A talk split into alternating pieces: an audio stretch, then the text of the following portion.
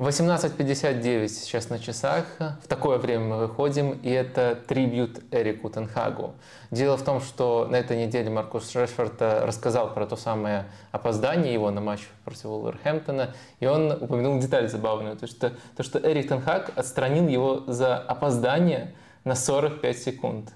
И вот э, сегодня мы будем говорить в том числе про Эрика Тенхага, и чтобы его не злить, э, не просто не опаздываем, а выходим раньше. И Денис тут вместе со мной, поскольку он не опоздал. Да, да, да, я его приветствую, во-первых. Я во-вторых, думал... Э, ты можешь провести стрим, ты, ты, ты не будешь отстранен, как Маркус Решфорд. И на своей позиции при этом, да? Абсолютно точно. Находиться. Я думал, ты скажешь, эти 45 секунд – это все, что мы посвятим Манчестер Юнайтед Тенхагу сегодня.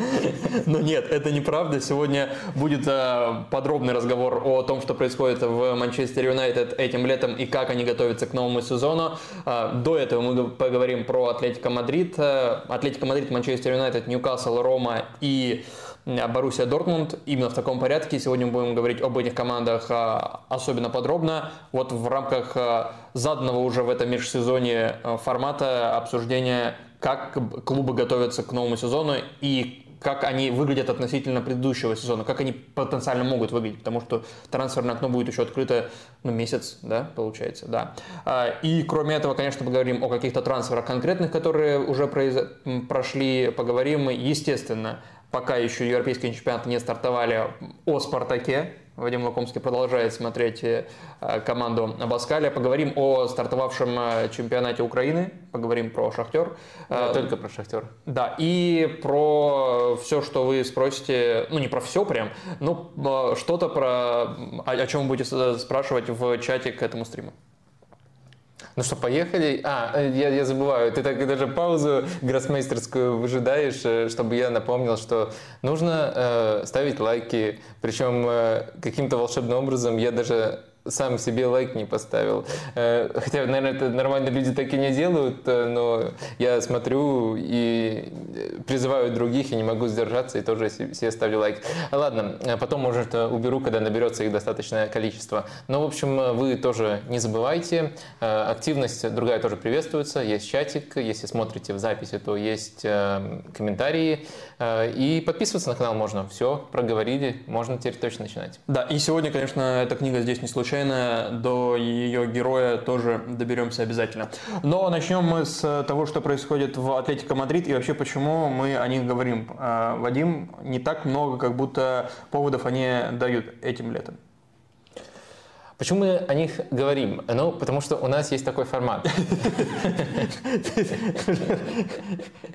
Давайте перепишем. Нет, Нет, нет, нет. Это абсолютно правильный вопрос был. Потому что это тоже важно напомнить. И потом уже стопудово будем говорить про Атлетико Мадрид. То есть мы берем по 5 клубов на каждый стрим и делаем рубрику, которую я условно называю в фокусе. Там, или там э, глубокое погружение в дела этих клубов.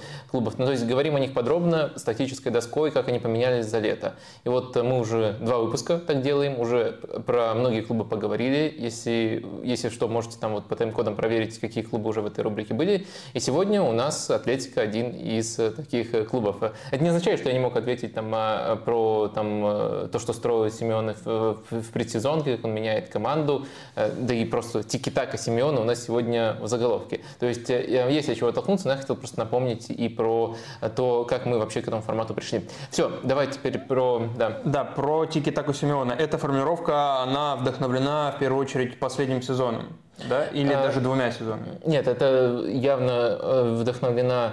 Ну, то есть эм, э, заигрывание Симеоны с более такими атакующими идеями, там, с короткими розыгрышами, с позиционной структурой, они уже лет пять, наверное, существуют как явление. Но дело в том, что Симеоне э, при первых же трудностях э, от этого отказывается и откатывается к более своим классическим идеям. Но в последние полгода, э, это уже дистанция больше целого круга в чемпионате Испании, он так не делает, у него очень много в этом отношении получается, но в то же время получилось своего рода уникальная команда, потому что если мы берем PPD, Атлетика вот на этом отрезке, то он последний в Ла Лиге. То есть команда максимально пассивна без мяча, команда не стремится его высоко возвращать. Но если мы берем OPPD, ну то есть как команда играет по чужим прессингам, если условно объясняете, то у них наоборот показатели лучше, чем у Реала и Барселоны даже на этом отрезке. То есть то, как они могут, то, как они могут терпеливо развивать атаки, это одна их сторона, и они в этом уже очень высоко продвинулись. Но если вы смотрите матчи, то тоже видите там и много стеночек, и очень много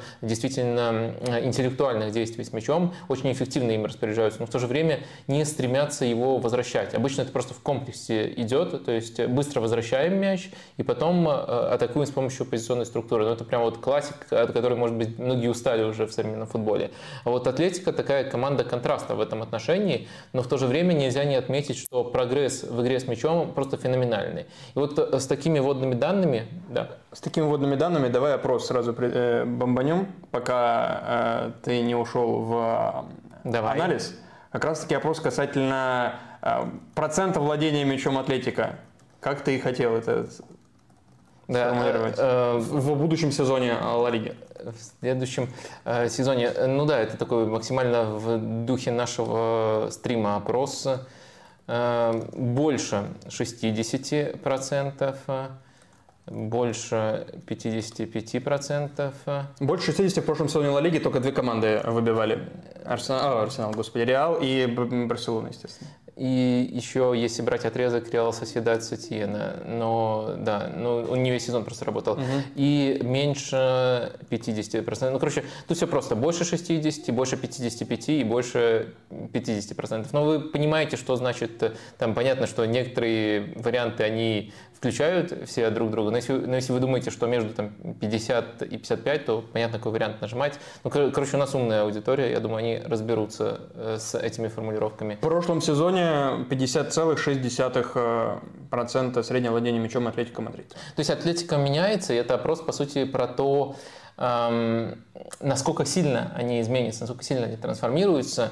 Э, наверное, в конце я озвучу, за какой вариант я проголосовал бы. Тут даже есть элемент прогноза, потом сможем перепроверить. Э, в общем, э, если мы отталкиваемся от таких вводных данных, то я вижу, что на предсезонке Симеоне Э, на эту идею и с точки зрения там, трансферов, э, и с точки зрения того, что мы видим э, в матчах, в частности, пускай не в оптимальном составе, очень хороший матч был против, не в оптимальном составе был соперник, против Манчестер Сити был очень хороший матч, в котором они не отступали от этих идей, разыгрывали очень коротко, причем разыгрывали коротко, в том числе под давлением, то есть ситуация, когда, когда там на Э, огромное количество процентов очевидное решение просто выбить мяч и упросить игру. И раньше Атлетика так и поступал бы. Но вот этого, от этого они не отказываются. Нельзя сказать, что к этому прибавляется какой-то уникальный прессинг, поэтому, скорее всего, портрет команды будет э, таким же. Э, очень пассивная игра без мяча, но при этом очень терпеливая и осмысленная игра с мячом. Вот такое необычное сочетание. И Атлетика ставит себе целью, насколько я понимаю, просто стать лучше, прибавить в рамках вот именно этого пути, а сам путь особо не трансформируется информацию. А, давайте тогда в таком случае посмотрим на схему, э, в рамках которой воплощает все это э, Диего Симеона, и посмотрим, как команда меняется. Так, нужно тут немножко подкорректировать. Э, стройкой защитников, а, вот тот самый заключительный этап. Тут, конечно, с трансформациями схема, но изначально с тройкой защитников Атлетика э, действует. И вот э, примерно таким образом схема выглядит. Можно даже так рисовать. Гризман все-таки в очень свободной роли, и дальше на это идет, идут постоянные реакции. В общем, вот примерно такая схема именно как стартовое расположение. Теперь давайте смотреть по персоналиям. Облак, пока его место незыблемо, да, сразу сразу же мы говорим про короткие розыгрыши, э, вспоминаем про то, что Облак в первую очередь такой классический, более олдскульный вратарь, то есть у него может возникнуть такая же проблема, которая возникла, например, у Давида Дехея, когда ему пришлось больше играть ногами. Но э, пока не хочется переоценивать его прогресс в этом отношении, но в предсезонке он достаточно интересно играет. Уж точно он показывает нужную смелость, нужную выдержку для того, чтобы нужное спокойствие. Технических ошибок пока тоже немного. Посмотрим, как будет на протяжении сезона. Дальше у нас идет тройка защитников. На этой позиции, мне кажется, это будет немножко отходом от прошлогодней формулы. На этой позиции, мне кажется, очень уместен будет Цесар Аспирикуэта. И в частности, недавно большое интервью давал Чола Симеона, и он сказал, что у него в составе уникальные качества в плане продвижения мяча в схеме с тройкой дает Эрмоса, и больше такого игрока нету. И потом он сказал, что нечто подобное может дать Аспирикуэта. И учитывая, что команда хочет становиться еще эффективнее с мячом, я вижу в старте и Эрмоса, и Аспирикуэту. При этом это такие варианты, которые в паре защитников э, ну, невозможно в составе Атлетика вообразить. Но именно в схеме с тройкой, именно вот в, с такой эволюцией команды, мне кажется, это более чем вероятно. И вот э, воображаемо мы их тут оставляем э, в центре. Если не, не травмируется, то, наверное, Хименес. А так есть, так есть еще много вариантов. Есть, э, да. Хименес же, по-моему, сейчас не совсем здоров. Именно. Да, ну, если не травмируется по ходу сезона, mm-hmm. если он не травмирован, он будет играть. Вот э, такая формулировка максимально э, более точная. Э, есть Савич, отлично знакомый с требованиями. Есть Сиюнджу. Мне очень интересно будет следить за его развитием у Симеона, поскольку мне кажется, что это прямо такой тренер, который Симеона, которому Симеона был очень нужен. А, такой игрок, прости, которому да, нужен да, э, Семену очень нужен. То есть э, максимально бестолковый с точки зрения позиционных ошибок, но в то же время максимально одаренный с точки зрения технической, с точки зрения данных, которые у него есть. Дальше у нас, э, понятно, на одном фланге Малина. Он очень здорово по ходу сезона адаптировался. И думаю, его позиция в целом не, не, не, не подвергается никакому сомнению. На другом фланге может играть Караска, э, может играть э, Караска, понятное дело, с трансформациями, иногда будет э, четверка без мяча в таком случае, чтобы его прикрывать. Может играть Хави Галан, которого, которого купили как раз таки этим летом, очень хороший левозащитник, один из лучших из нетоповых клубов по прошлому сезону Ла Лиги, хорошо закрывает всю бровку, но, это, но он в рамках четверки играл. И в первую очередь будет более оборонительной опцией, если мы сравним относительно такого ориентира, как а, а, Яник Краска. А, в опорной зоне, э, в таком вот футболе нацеленном на владение, все-таки э, интереснее всего смотрится Коки. А, если есть возможность его разместить без более оборонительной опции, то, наверное, вот он и будет играть. Также э, из интервью Симеона следует, что э, Хейберг, если он перейдет, он будет рассматриваться в качестве одной из опций на эту позицию. В таком случае Коки можно просто повыше подвинуть. Родриго де Пауль э, по прошлому сезону тоже очень хорошую форму набрал во второй части, и я думаю, в рамках этой концепции себя хорошо чувствует, наконец-то адаптировался, очень за него рад. Вот эта вот позиция, последняя в центре поля, она, особенно с учетом того, что Люрент собрался в Саудовскую Аравию, она немножко э, вакантна. Тут, мне кажется, могут быть разные варианты, вплоть до возрождения Сауля даже. Э, но э, мне кажется, вот если сейчас называть, то э, и по качествам, и по некоторым проблескам формы Тамани Мар сюда вписался бы. И, следовательно, у нас пара нападающих остается. Гризман в качестве свободного игрока, который там в разные зоны смещается. Это вообще неотъемлемый элемент, его место незыблемо, и вот у него именно такая свободная роль. Но изначально он стартует в паре нападающих. Его партнером может быть Депай, может быть Марата, может быть еще кто-то придет в Атлетико. Вот примерно такой расклад я вижу. Ну, то есть э, сильно состав не меняется этим летом, а, и я здесь хотел бы один вопрос задать. В прошлом сезоне у Атлетика один из самых возрастных составов в испанской лиге, то есть их средний возраст был выше 28 лет, и э, пришли Аспелико это 33 года, Сюнжу 27 лет, Галан 28 лет. И при этом те, кто был до этого, тоже постарели на год, постареют да, в течение этого сезона. И получается из основы, кроме Малины, ну вот Малине сколько, 25-26, остальным всем больше. Соответственно, 28 ну, кому-то 27 и, и, и за, за 30. Э, это может быть э, какой-то проблемой на дистанции или сейчас это не имеет никакого значения? Я думаю, это имеет значение, но это не имеет такого значения, которое аналогичные факторы имел бы, допустим, для Ливерпуля. Э, или другой явно прессингующей команды. У Атлетика как раз таки стиль, мы об этом отдельно рассказываем, там не обязательно они снова будут 20-ми по интенсивности прессинга, но они все равно будут, скорее всего, в нижней части таблицы по этому показателю. И тут Симеоне не собирается меняться. Прессинг врубается, но он врубается только на некоторые отрезки.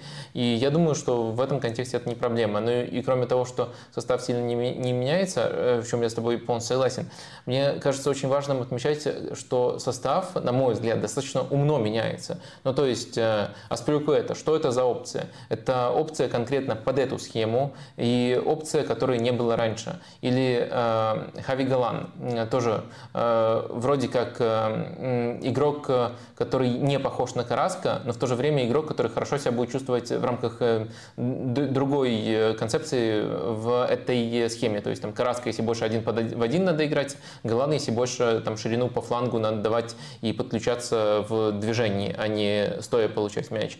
Ну то есть, э, ну и опять же, это немножко, немножко более ранний пример, но второй нападающий, кроме Гризмана, кем, кто им может быть? Может быть Марата, может быть Каре и может быть Депай. Тоже очень разные типажи. То есть есть идея, и в рамках этой идеи, мне кажется, добавляет вот такие вот разные игровые профили Семена. Вот это достаточно мой взгляд. Жоа Феликс ты уже вычеркнул из а, Мадрид. Да, я его вообще не, не упомянул. Может быть, стоит немножко его обсудить тоже. Но известно, что он, по-моему, даже не тренируется с командой и уже Э, мечтами находится в Барселоне, дал об этом несколько интервью. Не факт, что Барселона может его себе позволить, но я думаю, что не я его вычеркнул, а Симеон его вычеркнул, и он тоже этому способствует. Того, кого Симеон, Симеона пока не вычеркнул, э, и вроде он, они, они на сборах, это как раз таки два молодых футболиста Атлетика, которые вернулись из аренды этим летом и в предыдущем сезоне в э, клубах, где они были в аренде, а именно в Жероне и Валенсии, эти двое играли. Я про Родриго Рикельме, э, он вообще игрок молодежной сборной Испании, да, ему там меньше 20 лет, и про Самуэля Лина, которому 23. Это вот та молодежь, которая могла бы освежить Атлетика. Но это вингеры. В такой схеме этим людям просто нет места, или их место, э, или их цель, их э, возможность использования как караска, то есть переделать в такого очень атакующего латераля. Ну, мне кажется, э, есть несколько вариантов э, внедрения таких игроков в эту схему. Э, два главных – это переделать в атакующего игрока, то есть либо иногда там использовать тройку атаки, то есть 3, 4, 2, 1, по сути, у тебя будет получаться, либо даже просто в нападающего переделать, который много открывается за спину. Второй вариант, да, это использовать в качестве такой очень агрессивной опции именно на фланг. Вот э, это основные варианты. Но пока я думаю, что Семену будет э, обходиться скорее теми, кого я назвал. Но посмотрим, интересно будет последить. Для Симеона это последний год контракта. Сейчас он вот в том самом большом интервью говорит, э, его это особо не беспокоит, и он входит в сезон без мыслей о продолжении работы в Атлетико и продолжении работы в другом каком-то клубе.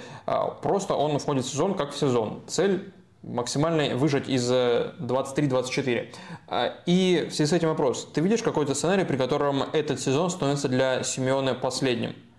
Контракт, собственно, до следующего лета.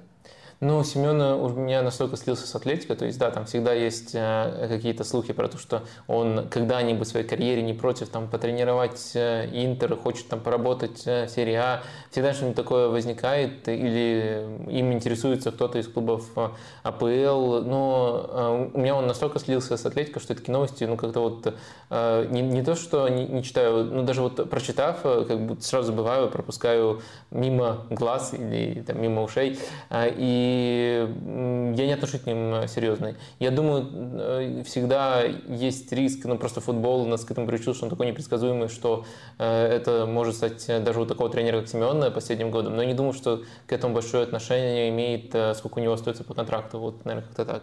Да, но еще там по контракту год остается у многих футболистов. Коки, там Марата, Караска, Савич, кто еще, Эрмоса, Вицель. Да, не все из них, наверное, важнейшие фигуры, но некоторые прям ключевые-ключевые. И, ну, наверное, там Коки продлится, а Марата, может, уже даже этим летом идет. Про Жоа Феликса ты хотел пару слов сказать, э, чуть э, подробнее, или все с ним ясно? Ну, в контексте Атлетика ясно, в контексте следующей команды пока кроме Барселоны нет слухов. Про Барселону мы не знаю, мы рассказывали, высказывался я, что да, думаю о таком да. трансфере. В прошлый раз как раз мы о Барселоне ну, да, говорили. Да, так что можете найти. Спокойно. И сегодня еще про Дембеле, когда будем говорить, может быть, это а, будет более актуально. Что касается своего прогноза на владение мячом а, Атлетика Мадрид, и будет ли это ответом, а, твой прогноз, будет ли ответом на вопрос, стал ли Атлетика сильнее относительно прошлого сезона? Тут еще прилетел неплохой Или вопрос станет? от Нобеля Хачикяна. Насколько большой потерей для Атлетика будет Лиорента? И этот вопрос нам также поможет ответить на то, что вот мы, чем мы всегда тут завершаем эти блоки, стала ли команда сильнее.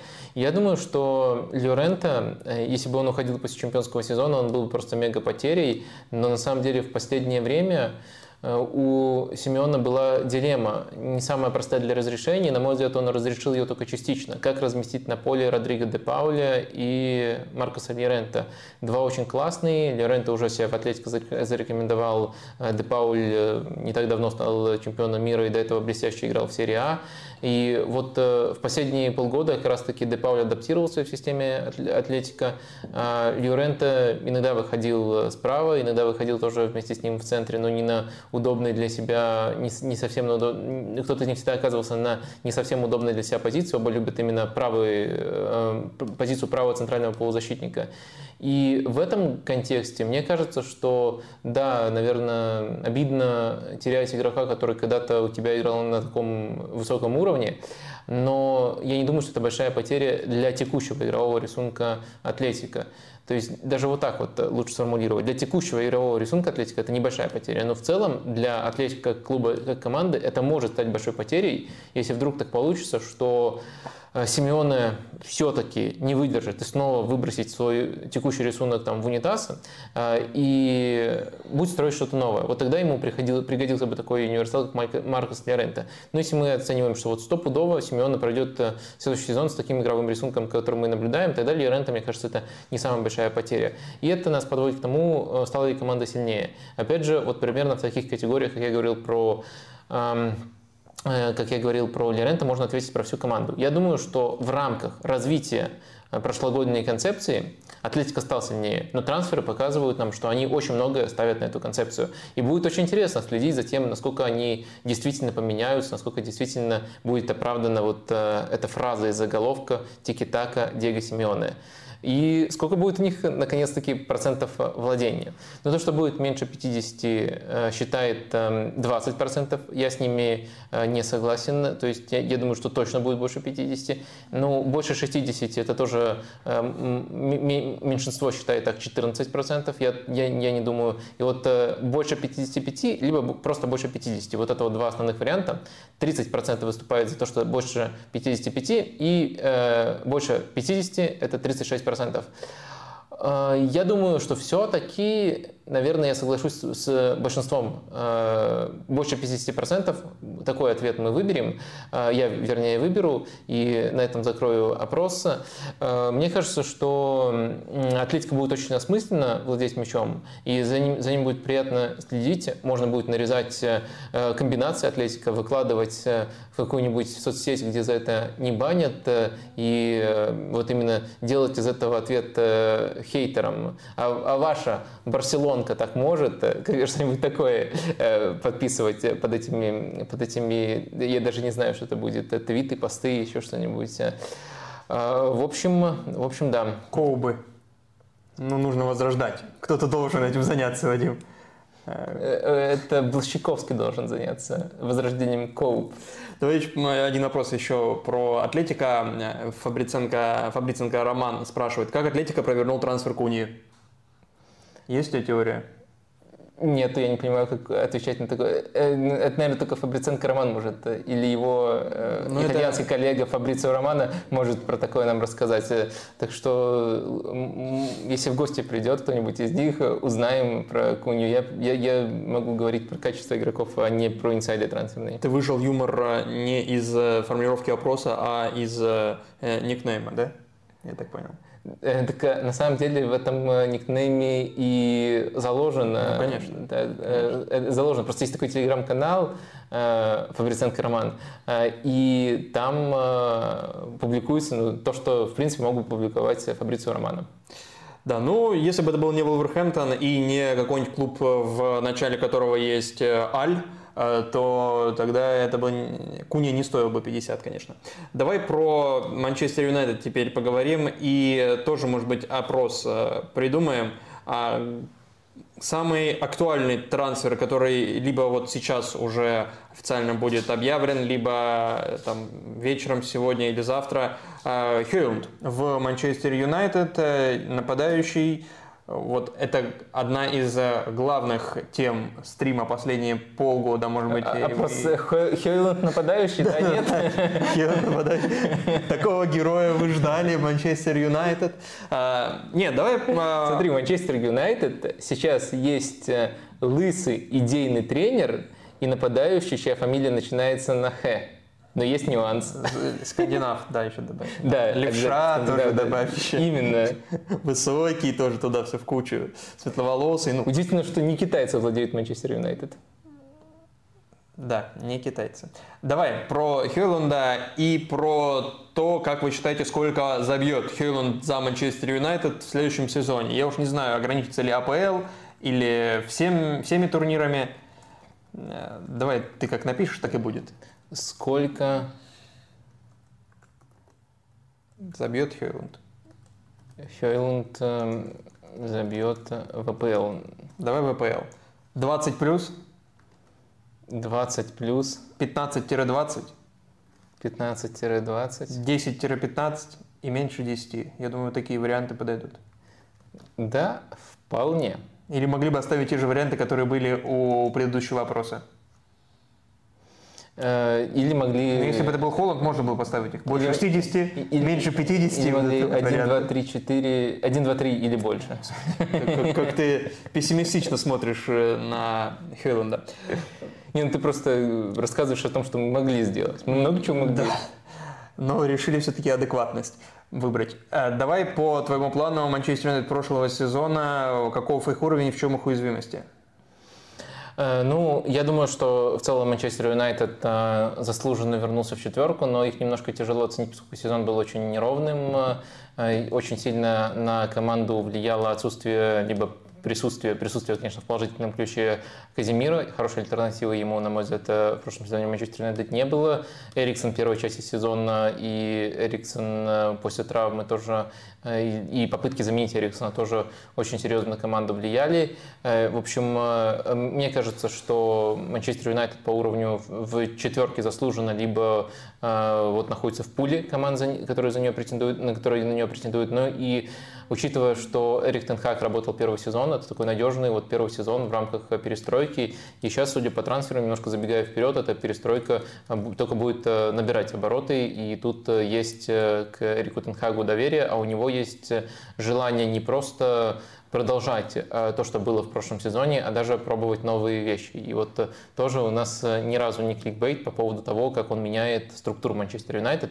Структуру в данном случае имеется в виду, это структура при розыгрышах. То есть он не просто улучшает ее футболистами, которые больше под- подходят, в частности там Андре Ананой. Он действительно меняет детали, до этого еще мы доберемся. Вот такой уровень. Я думаю, если говорить о слабостях, то одну из них я уже упомянул. Это зависимость от Казимира и нехватка ему хорошей альтернативы. А Второй момент – это все-таки нестабильность по ходу прошлого сезона. Тут можно на самом деле по-разному вспоминать и там, нестабильность в рамках конкретных матчей, но мне как в качестве примера больше всего нравится ну, такой максимально бинарный, но в то же время, мне кажется, хорошо характеризующий вот именно эту сторону Манчестер Юнайтед пример. Это просто разница мячей Манчестер Юнайтед э, в прошлом сезоне. То есть вот мы смотрим всех, кто по соседству, э, бе- без названий, просто плюс 61, плюс 45, плюс 35, плюс 18. И даже там Брайтон на шестом месте, плюс 19 Юнайтед. Э, всего лишь плюс 15. То есть, шестой показатель. Да, шестой показатель ВПЛ. И в, в этом отношении и не, не просто тут там место интересует нас, но и просто, что порядок другой у команды, которые их окружают. Следовательно, были и разгромы Манчестер Юнайтед памятные, были и матчи, где они не все свое преимущество могли реализовать и забивали меньше, чем должны были. Ну и, кстати, это тоже еще один из аспектов, который я выделяю как слабости прошлого сезона, это реализация. Тут, конечно, можно рассуждать, из чего она вытекает.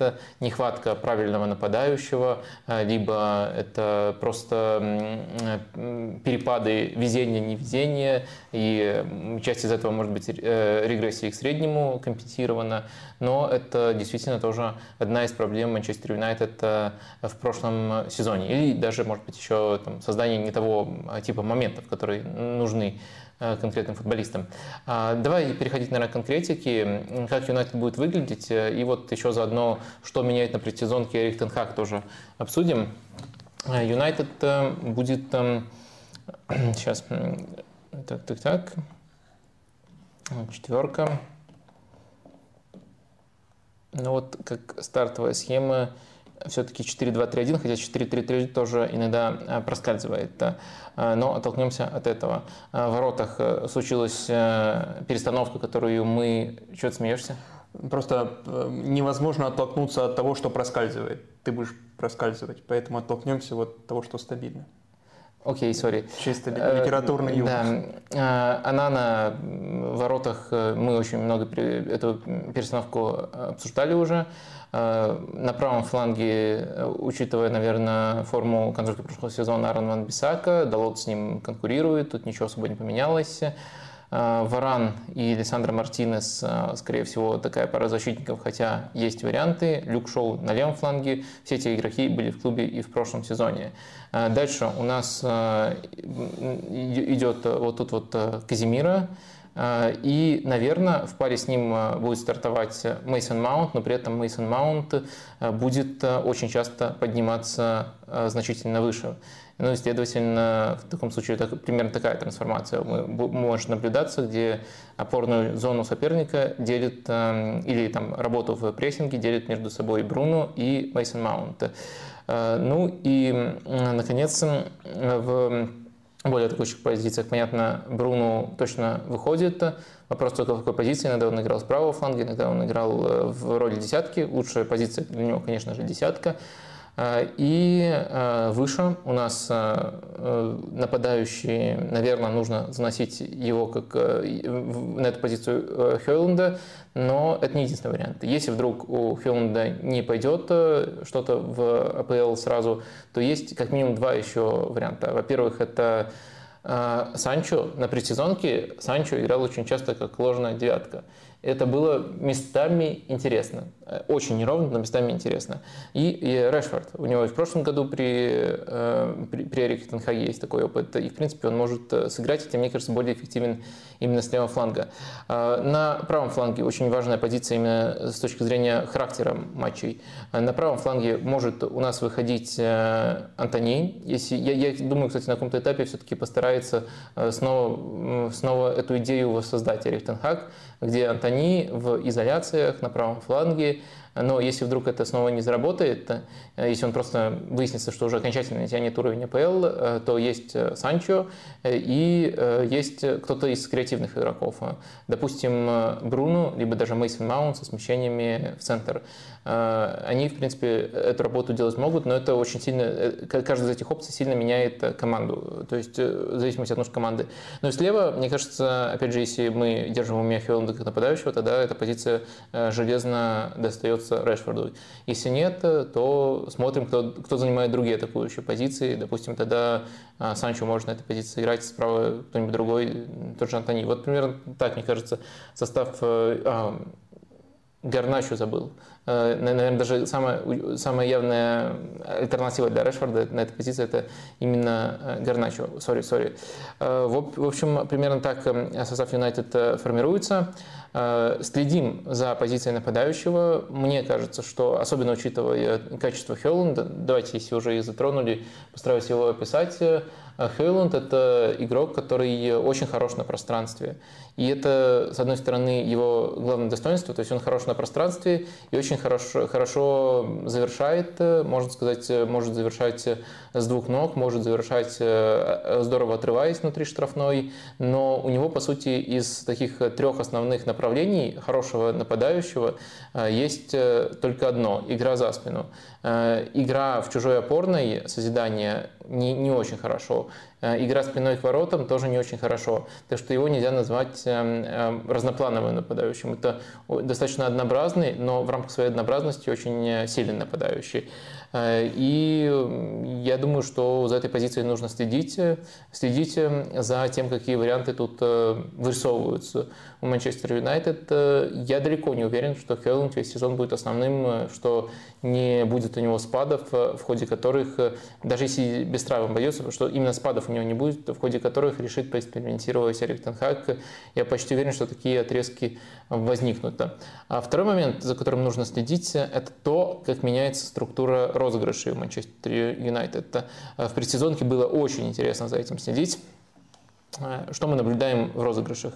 Маунт идет э, выше. Казимира изначально остается один, но к нему поднимается Сейчас попрошу угадать, поскольку зрителей с нами нету, э, тебя попрошу угадать, как кто поднимается Александр Мартинес? Как кто? Ну да, на кого, на, на чье движение это похоже? Э, на Кристиансона, сборной Дании. А еще? Ну это правильный ответ? Ну, не тот ответ. Ну, хорошо, ну Стоунс ты хотел сказать? Да, конечно, Стоунс. Самый очевидный ответ Стоунс. Ну, очевидный, что. Я думаю, это датская команда, просто здесь есть еще человек, которого как будто ты уже выгнал из команды и ни разу не произнес. Но Эриксон. я думаю, он будет играть больше, чем Маунт даже. Да. А, ну, да, безусловно, это мое упущение, я извиняюсь. А, Хейлун добрали для, для чего? Чтобы Маунт ему передачу отдавал? Взяли бы тогда, ну, Абрахама нельзя сейчас, он болеет, ну, кого-нибудь типом Абрахама. А, ну, смотри, сто процентов мое упущение, давай я обрисую роль. Э, точно нужно было упомянуть, что он тоже важная опция на эту позицию, но, кстати, не в такой структуре. В такой структуре часть этих функций забирает на себя Александр Мартинес. Но в чем сомнение по Эриксону? Во-первых, э, если Эриксон на этой позиции, то тяжело становится Маунта разместить, от которого Тенхак просто в восторге. То есть тогда Маунт конкурирует с Бруно. Либо кто-то из них будет оказываться на фланге. Мне кажется, наиболее оптимальное именно с точки зрения реализации качества Маунта, это вот его использование на этой позиции. А так его он не размещается в составе, поэтому я так прыгнул через несколько шагов и назвал тут Маунта. Но стоило проговорить это детальнее. И второе сомнение уже связано непосредственно с самим Эриксоном. Я вижу большую разницу у Эриксона до травмы и у Эриксона после травмы. Мне кажется, что он может вернуться к своей лучшей форме. Мне очень нравится, как он играл в первой части сезона, но потом не очень нравилось. А, так вот, если мы рассматриваем этот вариант, мы рассматриваем все-таки без Эриксона, за что я приношу извинения не только болельщикам Юнайтед, а всем поклонникам футбола, поскольку Эриксон – это фигура, я, кстати, по опыту говорю, которую просто невозможно ненавидеть, даже если он играет за Тоттенхэм. А, очень классный игрок, а, очень приятный игрок, вот так бы я наверное, э, сформулировал. Причем это ощущение было как будто еще до его травм, когда ему Именно, не, сопереживать абсолютно. невозможно, да, еще до этого. Так, возвращаясь к структуре прессинга Манчестер Юнайтед и... Не, не прессинга, а владения. О, прессинга, а, выхода из-под прессинга, да, владения э, и подъемов, как тебе кажется, Мартинес? Да, то есть ты, ты, ты, ты думаешь, что я это выдумал, мне это приснилось. Не-не, что они будут, я имею в виду, так и на регулярной основе. Да, эм, но в предсезонке это точно было. Я просто, не, я, я это как бы сейчас не, не не гипотезу, не, не гипотезу выдаю, а описываю то, что было там против э, Дортмунда, против а Реал Мадрида. я понял. да. Э, и почему такое стало возможно, почему раньше не пробовал? На самом деле ведь вся четверка защитников в таком сочетании, которое я назвал, она была доступна и раньше. Раньше не пробовал, потому что не было вратаря, который играет ногами. В результате того, как вот так вот располагается Манчестер Юнайтед сейчас, очень часто возникают ситуации, даже когда от Ананы не, не, не просто нужно уверенно играть в штрафной, а нужно выдвигаться и, по сути, создавать э, тут э, что-то вроде четверки, в которой... Я очень надеюсь, что сейчас есть хотя бы один человек, в эту минуту включивший и увидевший вот эту схему, вот эту схему, угадайте команду, да, вот так располагается. На самом, на самом деле, Юнайтед так э, периодически и располагается. Их, их ворота вот здесь, да, если что.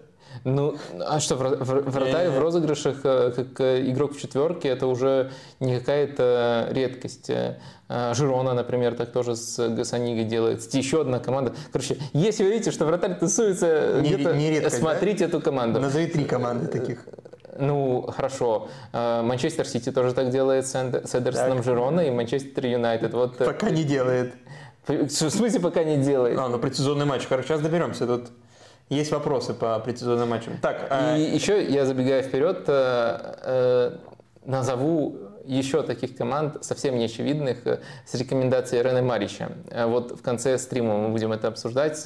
Я просто не хочу заранее э, э, это, это деликатес подавать. да, не надо. Так вот, основные моменты. Ну, в принципе, как это похоже на Манчестер Сити. Мы не знаем, будет ли это эффективно в Юнайтед, но мы знаем, что в теории эта концепция может быть максимально эффективна. И то, как э, по цепочке Анана помог э, Эрику Тенхагу экспериментировать э, в таком ключе, в котором он, даже если бы у него были вот э, все эти желания в прошлом году, просто-напросто не мог экспериментировать. Ему нужен был Мартинес вот именно в первой линии, Лизандро Мартинес в первой линии для продвижения мяча. Сейчас его роль меняется. И мне кажется, что костным бенефициаром всего этого становится именно Мейсон Маунт.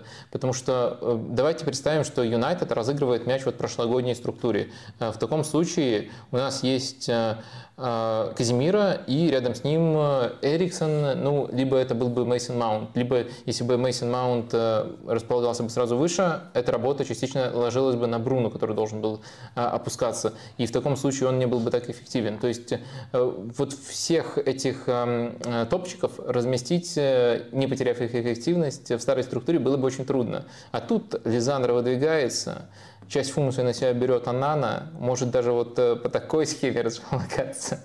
И все отлично, все отлично у Манчестер Юнайтед. Э, По крайней мере, все интересно. Будет ли это отлично, мы узнаем по ходу сезона, но это выглядит э, крайне интригующе. Понятно, э, что Эрику Тенхагу не пришлось очень далеко смотреть, чтобы просмотреть эту идею.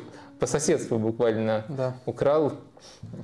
Но это, если это воплотить, то тогда все равно будут э, большие аплодисменты Эрику Тенхагу. Много вопросов про Манчестер Юнайтед, естественно. Давай к ним обратимся. И как раз Внезапно. вопрос, да, э, вопрос э, о предсезонке, о показательности предсезонки. Кстати, а ты знаешь, что у Маркуса Решфорда была пред-предсезонка? То есть он до того, как поехать э, с командой играть э, с Боруссиями, Реалами и прочими э, арсеналами, Их тоже несколько в мире, да. Именно. Он сгонял в Португалию с персональными тренерами. Не одним тренером, а тренером и по завершению, по физической подготовке, и абсолютно по всему. Класс. Ну, посмотрим, а поможет ли. А, Влад а, Гукин. МЮ в товарниках всем слил. Это о чем-то говорит или товарники не показатель? А, Я думаю... Подожди. Арсенал Проиграл. проиграл Манчестер Юнайтед? Да. Ну, там пенальти были. Я не знаю, я, в отличие от тебя, товарники игнорирую. Я, И- я, и- я, я игнорирую счет Я могу объяснить как раз таки на примере Манчестер Юнайтед, почему их игнорирую. Вот у меня друг, поклонник Манчестер Юнайтед, и он прошлым летом писал, что Юнайтед будет разрывать при Тенхаге, Марсиаль божина. Но вот э, что... Санчес красавчик. В итоге Марсиаль получает травму, э, Санчес э, в плохой форме. Марсиаль, вот если, если он не получит травму, я думаю... Мне очень нравится, что меня слушаешь всегда. Пересмотришь мне, напишешь, что ты думаешь по этому поводу. Как, как Арсенал сыграл с Я- я- Манчестер я Юнайтед. слышу, я Самое важное прямо сейчас, да. 2-0, да, там были пенальти, но фишка в том, что там было на табло написано еще э, до матча, что пенальти будут при любом исходе. Э, Так что тут не пенальти, Юнайтед просто вынес, доминировал, э, уничтожил Арсенал. Чего вы нам тут фейки выбрасываете? Не, не все матчи Юнайтед слил в предсезонке. Но в целом, я думаю, в предсезонке важно смотреть за идеями, а не за тем, какие у команды результаты. Ну и плюс еще можно еще оглядываться на качество игры. Например, Реал Мадрид а, проиграл Ювентусу и Барселоне, но в двух этих матчах э, они играли изумительно, на мой взгляд. Причем Класико они 3-0 проиграли. Так что можно оглядываться на качество игры э, и можно оглядываться на то, на- как, идет прогресс воплощения идей. Результаты в товарниках, мне кажется, все-таки обманчивыми. И в, в этом случае я на твоей стороне, а не на стороне твоего друга, историю про которого я слушал. Да-да, но он как раз таки говорил про качество игры и про то, как круто э, у Юнайтед все работает. Ну, а я как раз таки даже в этом сомневаюсь, потому что ну, получает травму один важный игрок в прессинге, Марсиаль, все меняется. Если у Марселя не будет травмы, мне кажется, он э, лучше Хейланда. Вот, э, как бы, э, особенно предсезонка вот сейчас, э, а другой не бывает, предсезонка только летом, э, и э, не было Хейлунда, вот все, что ты смотрел, ты смотрел без Хейлунда, может вообще все по-другому будет. Может, потому и его берут, потому что он э, круто открывается за спину, и э, его не буду, из него не будут делать новую версию Холланда, что получилось отчасти у Манчестер Сити в прошлом, э, э, прошлом сезоне, э, а будут просто использовать, как, э, вот, как использовали в Аталанте. Да, из него нельзя сделать новую версию Холланда. Нет, я имею в виду, вот то, что ты описывал про Хелланда, его сильные стороны и э, вот некое сомнение, насколько он э, подходит этому футболу Тенхага, это же можно переложить было на прошлое лето и на приход Холланда в Манчестер Сити, нет? Я думаю, кстати, на базовых настройках не, не особенно подходит футбол Тенхага. Мне кажется, Тенхагу нужен более комбинационный нападающий. Я именно про это тебе и говорю. Окей. Okay, наде... говорю, на... вот это все можно было переложить на Холланда. В итоге э, Холланд э, с горем волам, но адекватно влился, все выиграл. Холланд может играть э, спиной к воротам. Холланд более вариативен внутри чужой штрафной. То есть э, он, э, может, не, топ в плане игры головой, но он может э, таким, таким образом голы тоже забивать. А Хейланд в этом отношении намного более ограничен. Ну, короче, не говоря о том, что по Холланду у нас была вот какая выборка перед его переходом и какая выборка у нас есть э, по э, Хейланду. То есть у него еще поди отличи горячую форму от э, по-настоящему высокого уровня. То есть это а, не, не, не исключает того, что там его форма в последние полгода за таланту может быть близка к его настоящему уровню, но это далеко не такая гарантия, как у футболистов, которые прошли через большую дистанцию, в том числе прошли через пады. Короче, мне кажется, что тут очень много сомнений, может быть. Но Юнайтед, э, если уже постараться прийти к какому-то общему знаменателю, подытожить, Юнайтед в том-то дело, что мне нравится, мне интересен точно Юнайтед, э, вне зависимости от того, будет ли там Хейланд, мне кажется, об этом вообще слишком много разговоров. Вот для меня, если Марсель здоров, Марсель просто лучше как нападающий прямо сейчас. А, так что говорить о футболисте, который не гарантированно лучше Марсиаля в таких э, тонах, ну, здоровее, по крайней мере, мне кажется, это не совсем правильно. Мне кажется, что Юнайтед как раз таки наоборот есть и, и э, возможность использовать там Решфорда, и возможность использовать там Санчо, переучить его в необычную роль. Так что э, это меня интригует намного больше. Цена, заплаченная за Хёнду, 75 плюс 10 э, бонусами.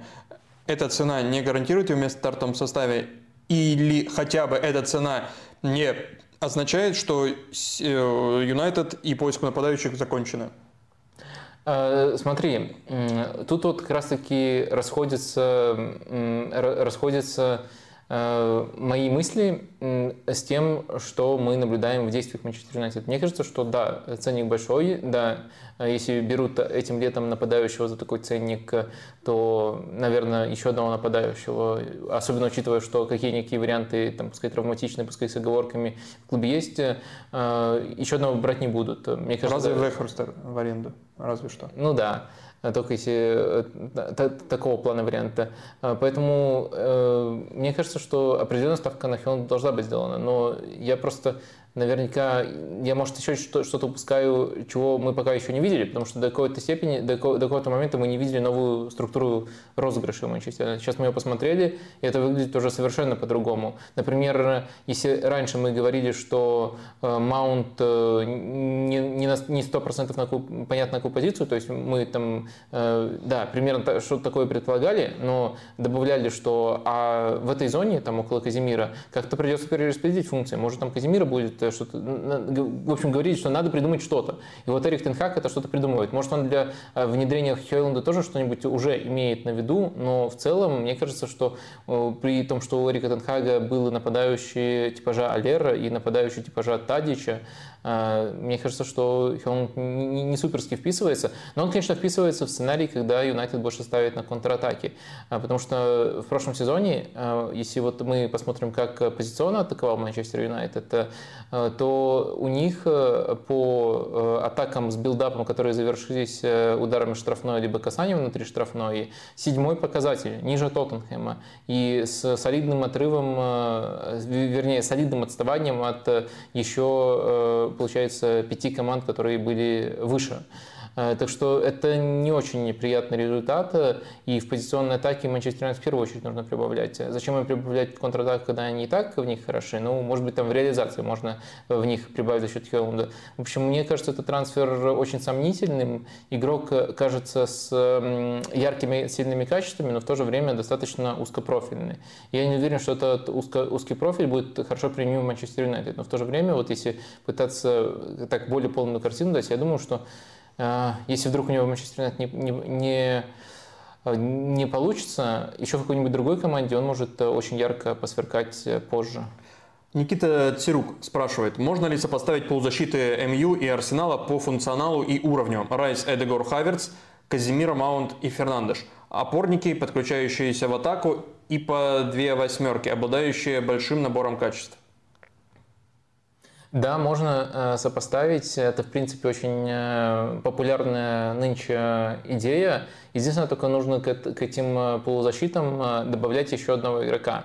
В случае Арсенала это Зинченко, который приходит, как вы понимаете, с владением, играть должна фулбека. В случае Манчестер Юнайтед, вот если мы рассматриваем тот вариант, который я только что описывал, это Лизандро Мартинес. То есть они тоже являются частью этих полузащит. Ну и в рамках этих полузащит происходят очень похожие трансформации. Трансформации именно в плане э, того, кто какие зоны э, заполняет. То есть опорный полузащитник, э, одно место в опорной, к нему присоединяется кто-то из защитников, там Лизандр либо Зинченко, они с разных позиций приходят, но в итоге одну и ту же геометрию образуют. И выше у нас получается один игрок такой подключающийся, приходящий из глубины Маунт либо Хаверц, как вы описываете, и Эдегор Бруну занимают пространство в другом полуфланге. То есть да, это похоже, это в принципе сейчас популярная внутри течения позиционного футбола структура. Это вот уже даже прозвали. Кстати, может быть, я тоже начну этот термин, если он приживется, использовать в стримах без пояснений. Это называется бокс-полузащита, бокс-мидфилд.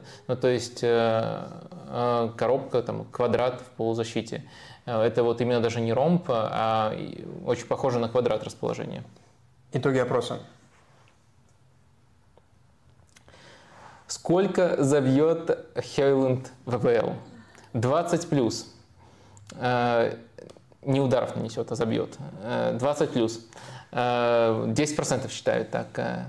Между 15 и 20 это 16%, 10-15 45%, меньше 10 29%.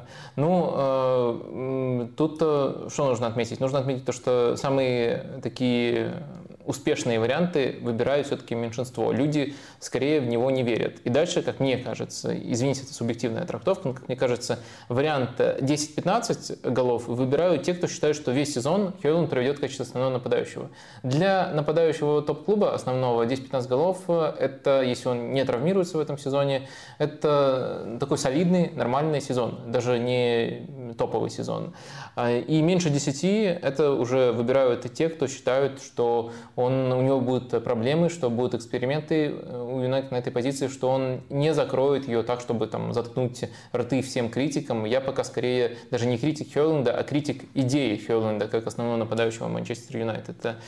Э, по ходу сезона будем с интересом следить. Знаю, как люди, как болельщики злятся, когда кого-то из, их, из его клубов или там трансфера их его клуба критикуют. Ничего личного. Если по ходу сезона у нас будут новые данные на этот счет, э, ну, то есть данные из просмотра матчей, я с радостью за эти оценки, не знаю, что тут нужно сделать, извиню, извинюсь, либо пересмотрю, но это, в общем, э, все корректируется и с интересом в любом случае буду следить. В прошлом году у Хелленда было 10 голов в 34 матчах во всех турнирах. В серии А, кажется, 8 голов.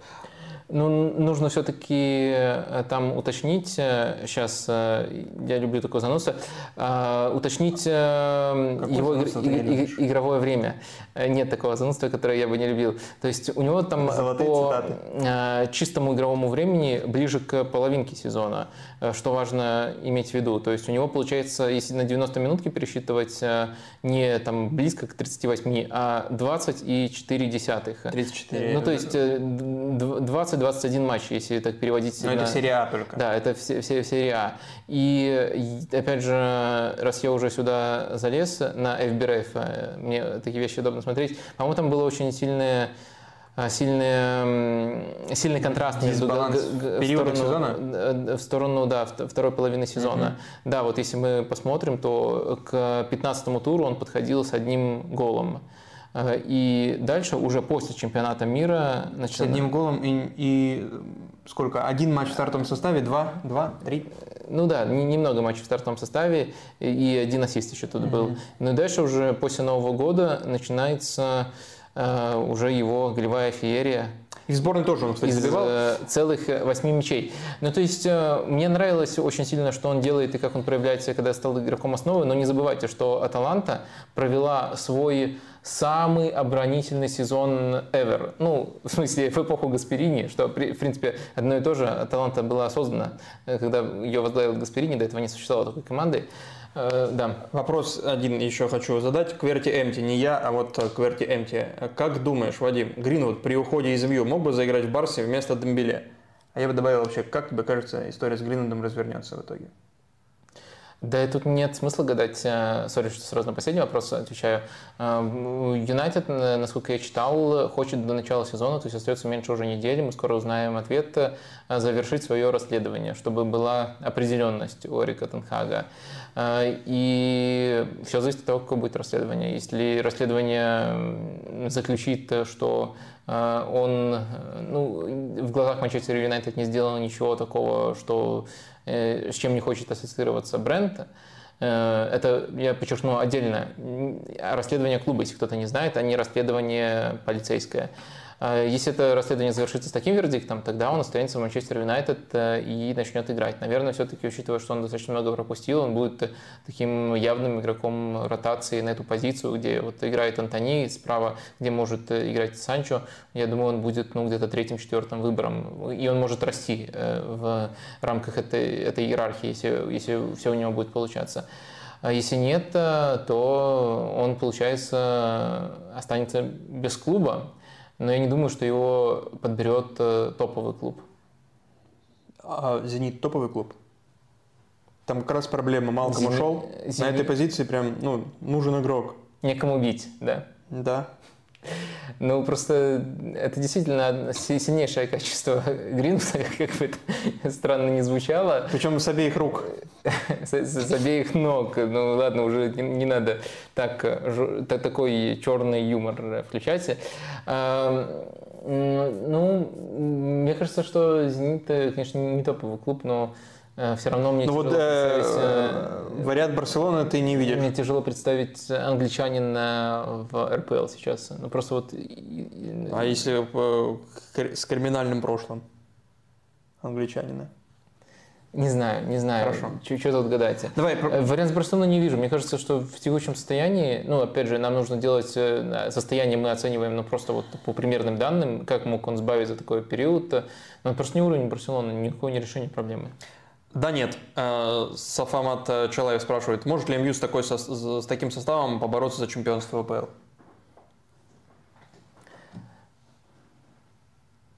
А, не могу, да, нет, ответить. Э, э, одно предложение буквально. Давай. Эм, нет, но если бы не конкуренция высочайшая, то в иной сезон мог бы побороться. Но тут, мне кажется, слишком много команд, которые еще ближе к этому. Ну, то есть сейчас оценивал скорее конкурентов, а не состав Манчестер Юнайтед. Потому что, блин, вот дай такой состав э, Манчестер Сити. Ну.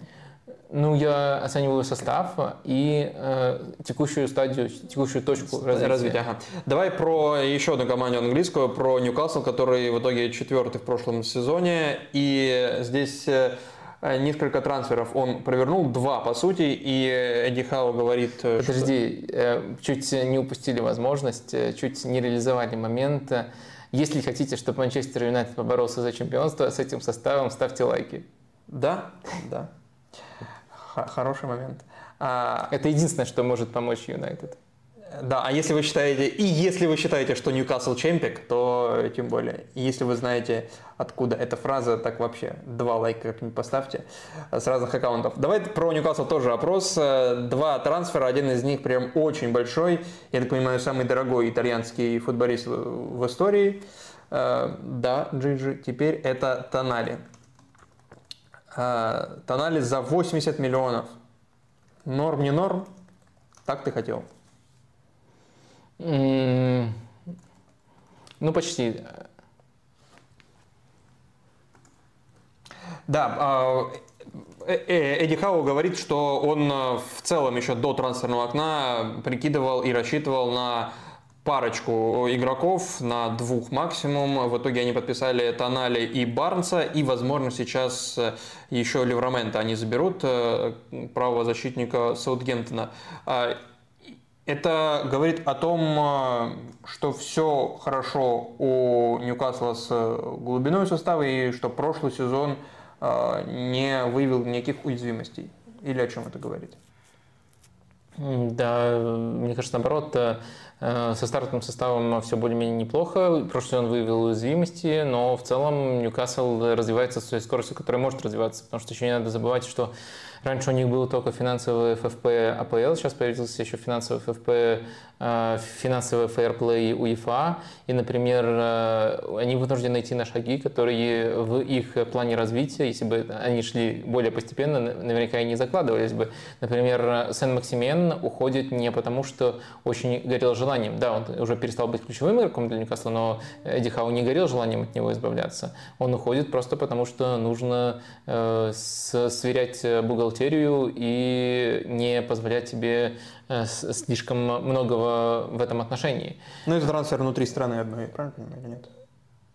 Ну, в каком-то смысле да. И этот вопрос э, поднимался. Насколько вообще мы можем доверять, что э, Сен-Максимен вот в таком случае уходит э, по рыночным условиям. И в целом... За гроши причем. Если, 28.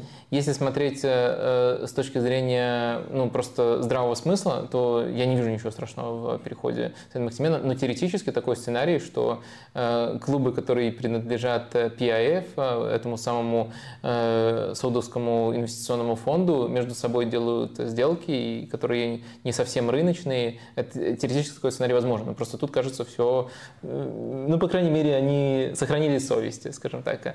А, да, давай... Если по... надо будет зимой, Милинкович-Савич придет усиляться перед плей-офф Еврокубков. Что мне Как-то так. Рубен Невеш, если нужен э, будет. Э, что, что на топовом уровне Ньюкасла? Это, мне кажется, два качества. Прессинг и стандарты. В плане прессинга они, мне кажется, э, отняли пальму первенства у Ливерпуля. Вернее, как даже отняли у Ливерпуля их ливерпульство. То есть Ливерпуль так совпало перестал э, в, этом, в этот сезон э, быть вообще на 100% прессингующей командой. Э, Клоп очень через разные вещи там проходил, экспериментировал, а Ньюкасл прессинговал и по структуре Ливерпуля, и еще делал это очень здорово. Э, и стандарты, ну это просто кайф. Еще с Борнта я слежу за Эдди Хау. Именно даже не то, э, эффективность тоже есть. Э, можете там посмотреть. Они, по-моему, по созданным их же со стандартов первый в АПЛ, но в любом случае всегда в любой сезон очень высоко команда Эдди Хау. Но там еще есть постоянное изящество. То есть, как правило, это каких-нибудь три хитрых, отработанных, практически схематично, почти как в американском футболе паса, которые выводят на какой-то хитрый удар. То есть там не просто идет подача и эксплуатация качеств конкретных игроков или там э, заслон или перегруз зоны. Это то, что тебе хочется сразу же расшарить. То есть это то, что ты посмотрел, и это не, не просто видно, что буквально сбежало с тренировочного поля в настоящий матч. Это то, что еще просто-напросто очень красиво и интеллектуально, наверное, тоже можно таким образом сказать. Э, что касается уязвимостей, то, конечно, мне кажется, что Ньюкасл э, относительно команд, э, с которыми он конкурирует, слабоват в позиционной атаке. То есть Ньюкасл придерживается определенной структуры, но моменты практически все создает иным образом, либо через давление, либо на пространстве. И мне кажется, вот это вот приоритетная задача, что можно было усилить.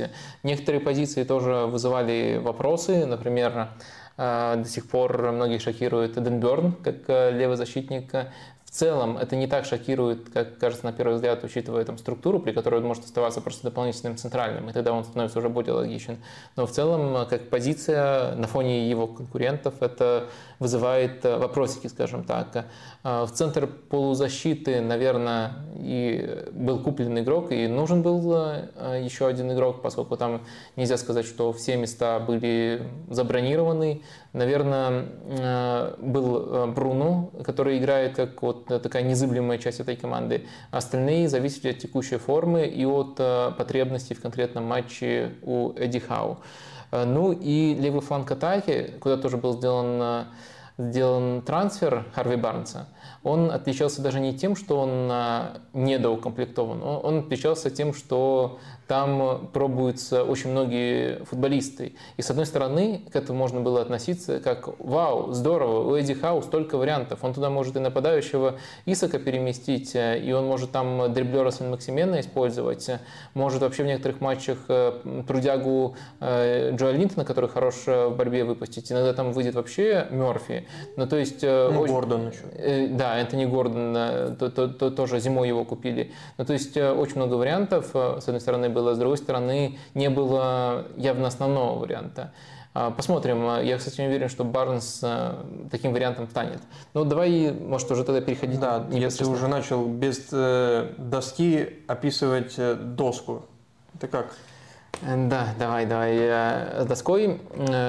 Схема Ньюкасла, вы могли догадаться, когда я сказал, что они стали самой ливерпульской командой 4-3-3 вот таким образом они располагаются. Ну и давайте пройдемся по позициям. Ник Поуп в воротах. Э, тут э, тоже, наверное, если оценивать по самой высокой планке, то можно раздумывать про апгрейд этой позиции. Э, Ник Поуп это достаточно интересный вратарь в том плане, что он во многих отношениях старомодный шотстопер, но у него есть одно качество, которое ну, прямо максимально современное. Это его умение буквально в стиле Нойера страховать высокую линию защиты. При этом это не сочетается с хорошей игрой в пас. Э, вот в этом отношении, может быть, Ньюкаслу мог бы пригодиться другой вратарь, но в целом, учитывая, в какой точке развития команда находится, какие есть приоритеты в других позициях, как последний сезон провел игрок, я думаю, что это далеко не приоритет. И Поуп, да, иногда нужно из-за него больше упрощать игру, но Ньюкаслу в целом это комфортно. Э, дальше э, два центральных защитника, тут особых перемен у нас нету, это Фабиан Шер и Свен Ботман.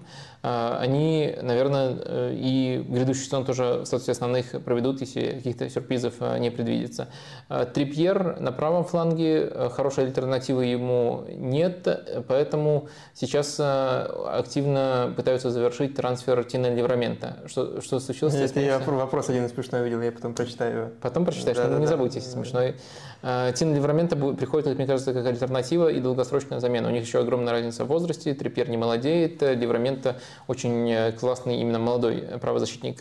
Э, на левом фланге Дэн Бёрн. Я уже упомянул, что он э, может при владении становиться третьим центральным. Этот прием очень многие команды сейчас в АПЛ используют. Обычно, кстати, у них правозащитник трансформируется, но с левым тоже возможно, да. Ливраменты не могут переделать левого защитника?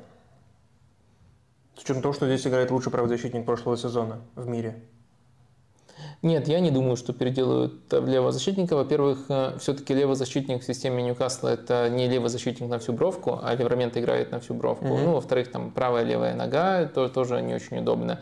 Ну и в-третьих, э, э, Трипьер в прошлом сезоне, чтобы вам не соврать, 37 или 38 матчей провел. То есть вообще не отдыхал. Сейчас будут Еврокубки. Столько он не выдержит. Он на, год еще стал старше, и будут Еврокубки, поэтому очень логично, что ему понадобится альтернатива. И это в прессинг-футболе Ньюкасла. Так что э, я думаю, тут абсолютно логично. Может быть, Леврамента тебе просто кажется слишком крутым, чтобы быть э, вторым выбором. И я отчасти согласен. Но с другой стороны, Ньюкасл все-таки под Лигу чемпионов комплектуется. Угу, угу. Ну и другой просто функционал у Леврамента не такой, как у Трипьера. Такой вообще сложно найти. Центр полузащиты. Да. Вот очень интересно. А, Я думаю, что тут можно довериться инсайду Атлетика, потому что он очень хорошо э, сочетается с, тем, с теми действиями, которые делает Ньюкасл на рынке и, в принципе, что мы видели в некоторых матчах прошлого сезона. Так вот, инсайд Атлетика рассказывает нам о том, что в планах Эдди Хау построить полузащиту, в которой не будет э, ролевиков – то есть не будет э, э, там, глубинного плеймейкера, не будет э, бокс-то-бокса, не будет десятки, не будет там игрока, который постоянно делает, обитает в полуфланге. И он, следовательно, что у него в итоге будет вместо этого? Он хочет построить полузащиту, в которой три центральных полузащитника. Ну, то есть, если по профилю говорить, то есть три человека, которые полностью взаимозаменяемы и могут на себя периодически брать э, вот самую разную роль. Может, может оказываться один в опорной зоне, может вот так вот оказываться. И личности игроков, которые в, в этих позициях оказываются, они могут меняться. Аки Интер весной. Ну, да, чем-то похоже. Э, если мы говорим о стартовом расположении, то, наверное, Бруно Гимараиш больше всего подходит для того, чтобы стартовать поглубже. Угу но при этом часто оказывается восьмеркой. Известно, что он лучше всего и в прошлом сезоне подходил на эту роль, но в целом он видит себя, и это может быть один, один из мотивов, как игрок более широкого функционала. Он об этом несколько раз э, говорил. Э, следовательно, Сандро Тонали еще одно буквально вот гарантированное место. За такие деньги, я думаю, он будет играть в стартовом составе. Ну и по уровню, конечно же, тоже подходит к тому стартовому составу. И тоже хорошо вписывается, вот если так поразмыслить, вот в этот профиль э, центрального полузащитника. То есть не какого-то узкопрофильного, не узкопрофильной единицы, а именно центрального полузащитника под такие постоянные э, смены позиций. Ну и третья позиция, она может доставаться самым разным персонажам. Иногда это может быть Джо Уиллок, который в блестящей форме был в конце прошлого сезона. Иногда это может быть Лонгстафф, иногда это может быть вообще Джоэл Линтон. Кстати, были матчи э, в конце сезона, когда Джоэл Линтон, вы же помните, что он переходил из Хоффенхайма вообще как э, нападающий. Э, Джоэл Линтон был главным опорником, то есть они стартовали на одной линии с Бруно Геморраишем, и Геморраиш получал больше свободы, а Джоэл Линтон ну, просто поражал всех своей невероятной работоспособностью. То есть тоже он в плане универсальности и в плане умения игры в полузащите очень сильно прокачался в последнее время. И, наверное, если вот прямо выбирать э, самый такой э, интересный вариант, наверное, это вот тройка, которую завершает именно Джо Линтон. А дальше у нас есть атакующая тройка. Э, тут Альмирон. В целом, если он удержит уровень прошлого сезона, то, наверное, даже безальтернативно он на этой позиции. Но, с другой стороны, это не тот игрок, который вот уже из сезона в сезон эту планку держит. Если будут спады, то посмотрим, есть кому подменить. И Энтони Гордон может с этого фланга, например, сыграть э, и Мерфи тоже может э, конкурировать. Э, может быть, например, Исака тоже, если на фланг перемещать, то он на левом играл, может, и на правом сыграть.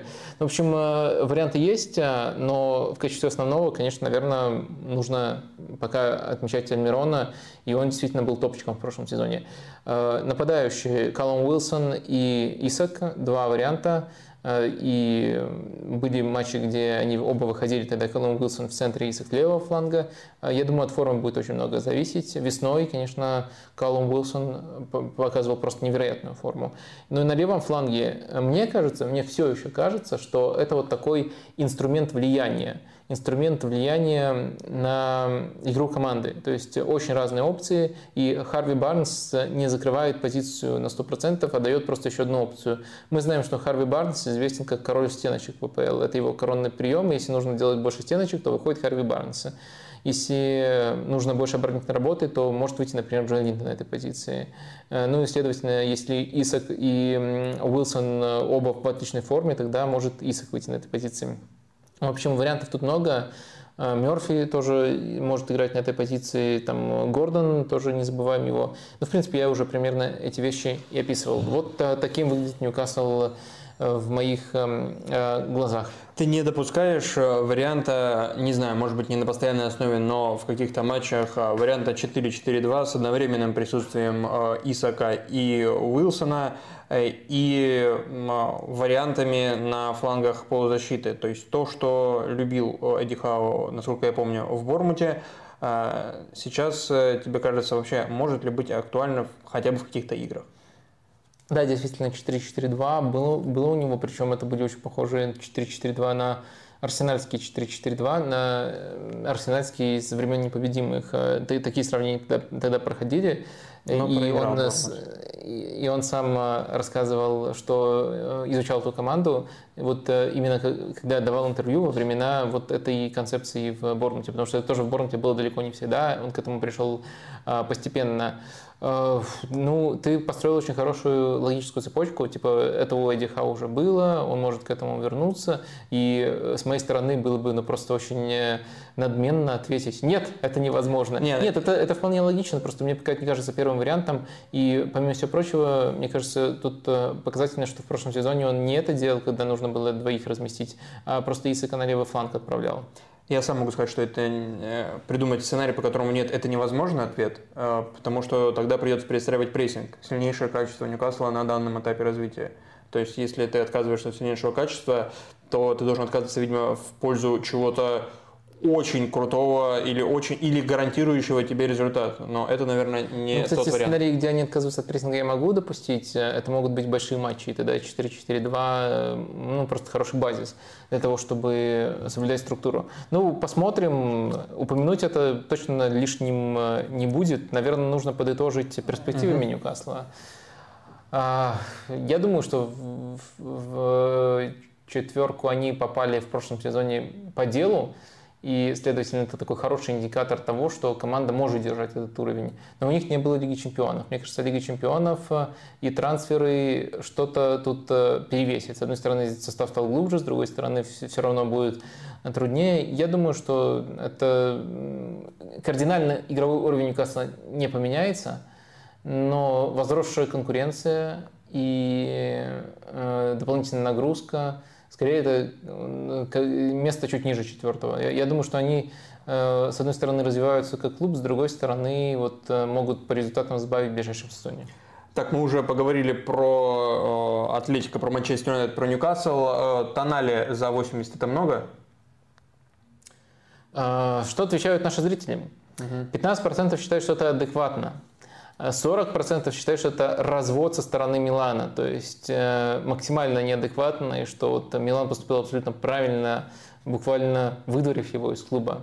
А 41% считают, что немного переплатили, и 3% считают, что это дешево. Я, наверное, даже знаю, за кого они голосовали. Ладно, давай дальше. Э, Вопрос, кстати, по цене за Леврамента с учетом прошлого сезона, который у него выпал из-за травмы от Фабрицио Карамана. А 26 минут на поле ВП в прошлом сезоне после серьезной травмы. Насколько оправдан риск, учитывая 30 миллионов, о которых говорят сейчас?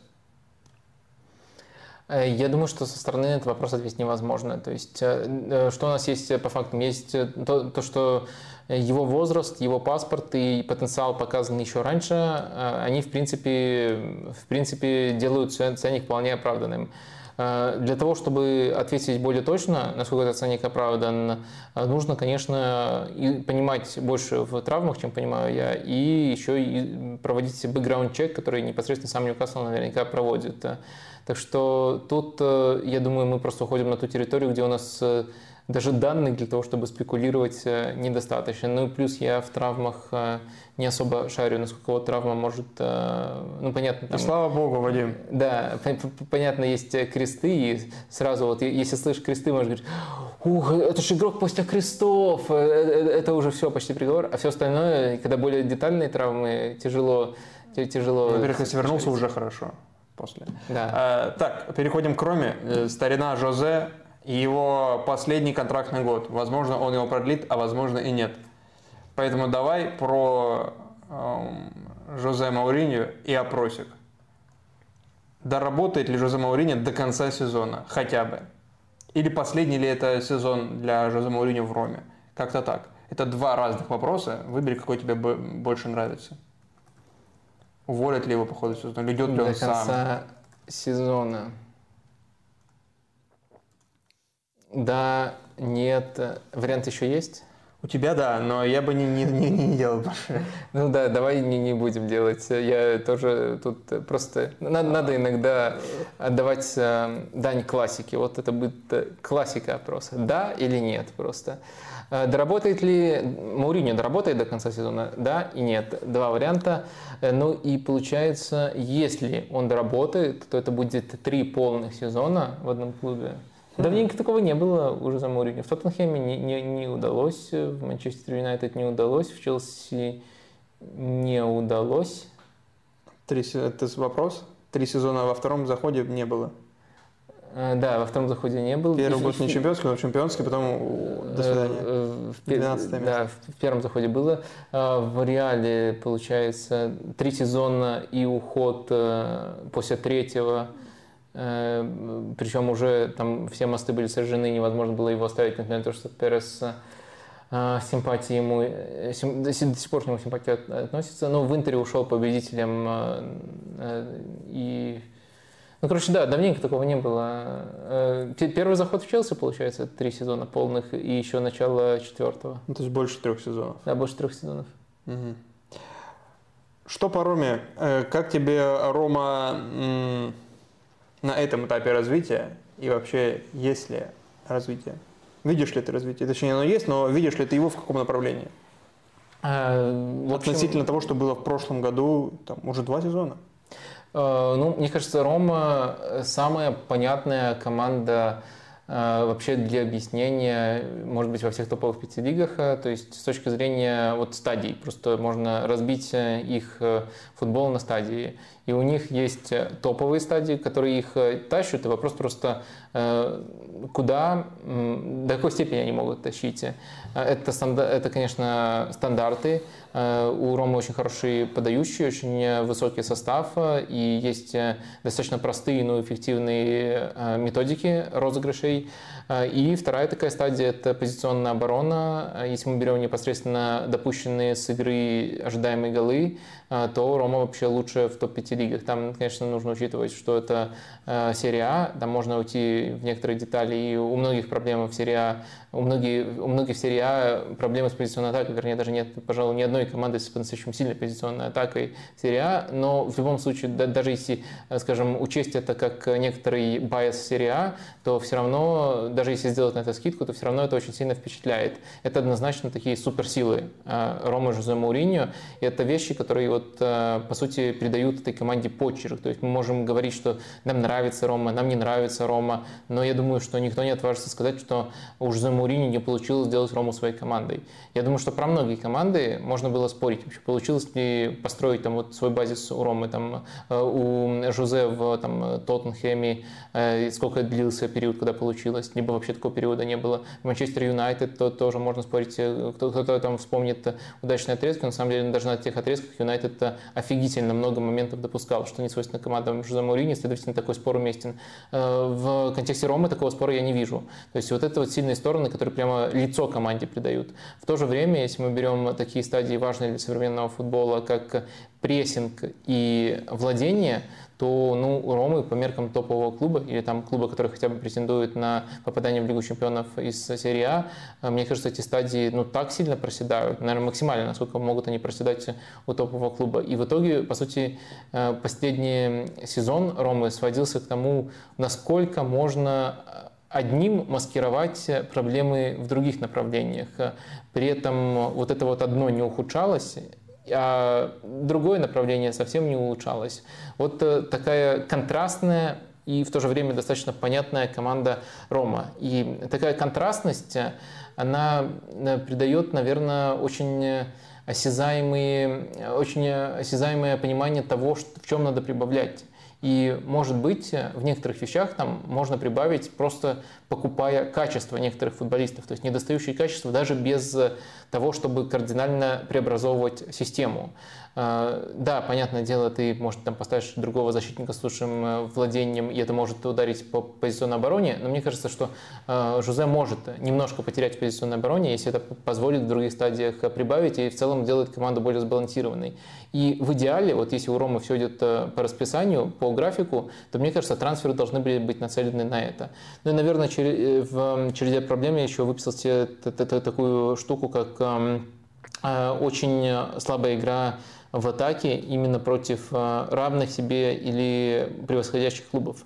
А если мы берем а, а, матчи против э, семи э, клубов, семи топовых клубов, одним из которых является Рома, против шести других, то у Ромы лишь два раза за весь сезон, два случая было, когда они больше, чем 0,75 ожидаемых гола за игру выбивали. Это было дома против Милана, тогда 1-1 сыграли, и против Аталанты. Но мы знаем, что Аталанта по стилю в прошлом сезоне была очень необычной, скажем так, очень ближе, намного ближе к андердогом, чем к фаворитам. И вот в таких матчах просто вот э, контроль больших матчей это то, в чем Роме тоже нужно прибавить. Ну, давай сейчас посмотрим, какие инструменты у Ромы для этого появились э, и что с ними может сделать э, Жозе Мауриньо. Один э, вопрос по поводу слабости Ромы. Позиция вратаря – это не слабость Ромы с учетом э, того, что я сейчас сказал – классная выстроенная оборона, и если отталкиваться от цифр, то это второе место по ожидаемым голам, но если отталкиваться от э, статистики э, постшот, то там Интер, о, Интер, господи, Рома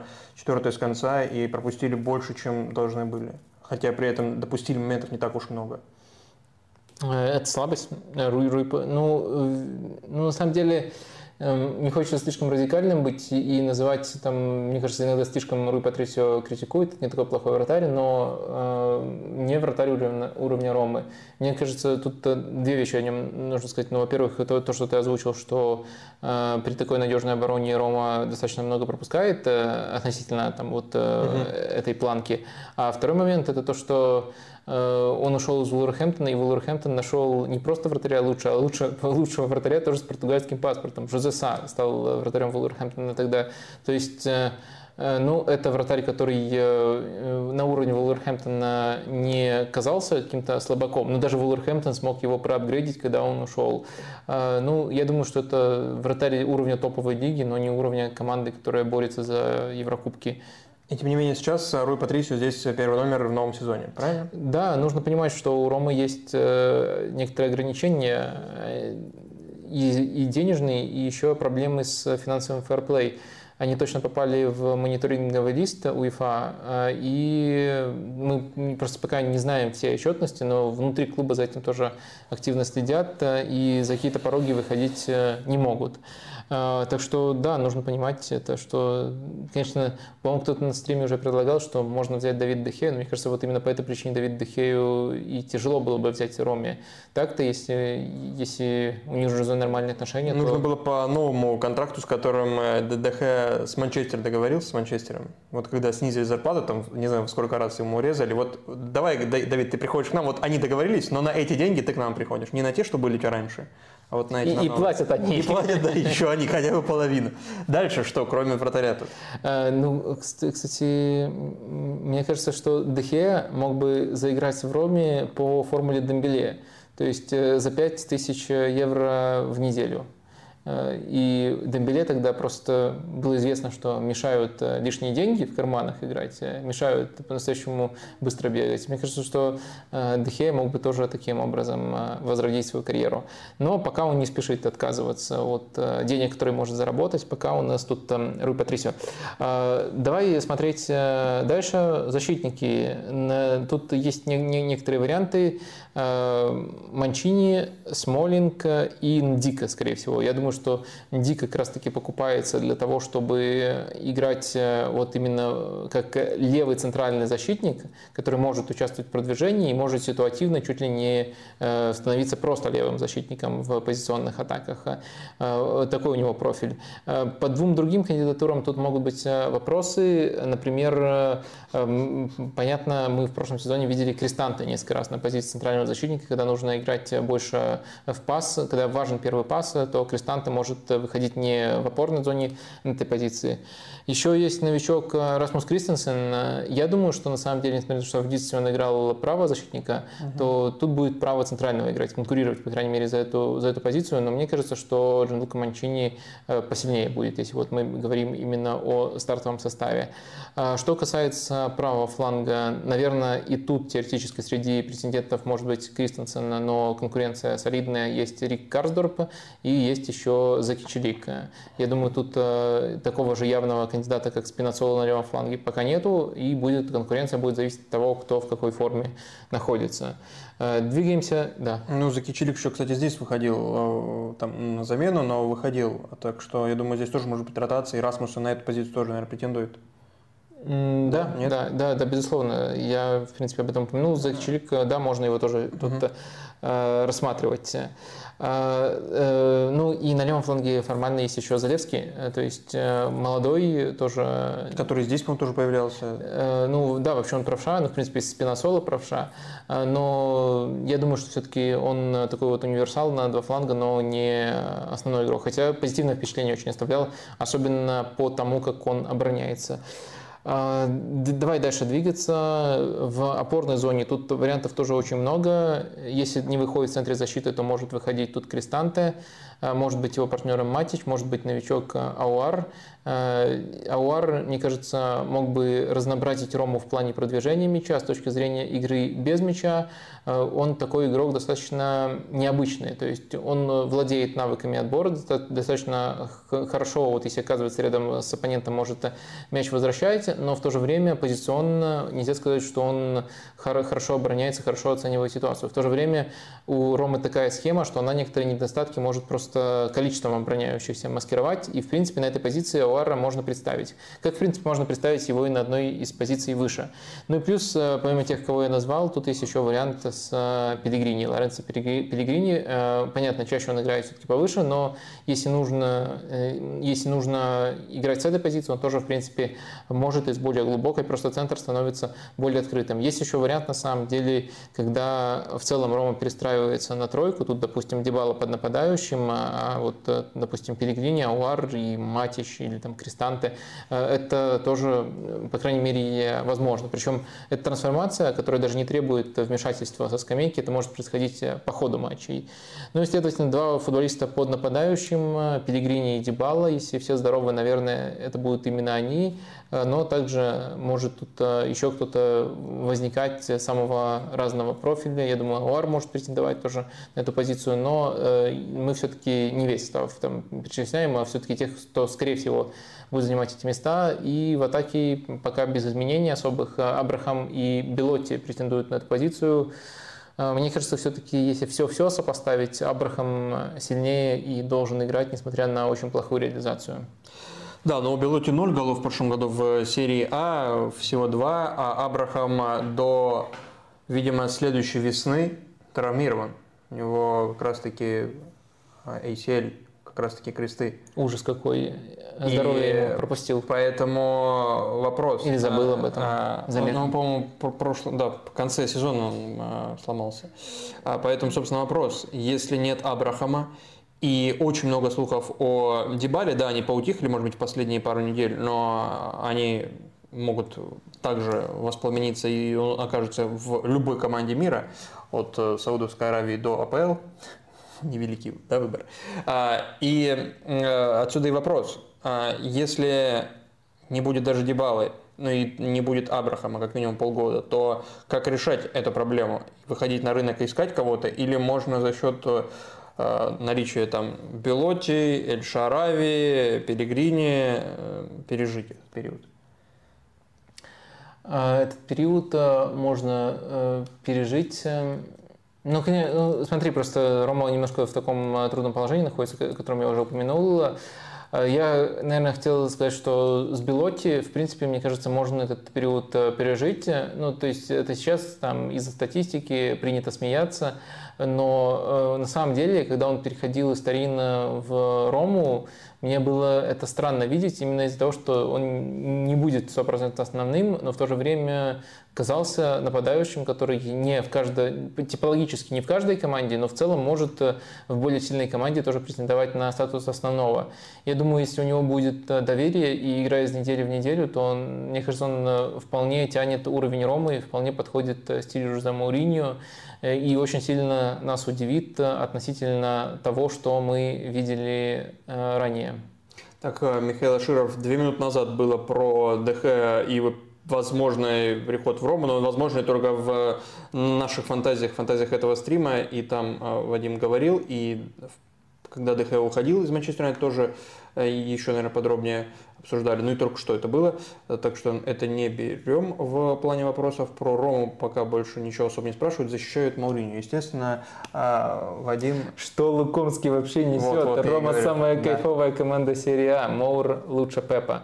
Но видите, у нас тут плюрализм, мы, по крайней мере, это зачитали. Я не понимаю, каким образом можно прийти к такому суждению и к объективному суждению, что Мауриньо лучше Пепа, но даже если смотреть только на результаты и забыть обо всем стиле, ну как, как можно кайфовать от игры Ромы, я уже в большей степени понимаю, но скорее только в том э, смысле, что вот каждая команда, которая последовательна в рамках своей идеи, доставляет мне удовольствие. Но в то же время с общепринятыми показателями, которые вот связаны с... Э, они, конечно, все равно субъективны, с удовольствием в футболе, с кайфом в футболе Рома минимально ассоциируется, и уж точно не, не, проявляется это ни в чем, что можно пощупать, что можно назвать доминированием. Но это, наверное, какой-то другой вид э, кайфа. Но такие мнения тоже присутствуют, видите. Я так понимаю, большинство верят, э, что Мауриньо доработает до конца сезона. А, да, 74% считают, что режим Мауриньо устоит до конца этого сезона, и 27% э, считают, что не устоит. Такие перспективы. Тебе кажется, доработает? Блин, я не собирался отвечать на вопрос, то есть я не готовился на этот вопрос. Это самое... Надо подготовиться было, да. проанализировать много чего. Самое очевидное, что ты попросишь ответить, я вот не ожидал, ты поставил меня в тупик. А, ну, с одной стороны, э, то, что вот я вспоминал, что как давно такого не было. А, я вспоминал не просто так, потому что мне кажется, что действительно в Роме у него такая связь установилась там, с командой, с городом, с болельщиками, которой не было очень давно ни в одном другом месте. Это нельзя не учитывать. Но с другой стороны, мне кажется, что он уже немножко стал истерить и входить в режим саморазрушения. А опыт показывает, что когда он входит в режим саморазрушения, он может э, очень быстро достигать вот этой вот э, цели, и все может как карточный домик рушиться. Ну, в общем, э, наверное, я вот сомневаясь туда-сюда, там, переводя мышку, нажал бы все-таки на вариант «да, доработает». Пока все-таки нет э, этого сценария, как он э, повалится. Но в целом, э, мне кажется, что это, этого нельзя исключать. У меня точно нет большой уверенности в этом. Виталий Шеремет пишет, что Рома будет претендентом на победу в серии А. Если Рома побеждает в серии А, это круче, чем победа Порту в Лиге Чемпионов, победа Порту Мауриньо?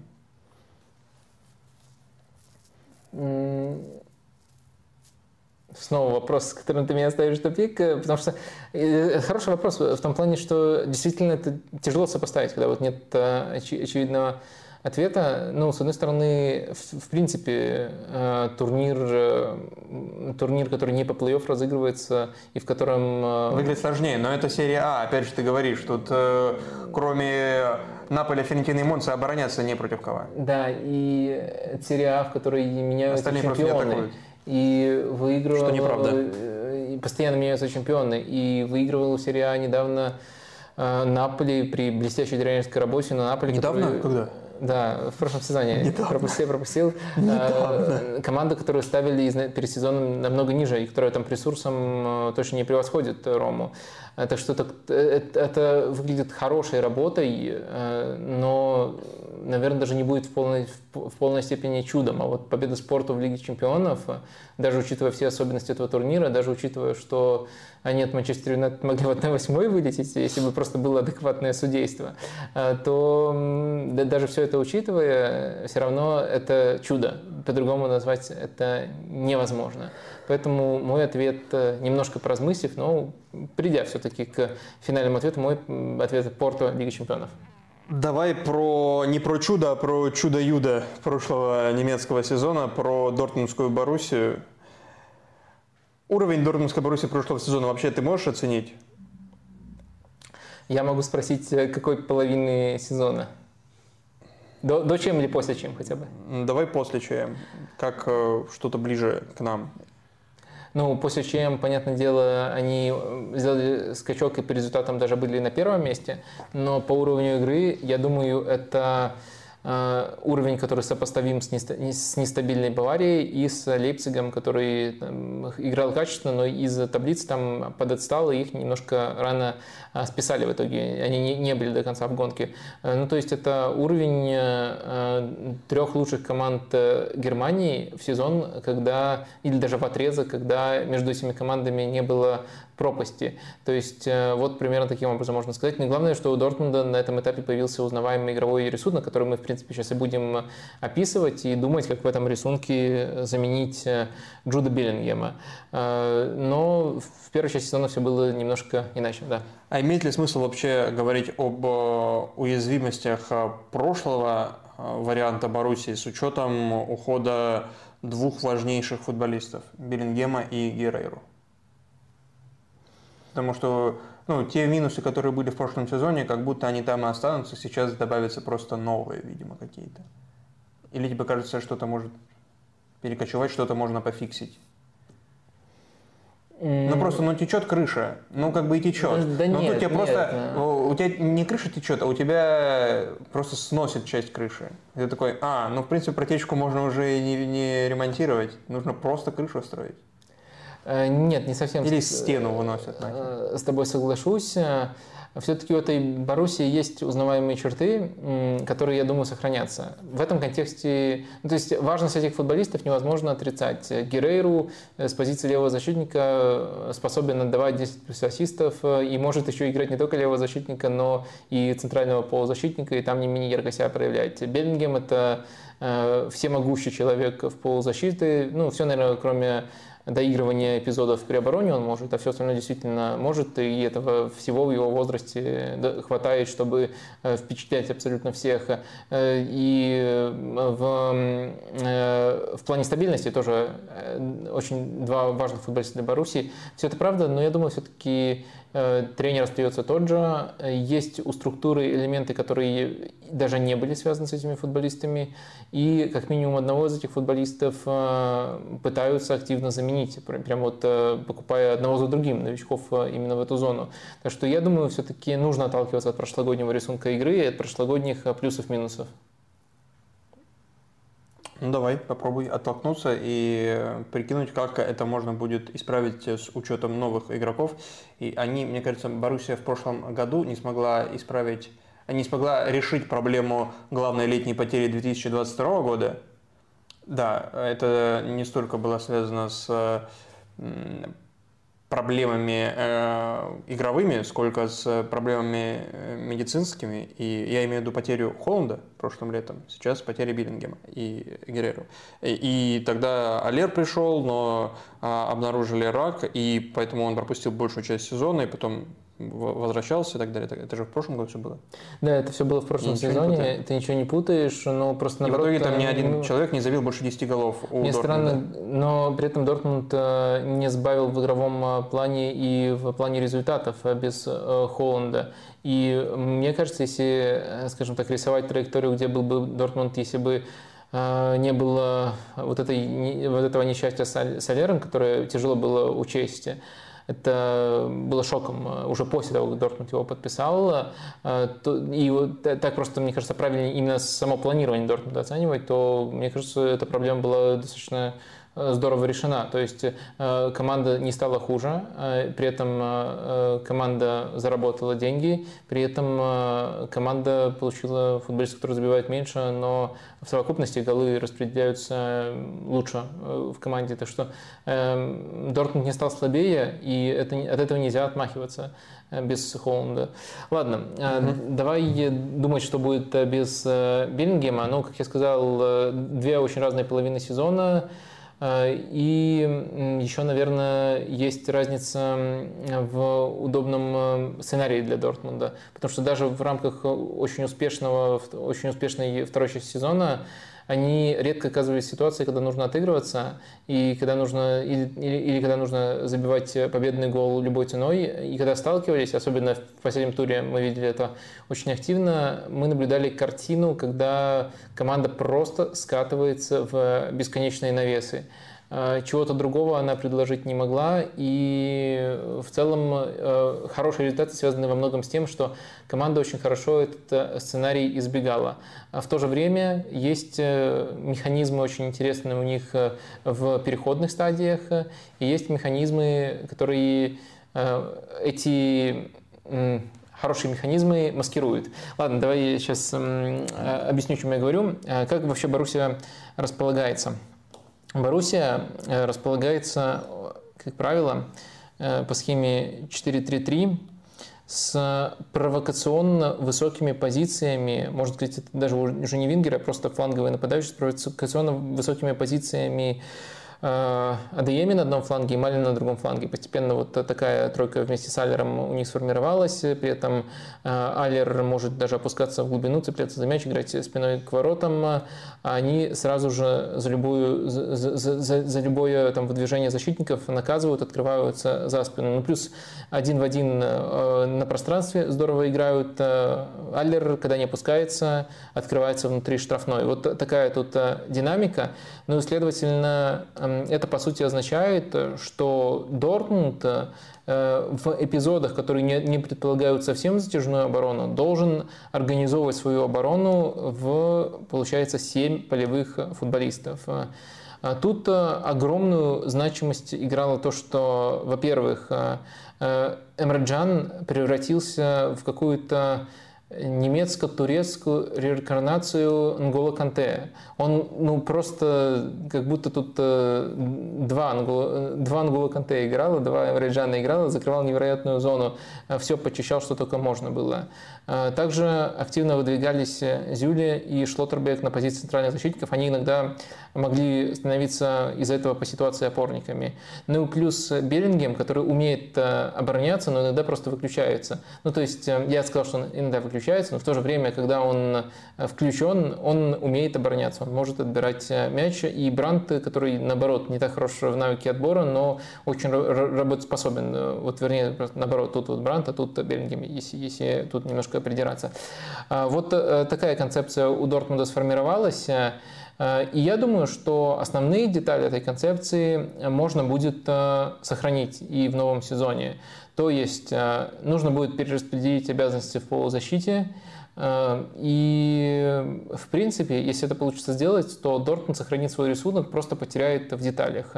Э, Герейру очень крут, но мне кажется, это такой э, luxury для Дортмунда. То есть, в целом, по типажу тут хватает просто надежно, в, этой, в рамках этой системы, где ультравысокие позиции у вингеров, хватает просто ультранадежного оборонительного фулбека не обязательно быть э, таким э, всемогущим, как э, Рафа Грейра.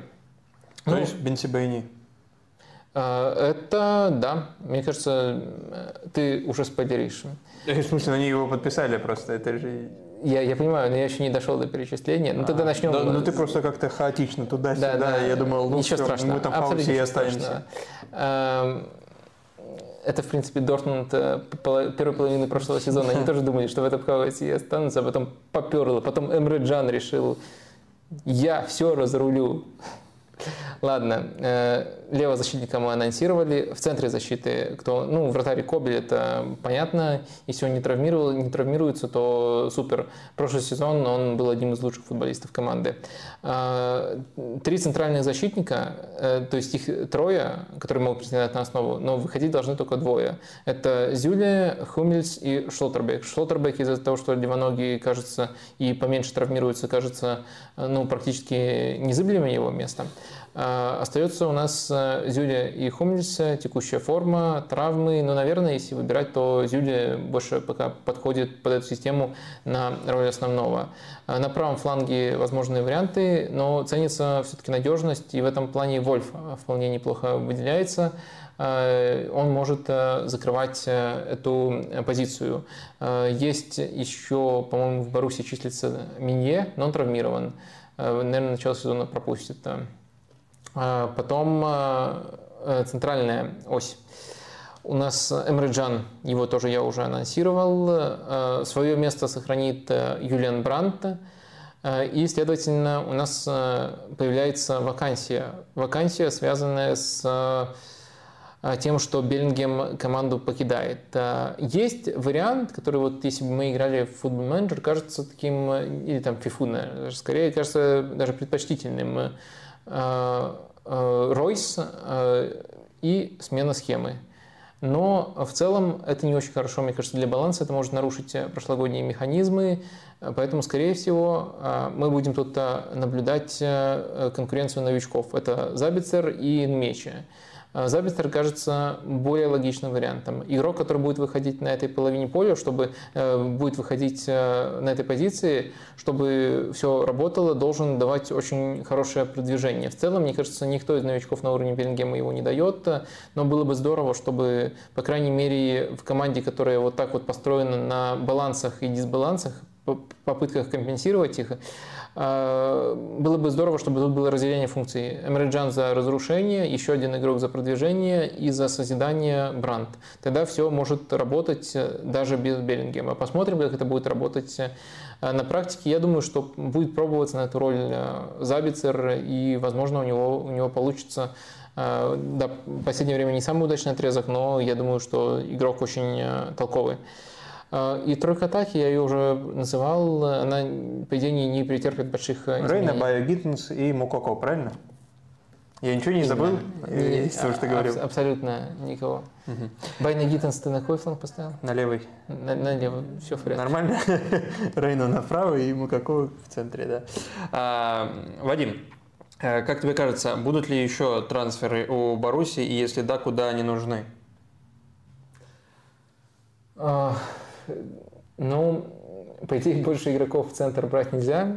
А, и второго Беллингема ты не найдешь.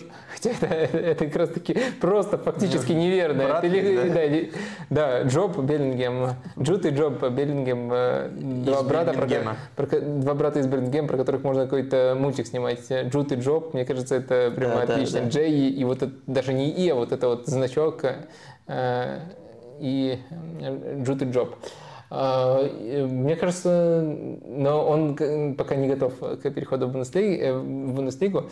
А, мне кажется, что в целом состав эм, неплохо укомплектован. Может быть, э, попытаться проапгрейдить позицию правозащитника, хотя тут э, ситуация, которую я в футболе не очень люблю. С одной стороны, игрок эм, не самый талантливый, ну, я сейчас про Вольфа говорю, выдает хороший отрезок э, и полезен, и ему на замену кто-то берется. Причем хотя... изначально был неправым защитником. Да, хотя... Это же просто Гроскройц. Хотя нет... Ты сейчас Гроскройца описываешь. Хотя нет э, уверенности, что он может э, таким образом играть и дальше, и, может быть, стоит действовать активнее.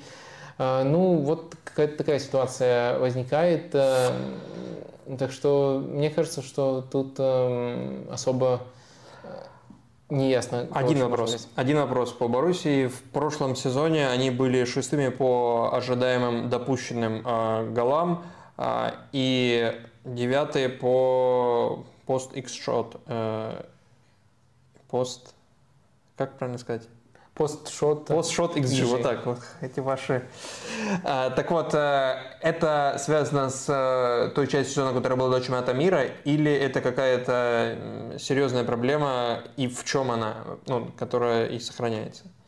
Мне кажется, это проблема, которая, э, которая частично маскировалась хорошими перформансами Кобеля, частично маскировалась, частично исходила из того, что Э, такой перекос э, у Дортмунда в сторону вот этого контратакующего дисбаланса, высокие позиции. Э, ну, во, втор во второй части сезона, мне кажется, с этим лучше справлялись. Я думаю, это нужно проверить, конечно, по цифрам, но я думаю, что лучше тут справлялись. Эмре Джан набрал форму, ну и по-прежнему хорош, хорошо себя кипер проявлял, так что Э, это, мне кажется, следствие этой команды, но это может быть не таким радикальным, если вот э, перенести это вторую часть сезона на весь сезон, и может компенсироваться моментами, которые создаются в переходных эпизодах. Скорее, Дортмунду, если думать о том, что улучшать, э, то скорее нужно думать про оппозиционную атаку, кто, кто, кто может в этом отношении помочь.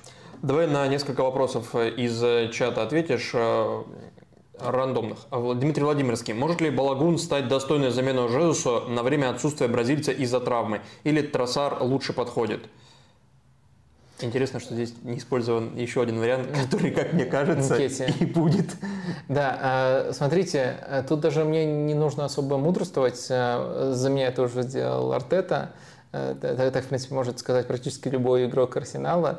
Э, в общем, э, дело в том, что Балаган на, на этих сборах тренировался отдельно от команды, э, и все идет к тому, что его продадут и э, спросил, спросили у Артета как раз таки, поменя, меняет ли ситуацию с Балаганом то, что Жезус получил травму. Он сказал э, нет, и у нас достаточно, достаточно игроков, э, которые могут сыграть на этой позиции. То есть он сказал нет, это не меняет ситуацию с Балаганом, и все по-прежнему идет к его продаже. Он по-прежнему в инкубаторе, да, готовен и, продажу. Очень сильно похож, и, и, и, и даже если бы как бы Балаган из-за травмы Жезуса, если бы эта травма была не на там, несколько недель, несколько месяцев, а не на несколько недель, возможно, на месяц, а более длительная, там, на полгода даже, э, даже если бы Балаган как бы ворвался в основную обойму, он все равно э, не был бы первым в иерархии. Э, он был бы ну, вот, в роли нападающего за спиной Анкети, а есть еще перспектива использования там, ложной девятки. Игроки, о которых говорил Артета, я думаю, это Тросар, это Анкетия и это еще, возможно, Хаверц. Э, я, наверное, расставил бы в, таких, в таком порядке Анкетия, Тросар и потом уже Хаверц. Но при этом, если в каком-то матче ложная девятка будет э, разумней, тогда вот Тросар вырывается на первое место вот в этой конкуренции. Я думаю, вот примерно такая конфигурация будет. Почему Балаган так э, оценивается в Арсенале, я уже в некоторых других э, стримах отвечал, причем даже отвечал до того, как э, это решение было принято. Я вот, когда еще он зажигал за рент, говорил, почему Арсеналу логично от него летом избавляться, потому что и ценник может быть хороший, и определенные качества с Арсеналом у него не сходятся. В итоге, мне кажется, что решение Арсенала на летнее, в летнее окно только подтверждают то, что я говорил раньше. Ну и, следовательно, на ваш вопрос отвечая, ситуация не трансформировалась достаточным образом, э, и нет, Балаган не будет решением этой проблемы. Так, а вот вопрос про Боруссию сейчас возник. Харри Макмиллер. А Куду смог бы частично заменить Джуда? Интересный вариант. Э, я думаю, что ну, понятное дело, он, в принципе, как и Джуд на момент его прихода не проверен на уровне именно топовых лиг. Он э, очень э, хорошо себя проявлял и лучше всего себя проявлял именно как ложная девятка. То есть это хороший вариант, интересный вариант, но это такое мышление э, вне рамок. То есть ты пытаешься прикинуть, как качества, которые есть у футболиста, могут лечь вот в роль, которая раньше была, была у тебя в системе, но при этом сам футболист этого не делал на стабильной основе раньше. Диггер 499 э, про Санчо было в блоке про Манчестер Юнайтед, э, и там оценка от Вадима, насколько он может возродиться, э, и если да, то в какой роли. А вот другой вопрос от этого пользователя, от, этого зрителя. Как оцениваете Альвареса из Аякса? Многие клубы им интересуются, но почему-то сваливаются в последний момент. Может ли он подойти доминирующей команде с учетом его не самой сильной игры в пас? Ну, точно характеристика. Мне кажется, это главное опасение. Его не самая сильная игра в пас. Это опорник с прошлым центрального защитника. Понятное дело, очень здорово играет на втором этаже, достаточно большой объем дает. Но в целом, мне кажется, что должна быть специфичная команда, где рядом с этим опорником, рядом с Эдсоном Альваресом оказывается кто-то, кто может двигать мяч. Ну, на самом деле, тут можно вспомнить э, драму последних недель в Баварии. То есть э, там, по сути, сейчас спорят, есть ли у Баварии опорник. Ну, там э, номер 6, так это называют все участники этого спора. И Тухель говорит, то, что мне придется как-то обходиться, но шестерки у меня в составе нету. Потому что все самодостаточные личности, никто не хочет подчиняться. Э, потом э, у Кимиха спрашивают, э, что вы будете делать, вот у вас нет шестерки в составе, и он с удивленным лицом я шестерка. Ну, на немецком эта фраза звучит намного более элегантно. Да, без дополнительных смыслов. Их бензикс, как-то такая. Да, и потом еще Далик сказал, что у нас нет шестерки. А еще раз, как, как звучит? Э, я, я боюсь, не, что не очень элегантно, на самом деле. Так, вопрос э, еще один. Артур С. Смотрел ли Вадим последние матчи Интер Майами в Кубке МЛС? И если да, оцените игру Роберта Тейлора. Серьезно, Роберта Тейлора? Роберта Тейлора. Да. Э, я смотрел не, не все Э, ну, во-первых, это даже Кубок МЛС, это даже еще не, не МЛС. МЛС, по-моему, 20 августа или в этих числах начинается, э, возобновляется, вернее. Э, я смотрел фрагменты и один матч полностью. Почему именно Роберта Тейлора? Ну, блин, Вадим, так строятся шутки, setup, punchline. И на обманке. Все ждут, что Интер Майами сейчас спросят про... Блин, я должен реально разбирать эту шутку? Нет, это нормальная шутка.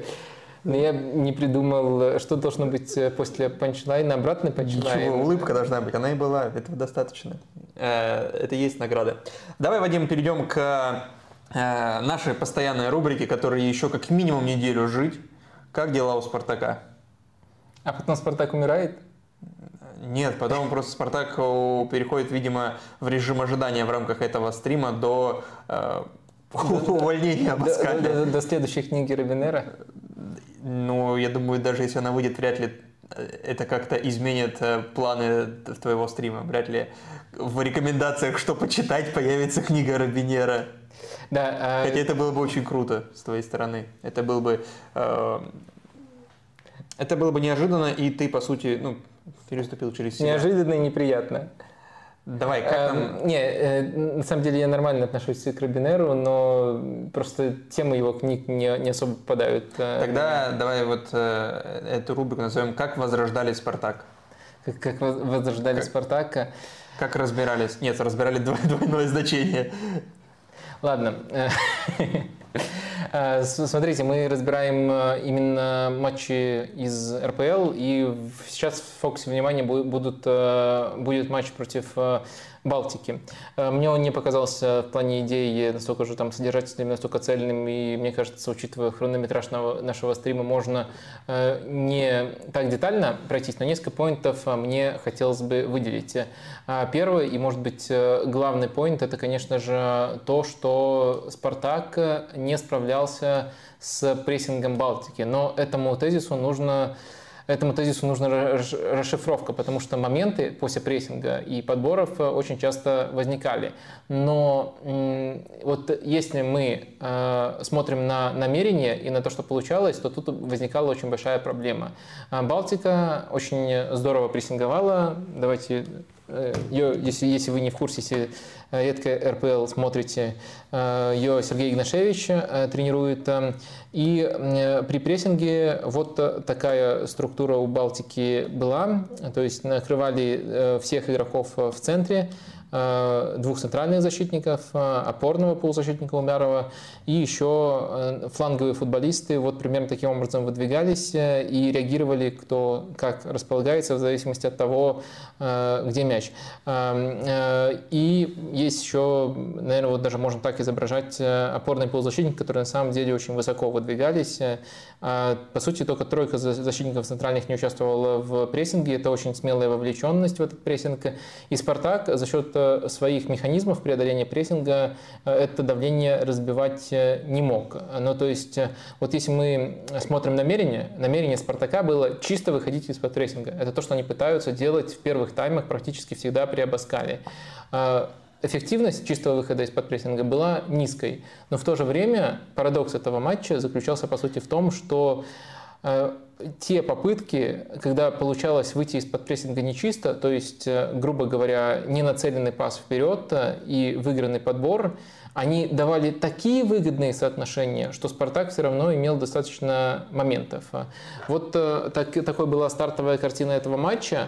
Во втором тайме она немножко изменилась, э, потому что Балтике из-за гола, пропущенного в раздевалку, нужно было отыгрываться, и они стали намного более инициативно строить уже собственные атаки. Ну и «Спартак», следовательно, больше времени начал проводить без мяча. В таком контексте, в принципе, характер опасных атак «Спартака» не поменялся, но они стали чаще возникать из переходных эпизодов, но это тоже были моменты, где Балтика выглядит наивной, то есть выглядит э, пугающе открытой из-за своих соотношений, и Спартак получает возможность э, убегать, иногда даже с численным преимуществом э, и часто с численным равенством.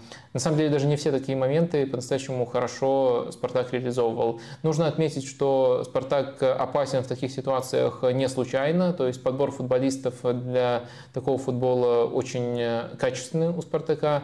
Это Э, Тео э, Бангонда, который очень хорошо тащит мячи. Это э, Квинси Промес, который тоже на пространстве очень хорош. Это Зоблин, который хорошо поддерживает подобные атаки.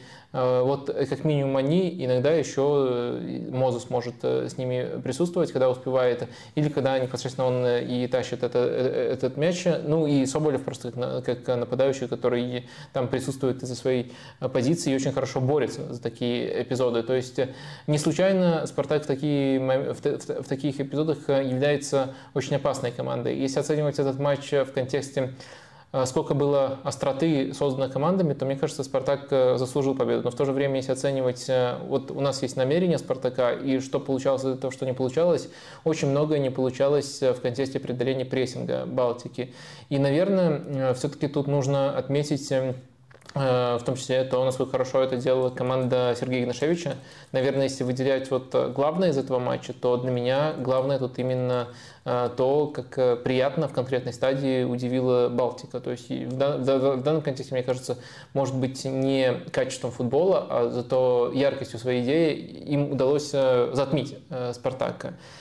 Э, что еще отдельно отмечу? Отмечу, что когда у, Спарта... у Спартака не было территориального доминирования в этом матче, но когда Спартак э, закреплялся, вот уже Э, каким-то образом, может быть, там нечистым этот прессинг был пройден, и Спартак закрепился на чужой половине поля, а с мячом команда действовала достаточно эффективно. Тут можно послушать, что мы в прошлый раз говорили, то, как э, треугольники на двух флангах действуют, то, как взаимозаменяемость в рамках этих треугольников работает, и то, как Спартак целенаправленно доставляет мяч именно в эти треугольники, и даже в позиционных атаках не очень активно комбинирует через центр.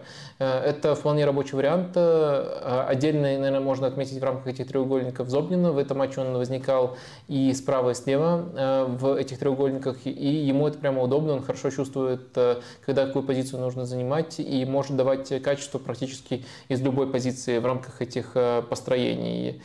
Можно отметить как проблему в зародыше, что в этом матче, поскольку не было Зиньковского и Тео стартовал на его позиции, иногда возникали эпизоды, это такая проблема, скорее, которая не сильно проявилась в этом матче, но иногда возникали эпизоды, когда оба вингера Спартака оставались э, чудовищно высоко при обороне. Зиньковский как раз-таки намного более работоспособный и в таких эпизодах иногда даже в пятерку садится.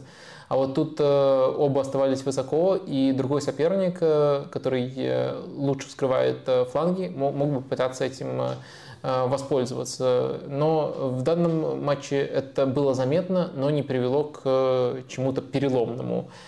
А, в принципе, в принципе, я думаю, э, примерно вот э, такого саммари этот матч и заслужил. Э, ничего больше сильно глобального сказать не могу. Один вопрос про «Спартак». В первом туре не играли против Оренбурга, и в первую очередь Оренбург создавал свои моменты в контратаках, и «Спартак» очень много допустил при вот этих, в этих переходных фазах. Сейчас во втором тайме против Балтики Балтика создавала много в ну, главная старта Балтики была в оппозиционной атаке. И тоже Спартак э, допускал эти моменты у своих ворот. То есть и в одной стадии, и в другой Спартак допускает моменты у своих ворот. Это связано с какими-то э, структурными проблемами или с кадровыми и просто с наличием там, защитников, опорников и так далее? Ну, мне кажется, тут, во-первых, не стоит преувеличивать э, в том плане, что моменты были, но их эм, относительно давления, которое оказывалось, было не так уж много. А, но в то же время я думаю, что это связано с э, вполне конкретными зонами. Зонами, которые я косвенно уже упомянул, это фланги. То есть э, я сказал про одну сторону проблемы, почему в данном случае она еще сильнее бросалась в глаза, потому что было такое сочетание вингеров, Промес и Бангонда. И второй момент – это непосредственно фланговые защитники, на которых повышается нагрузка. То есть они как бы не виноваты напрямую, нужно понимать, кто играет в этих э, позициях. По сути, это не на 100% профильные игроки. И если Данил Денисов э, э, с точки зрения обороны достаточно неплох, в других вещах к нему больше вопросов, то Хлусевич, ну, это совсем, совсем не крайний защитник. И для него оптимальный сценарий – это когда Спартак просто-напросто достаточно много атакует. Еще один клуб, о котором хотел, еще одна команда, о которой ты хотел поговорить, э, и это Шахтер. Шахтер, у который сыграл два матча уже в чемпионате Украины. И что ты там увидел? Там новый тренер в Шахтере. А, да. А... На, на, на кого этот Шахтер, тебе кажется, больше похож из последних тренеров Шахтера? Там... К сожалению... Ни на кого или как? К сожалению, на Манчестер Юнайтед. Какой? Прошлогодний, даже, даже, даже не этой предсезонки, не на блестящий предсезонный Манчестер Юнайтед, а на а, Манчестер Юнайтед прошлогодний, но до этого постепенно э, доберемся. Э, ну да, наверное, давай э, начнем с перестановки Э, Явичевич э, в прошлом сезоне тренировал э, «Шахтер», и в этом сезоне случилась рокировка. Патрик Ван Люен возглавил «Шахтер». Это тренер, который раньше работал, если я не путаю, в «Заре», но он mm-hmm. намного более интересен тем, как эм, тем, как э, он э, строил молодежную структуру «Шахтера». То есть с 2006 по 2013 год э, он был, насколько я понимаю, координатором Академии. Насколько я понимаю, я точно должность не помню, но он точно работал именно над Академией. И вот в плане того, что мы сейчас наблюдаем Э, в подготовке футболистов, э, то есть какое сейчас поколение молодое у Шахтера, это и Судаков, и до этого Мудрик, и Бондаренко, фундамент всего этого был заложен именно э, Патриком. И вот сейчас он приходит делать абсолютно другую работу, приходит уже в качестве главного. А, это не первый его такой опыт в качестве главного, но в то же время для 53-летнего специалиста это скромный опыт. У него был э, сезон в Макаби Тель-Авив, у него был опыт э, до этого в Заре, и вот э, сейчас он возглавляет Шахтер. А, и что из этого у нас получается? Э, в первых матчах. Э, давайте сразу скажу, чтобы суммировать общее впечатление. Если вы не, не помните, в прошлых сериях я признавался в любви Шахтеру. Мне очень нравилось, как команда дерзко играет в розыгрышах при Явичевиче. Очень э, хорошо с любым соперником, очень хорошо показывали именно смелость в этой стадии. И очень часто это дополнялось хорошей эффективностью. Это на самом деле еще со времен Дезерби прослеживается, но Явичевич эту линию очень хорошо продолжил. А что касается нынешней ситуации, я скорее недоволен тем, как развивается команда. Поменялась схема. Раньше практически всегда было у Шахтера 4-3-3, которое можно также было записать как 4-1 4-1, но э, это, по сути, одна и та же схема с некоторыми преобразованиями без мяча. Но в любом случае, э, сейчас уже совершенно другая концепция. Это 4-2-3-1, и э, очень многие принципы основательно меняются. И не все изменения мне нравятся. Вот это вот если суммировать. Дальше доберемся Э, до деталей. Но, э, сказав все это, нужно понять, э, что у «Шахтера» пока не все футболисты основные доступны. Это тоже сковывает ресурсы. Так только на скидку не играют Степаненко, не играет Судаков. В первых матчах Трубин, вратарь тоже, который, которым активно Интер интересуется. Э, тоже пока э, не играет. Э, ну и основные фланговые защитники тоже отсутствуют. В общем, есть где Шахтеру прибавлять даже за счет внутреннего ресурса, но пока перестановки, которые я наблюдаю, не очень впечатляют. Э, в двух первых матчах э, их соперниками были Металлист и Верес, э, то есть пока еще не было прямо таких топовых проверок внутри УПЛ, и даже в этих матчах Шахтер, во-первых, набрал 4 очка, я поймал мысли, что не все могли даже следить за результатами, набрал 4 очка, 2-1 и 1-1 результаты, причем против Вереса свой гол они забили, можете посмотреть, это был просто скандальный гол, но он был забит не не за счет какого-то э, трудового действия, а просто потому, что воспользовались неразберихой и штрафной быстро разыграли. И Матвиенко в пустые ворота просто ударил, воспользовавшись тем, что судья там не, что-то недостаточно четко проговорил.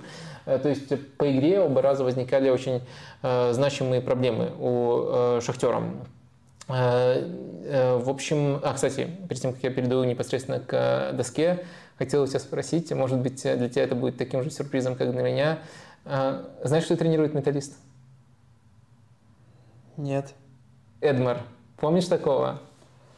Который играл в «Металлисте». И за сборную Украины, и в «Металлисте». Легендарный «Металлист». Да, Мирон Маркевич тогда... Я хотел сказать, сначала Мирон Маркевич тренирует до сих пор.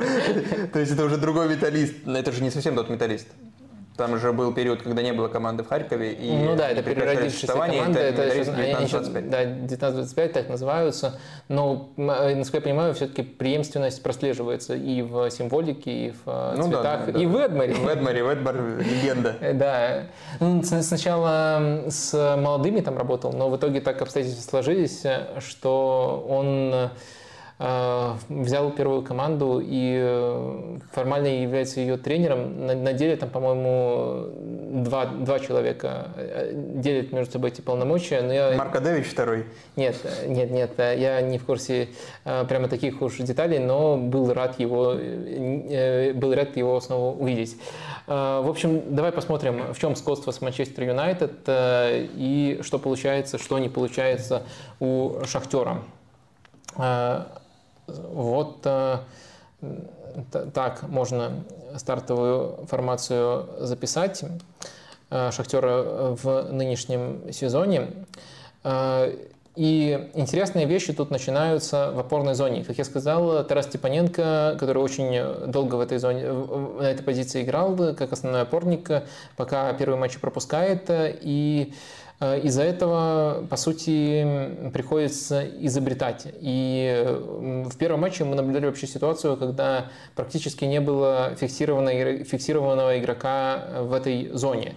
И очень часто мы наблюдали ситуацию, стартует тут, если что, Бондаренко на одной позиции и Крюскив на другой позиции. То есть Бондаренко это в прошлом, в прошлом сезоне восьмерка, и на юношеском молодежном Евро он тоже очень ярко себя именно рывками до штрафной проявлял, э, и э, обычно он играет вот э, совершенно в другой позиции. Крюскив это игрок, который на первых порах после ухода Мудрика вообще выходил на его позицию. То есть это два игрока, которых тут изначально не ждешь увидеть, хотя Крюскив как атакующий атакующий полузащитник, раньше э, в центре тоже играл. Э, но э, фишка в том была в первом матче, что они пытались так ротироваться, во-первых, при владении создавали уже вот такую структуру, разворачивали в другую сторону треугольника. Во-вторых, пытались ротироваться так, чтобы постоянного опорника не было. И с одной стороны, мне это казалось интересной идеей, которую там можно развивать. С другой стороны, это вполне может быть просто вынужденной идеей, которая связана с тем, что э, приходится обходиться без опорника. Во втором матче Бондаренко играл практически фиксированно на этой позиции, и уже была более четкая структура. Э, дальше, э, по ходу владения, мы, как правило, наблюдали вот нечто подобное. И вот это очень похоже, на самом деле, на то, что делал Манчестер Юнайтед э, в развитии своих атак. Это вот первое сходство, которое мы отмечаем. Э, то есть э, в стадии розыгрыша два крайних защитника не сужаются так, чтобы быть полноценно ложными, но в то же время остаются в достаточно низких позициях. И дальше, в зависимости от того, как развивается атака, это, эти механизмы пока не очень хорошо отлажены у Шахтера, они либо все-таки сужаются, либо, если продвижение идет, уже начинают делать рывки на чужую треть. У них вот такая вспомогательная роль в первой стадии владения и вот такая э, структура э, владения у Шахтера. Но на самом деле пока это очень все плохо работает, с продвижением у команды большие проблемы, и из-за того, что нет э, вот человека, который может в опорной зоне вести игру и делать функции классической шестерки, очень многое на Матвиенко возлагается. Он в этих матчах, наверное, был самым ярким игроком Шахтера и без мяча доминировал над своими оппонентами, и в продвижении самыми разными типами удивлял, и еще был таким скрытым плеймейкером. Второе сходство – это Зубков в роли Антони. Вот э, пока э, на левом фланге выходит э, в роли основного Зубков, и он вот действует буквально в той же манере. То есть это Э, в лучших, э, скажем так, э, в лучших матчах это роль Робина, в худших матчах это роль Антони. И вот именно такая роль у Зубкова в этой структуре. Он самый активный атакующий игрок, но кажется далеко не самый эффективный. Но в то же время активность, то, как его нагружают по механизмам, это достаточно похоже. На другом фланге действует, кстати, Кощук, который теперь получает свой шанс после того, как год провел в Сабахе, где работает Мурат Мусаев, и там он очень ярко расцвел. Ну и потом на Евро себя тоже, на молодежном Евро себя тоже ярко проявил, но он тоже скорее хотел бы играть на прав, с правого фланга, ему удобнее действовать, он левша, который смещается, а тут ему приходится больше играть э, в ширину. Но в целом он как раз-таки в этих матчах выглядит э, э, обратно, обратной стороной монеты, скажем так. Он не очень часто вовлечен, но когда вовлечен, достаточно эффективен и хорошо себя проявляет. Э, в итоге вот э, такая структура, но пока вот эти вот э, механизмы от крайних защитников не очень хорошо работают, продвижение очень сильно хромает, и относительно того, как Шахтер может, сколько Шахтер может создавать, Шахтер не создает достаточно моментов в этих матчах и создает недостаточно острые моменты в этих матчах. Отдельно, наверное, отмечу все-таки Крюскива. Он как игрок, который в пас играет очень хорошо, выделяется вот именно Э, именно вот в этой команде. Некоторый позитив в атаке исходит э, именно из него. Ну и, наверное, можно отметить, что в качестве десятки тоже нетрадиционный выбор Сикан в прошлом нападающий используется. Иногда он может, конечно, располагаться и выше, ближе к Трауре, например. Э, в общем, эм, вот такая конфигурация у Шахтера. Э, пока я, как э, неравнодушный зритель, скорее с разочарованием смотрю, но я понимаю, сколько игроков не хватает, я понимаю, что это только э, стартовые изменения, но в то же время я уже вижу нотки Манчестер Юнайтед, Тенхага, но я не уверен, что это прямо полноценный комплимент. Еще, наверное, что нужно ответить, отметить отдельно, это вот эта позиция. Бондарь травмировался в конце первого матча, причем так, что его уносили на носилках. И Шахтер, поскольку трансферное окно еще открыто, активно начал искать замену. Нашел. Нашел. Может, вот ты спрашивают про него. Да-да, я знаю, я видел, а, он уже официально, причем чуть ли не сегодня объявили об этом. А, очередное возвращение, э, как вот здесь э, пишет, э, кто пишет, Арнамбек Муканов, легенда Барселоны, очередное возвращение в Шахтер Чегринского. Нет, ну, правильно говорить, э, очередное пришествие в шахтер Чигринского. Ты от внешнего вида отталкиваешься? Э, я, я, я вообще против любых стереотипов, а поэтому просто хотел у тебя спросить, читал ли ты «Откровение Иоанна Богослова»? Я нет. Сказано ли там что-нибудь про третье пришествие, потому что, э, ну, там про второе понятно, угу. оно уже состоялось, а вот третье, кого там ждет а кара? сколько Чигринскому лет? 35. А, ну проскочил, все нормально.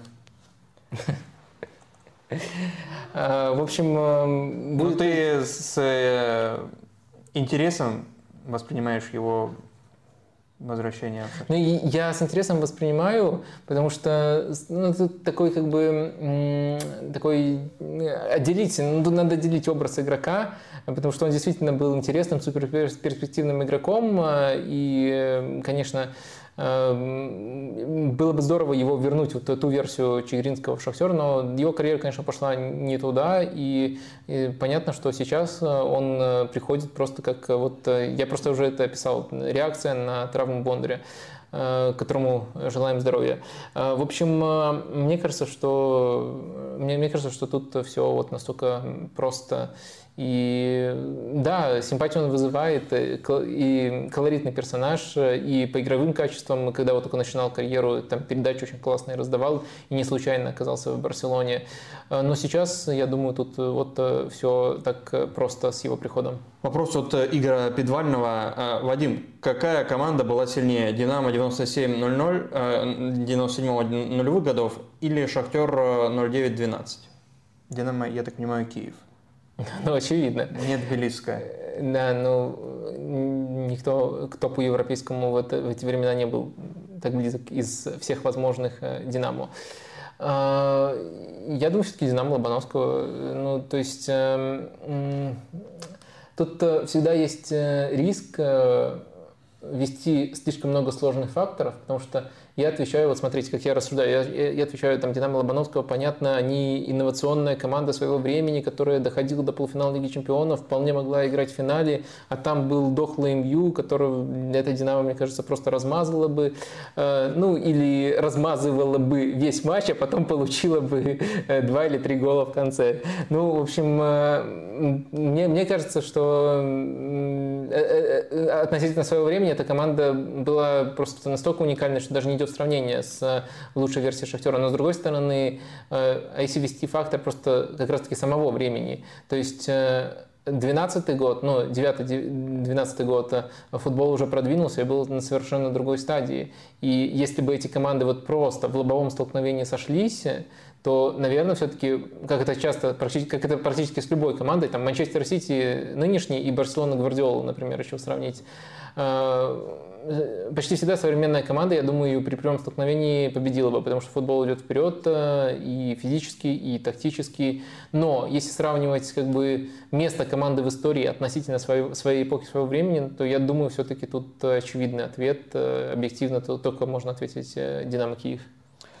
Давай к трансферам вернемся и поговорим о некоторых, которые уже завершены в рамках э, трансферного блица. А, ну, прежде. Прежде один вопрос от э, Артура С. Традиционный. Саудовцы все еще санитары футбольного рынка? А завтра выйдет моя колонка э, про на sports.ru. Можете прочитать э, про мое отношение к Саудовской Аравии. Нет, оно не меняется. Мне кажется, пока не случилось ничего такого, чтобы кардинально сдвинуло баланс и что сделало бы либо Европу кардинально слабее, либо Саудовскую Аравию каким-то пригодным продуктом. Так что э, мой ответ по-прежнему. Но спасибо, что, э, что уточняете, держите в тонусе. Это прямо сразу видно, что постоянные зрители. Да, тогда давай э, быстро про некоторые трансферы. Мане Валь Наср. Наверное, самый громкий переход в Саудовскую Аравию этой недели.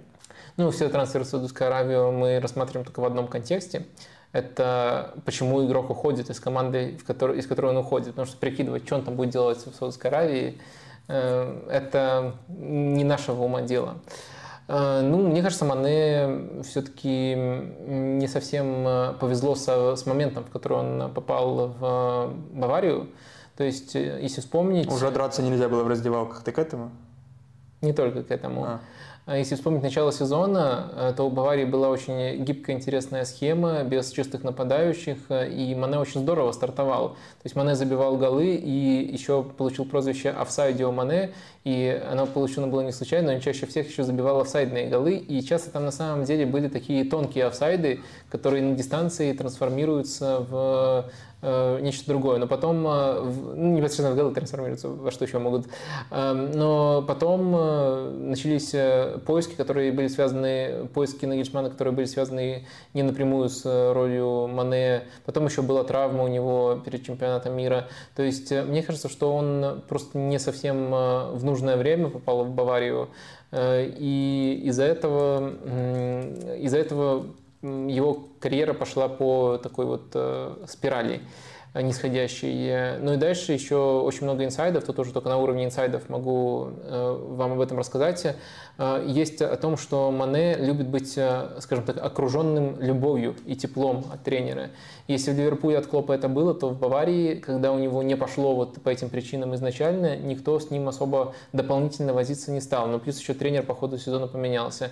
Я думаю, что Мане это игрок и стиля Баварии на самом деле, и уровня Баварии, который просто оказался в Баварии не в то время. Вот такая грустная история. Но и опять же, мне кажется, то, что Бавария, оказавшись в такой ситуации, может запросто разгрузить, э, от- отгрузить свой пассив в Саудовскую Аравию, вместо того, чтобы записывать этот трансфер в неудачи и пытаться еще какое-то время там, наигрывать игрока и продавать потом э, в убыток, платить ему долго зарплату.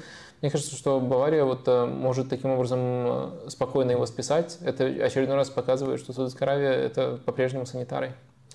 Виллиан в Аль-Шабабе, судя по всему. Да, тут надо, наверное, рассказывать другую часть истории. Она интереснее самого трансфера, что он недавно согласовал но- новый контракт с Фулхэмом, но потом... У него закончился контракт, правильно? Он был свободным агентом. Или как? Или он по-прежнему принадлежал Фулхэму? В этот момент я упустил. По- По-моему... Потому что сам Фулхэм уже не очень ра- рад э, взаимодействовать с Саудовской Аравией, и там их владелец высказывался, что мы не хотим э, сотрудничать со страной, которая убивает там в посольствах. э, Нет, это сын владельца, который входит э, Ну да, да, сын владельца. э, совет директоров.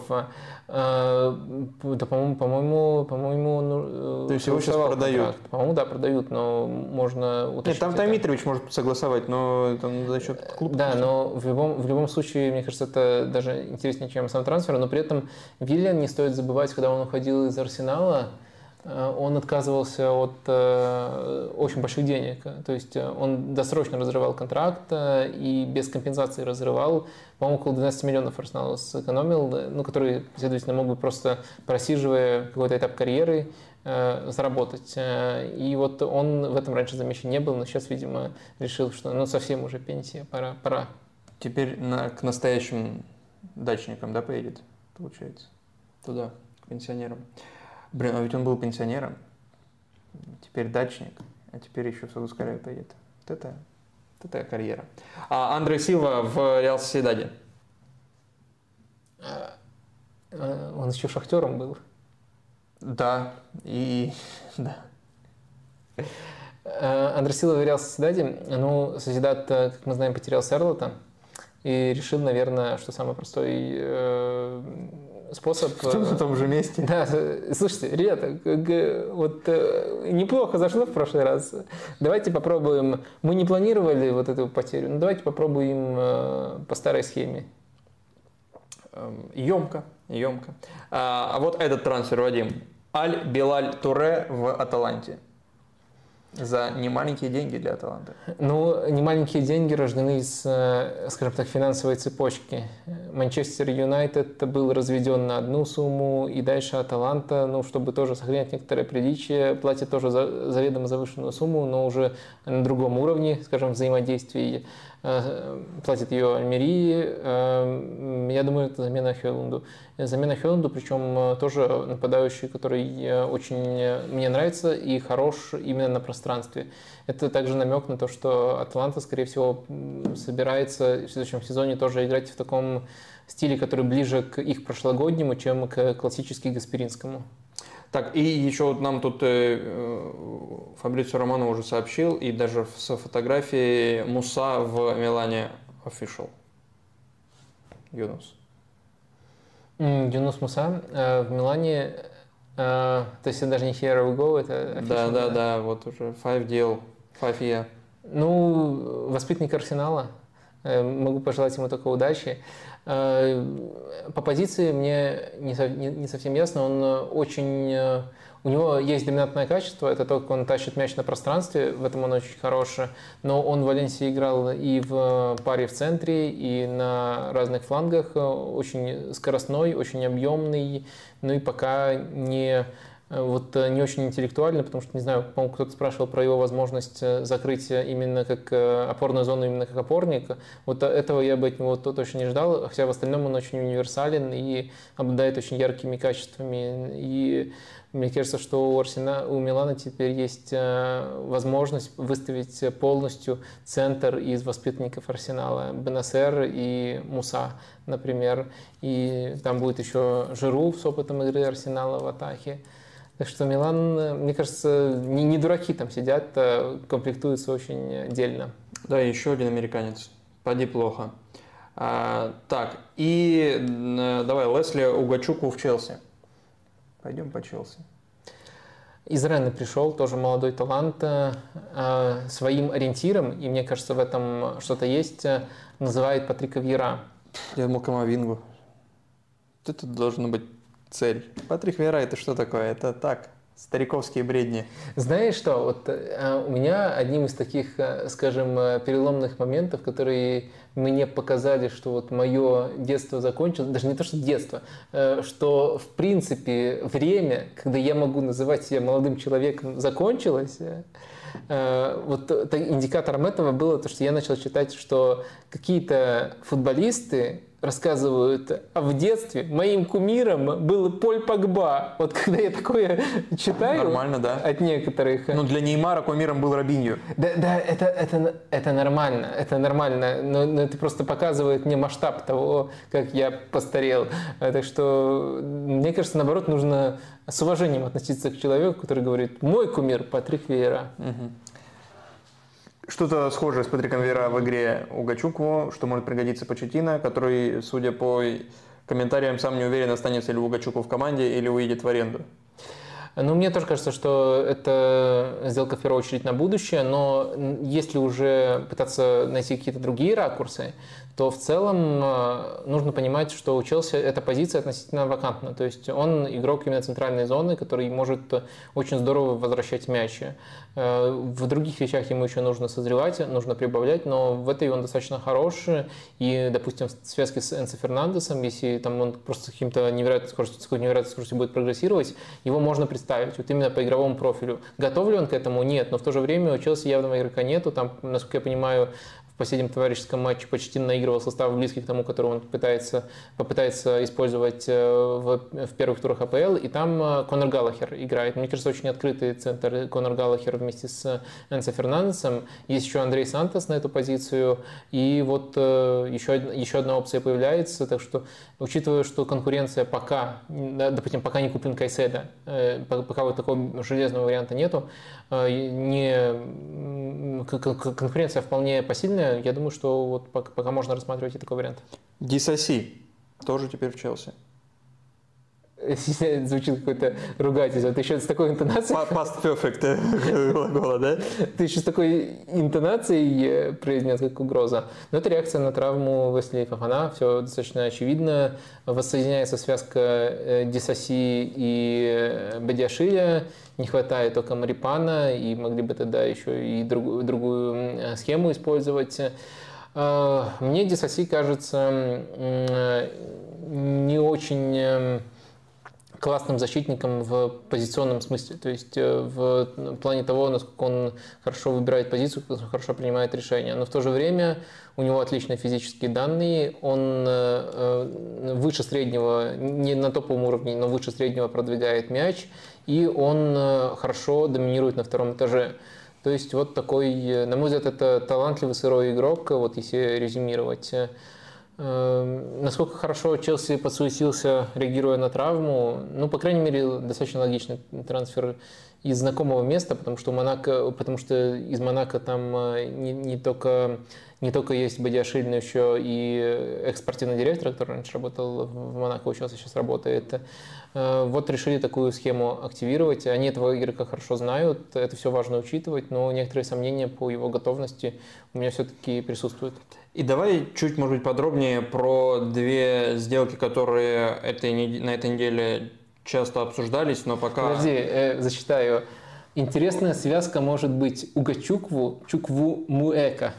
Чуку, Чукумека, да. А... Какой примитивный юмор меня возбуждает. Пожалуйста, возвращайся к интеллектуальным вопросам. Это пошел нахер было сейчас от тебя или что? Нет. Это звучало именно так. Извините. Какие интеллектуальные вопросы? Нет на них претензий. А, вопрос про а, два а, вратаря, которых обсуждают на этой неделе, и их связь с командами топ уровня. Это Роберт Санчес и его потенциальный приход в Челси, и Давид Рая и его возможное появление в Арсенале. Пока этому подтверждения нет, но слухи очень плотные. Во-первых, насколько тебе кажется, эти эм, трансферы нормальные для э, команд, у которых вроде бы есть Э, первый номер. Но мне кажется, это спорная стратегия создавать такую искусственную конкуренцию, но это все-таки все-таки разные случаи, э, как мне кажется. Но все-таки, хотя... Ну, давай по очереди. Давай, Роберт Санчес. Роберт Санчес и его э, возможный приход в Челси. Это апгрейд позиции вратаря, это просто усиление конкуренции или это э, апгрейд тогда, давай уж, backup Кепа. Но мне кажется, Роберт Санчес э, в форме. Важно просто понимать, что последние полгода он проиграл конкуренцию э, Стилу в воротах э, у Дезерби, то есть в братне Дезерби, и Стил выделялся игрой ногами, это мы все знаем, но также еще там была какая-то закулисная история, ну, в смысле, была закулисная история, которую мы до сих пор полностью не знаем, связанная с Робертом Санчесом, который по личным причинам отказывался от вызова в сборную Испании, просил исключить себя из списка, и в конце сезона там уже разругался с командой и, по-моему, отказался быть в заявке в каком-то матче. То есть он начал психовать, у него что-то в личной жизни происходило, и вот мы не знаем, закончилось ли это. Если закончилось, и мы можем как бы обнулить последние там полгода и Э, ориентироваться на ту версию Санчеса, которая была большую часть э, времени в АПЛ. Кстати, знаешь, со скольки лет он в Брайтоне? Э, кто? Роберт Санчес. С 17. С 15. Есть фотка, где 15-летний, еще не бородатый, представляешь, Роберт Санчес подписывает... Фотошоп подписывает контракт с Брайтоном. Можно найти. Я думаю, это, это в принципе, гуглится. В общем, Э, Роберт Санчес, если ориентируемся на его версию, которую мы большую часть его пребывания в АПЛ, в воротах Брайтона наблюдали, то это вратарь э, современный, качественный, ногами тоже играет достойно, пускай там сил показал просто какой-то экстра уровень э, в последние полгода, контролирует всю штрафную площадь, шот-стоппинг немножко нестабильный, но относительно всех остальных качеств в принципе достойный.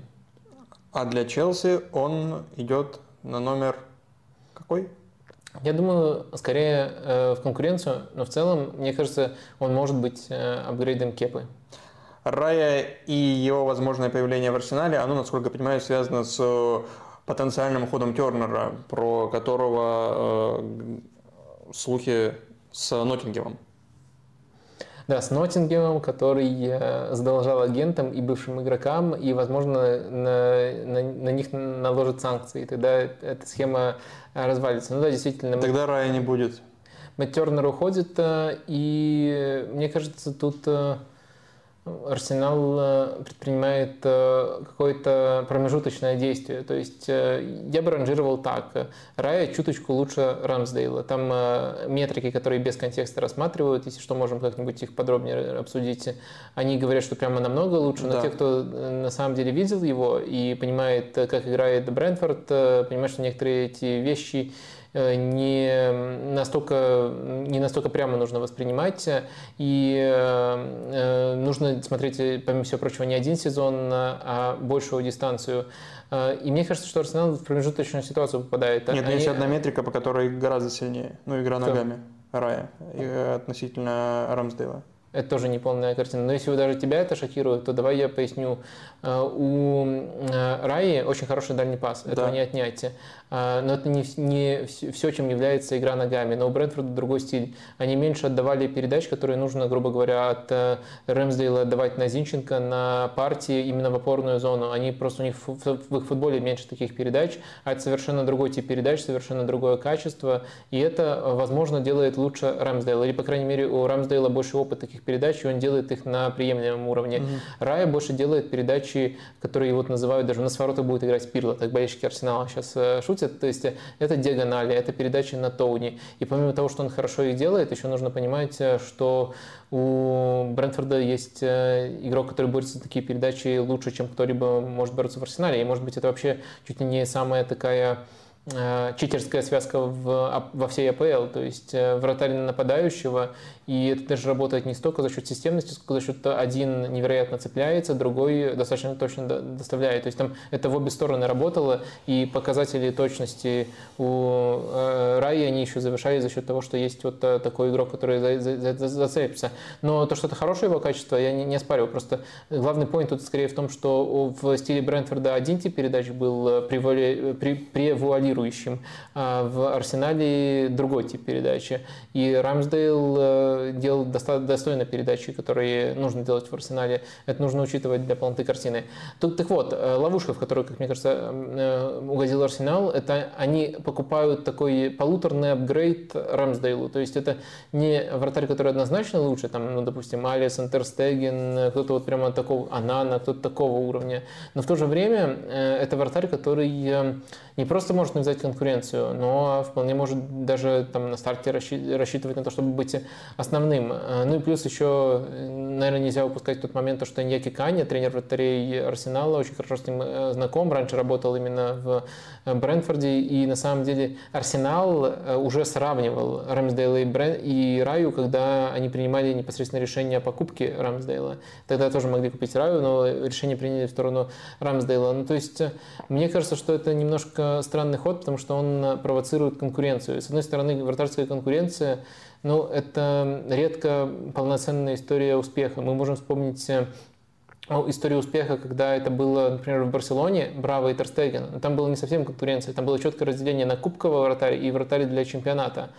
Но в целом вратарская конкуренция – это, как правило, сезон нестабильности. Это с одной стороны. Но с другой стороны, мы недавно, ну, по крайней мере, многие из нас недавно могли прочитать вчера. Она вышла колонку Арна Рэмсдейла, которая описывает его жизненный путь, трудности, через которые он проходит. Лучше почитайте полностью. Там он очень много всего личного а, вылил на болельщиков Арсенала, рассказал, так будет правильно сказать, поделился, а, открыл душу, вот так вот эти слова лучше подходят.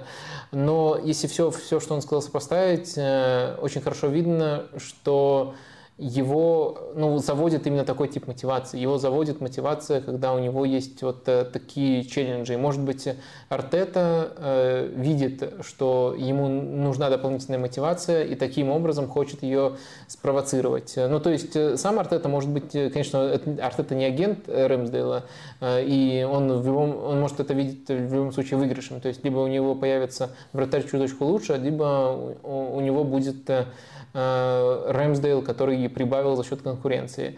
Но в то же время есть и третий вариант, который, мне кажется, тоже достаточно вероятным, может быть, даже самым вероятным. Это то, что Арсенал попадает в ситуацию нестабильности, где вратари ротируются и где это никому не идет на пользу. Вот э, такой близкий уровень вратарей меня смущает.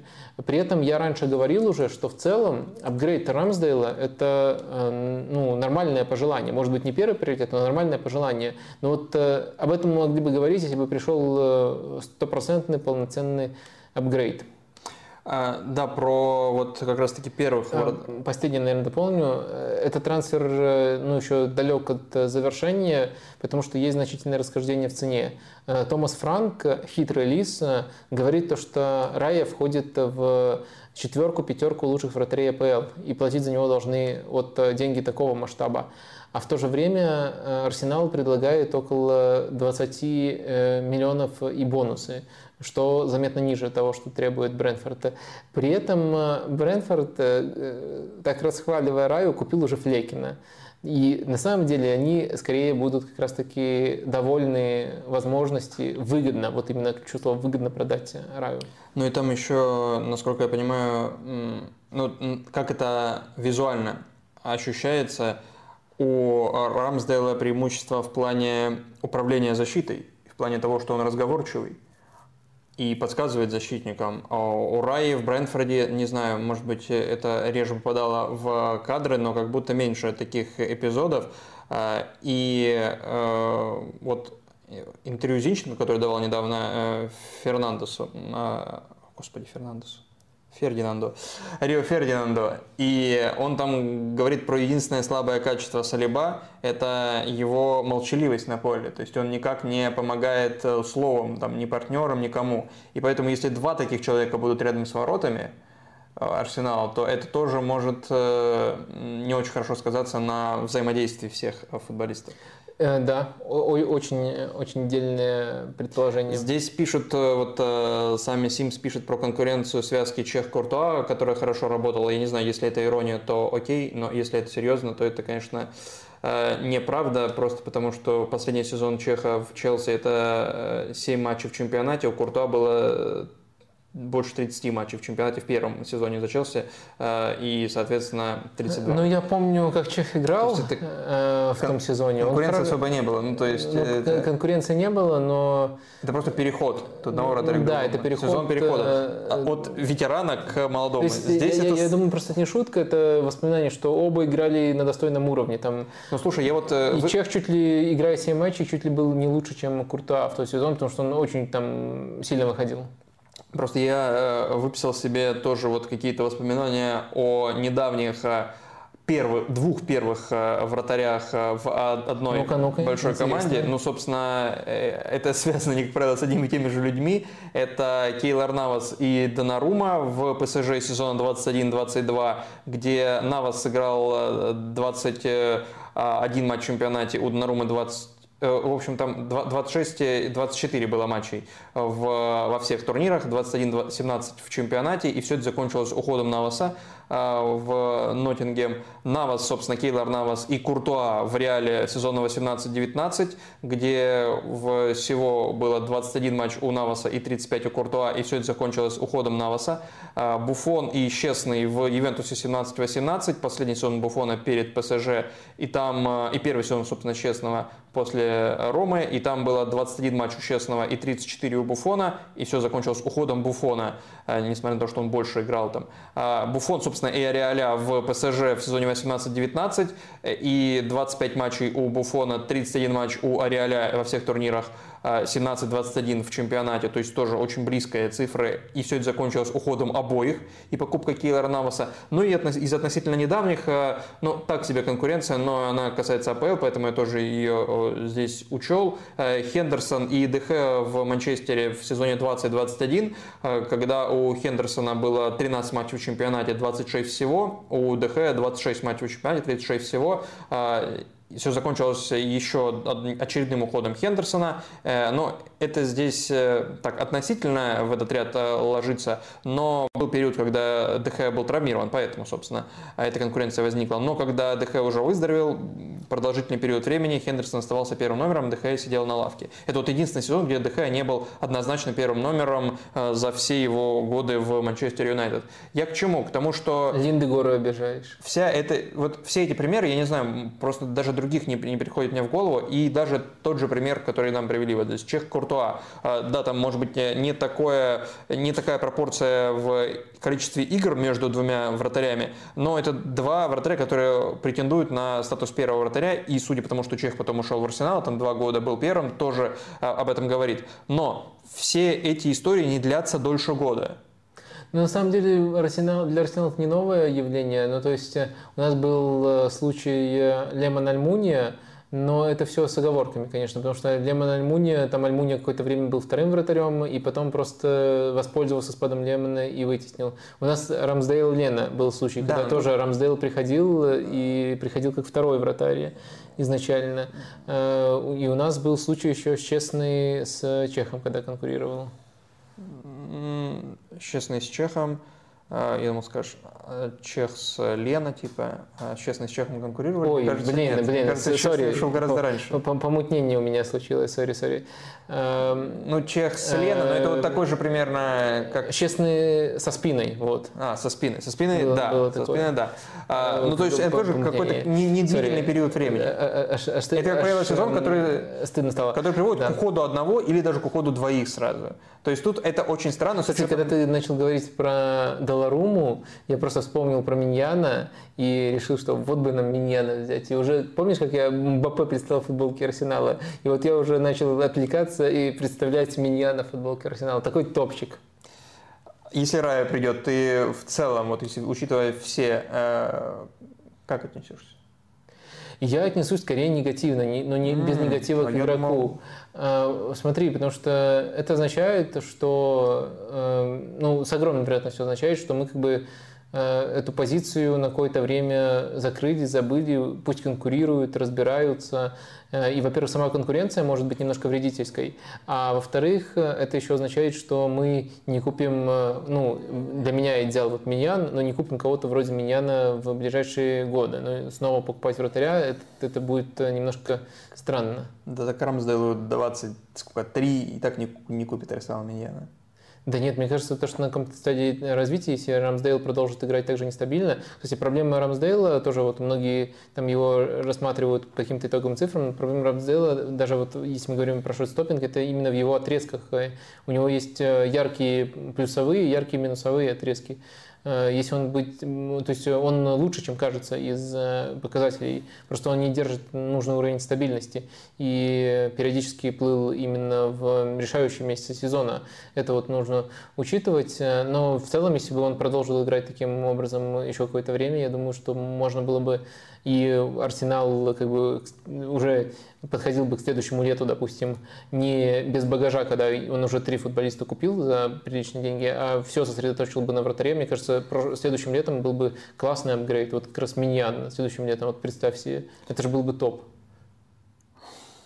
Как же ты хочешь набрать всего, да побогаче, да подороже, да покруче? Да, Вот ты бы точно не управлял э, этим э, фондом, который распределяет деньги в Саудовской Аравии. Потому что ты в одну команду, все в одну. Этим, да, да этих хламарей каких-нибудь вон э, из чемпионата Венгрии наберите. Причем все, все в Арсенал. А мне, мне бы говорить... Без претензий, Вен. Слушай, а мы ж не владеем Арсеналом. Я такой, пофигу, все в Арсенал. Арсенал, э, э, покупаем всех в Аль-Наср, но сдаем в аренду в Арсенал на 18 лет в аренду сдаем. Да. А, так, 17 ладно, давай Какое-то рабство уже не аренда. да, берем Мбаппе и отдаем Хотя его в в Арсенал. Саудовской Аравии за твит тридцатку дают. Я, ну, понятно, там все репрессивные... Денег, конечно. Ре- Рекламная, рекламная интеграция какая-то.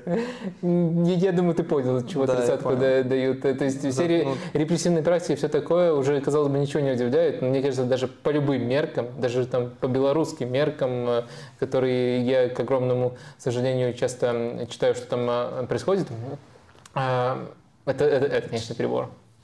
Так, давай это еще такой случай. про один трансфер, недавно. который пока официально не подтвержден, но here we go от э, Фабрицио Романо. И это то, что отражено на обложке этого стрима. Дембеле, вероятнее всего, окажется все-таки в ПСЖ, окажется за 50 миллионов, но 25 из этих миллионов пойдут Баварии, а 25 агенту и самому Дембеле. Такие условия отступных были прописаны Барселоной. Вот уж больше, чем клуб, действительно. Вот это же ры- рычаги. Гениально. Гениально.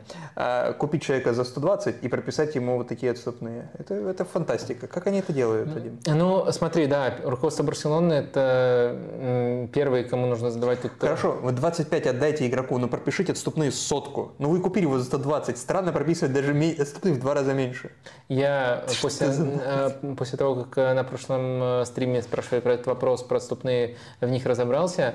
Так. Да, и тут все как раз таки немножко труднее, но в то же время все равно подчеркивает хаос, который творится в Барселоне. Смотри, у Дембеле в контракте отступные прописаны 100 миллионов, 100 миллионов. Что значит отступные? Тут важно, важное определение. Это отступные, которые по закону прописываются абсолютно в каждом контракте, который заключается с клубом э, Ла Лиги.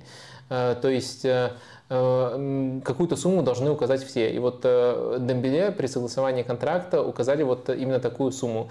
Эти отступные можно скажем так, активировать э, именно взаимодействием с Ла Лигой. Э, то есть игрок, вот когда просто это уже воспринимать как должное, но как это на пошагово происходит. Игрок идет в офис Ла Лиги, причем он есть до сих пор такое устаревшее правило, что не, не посредник, а именно игрок сам должен прийти в офис Ла Лиги и сказать, что я тебя выкупаю.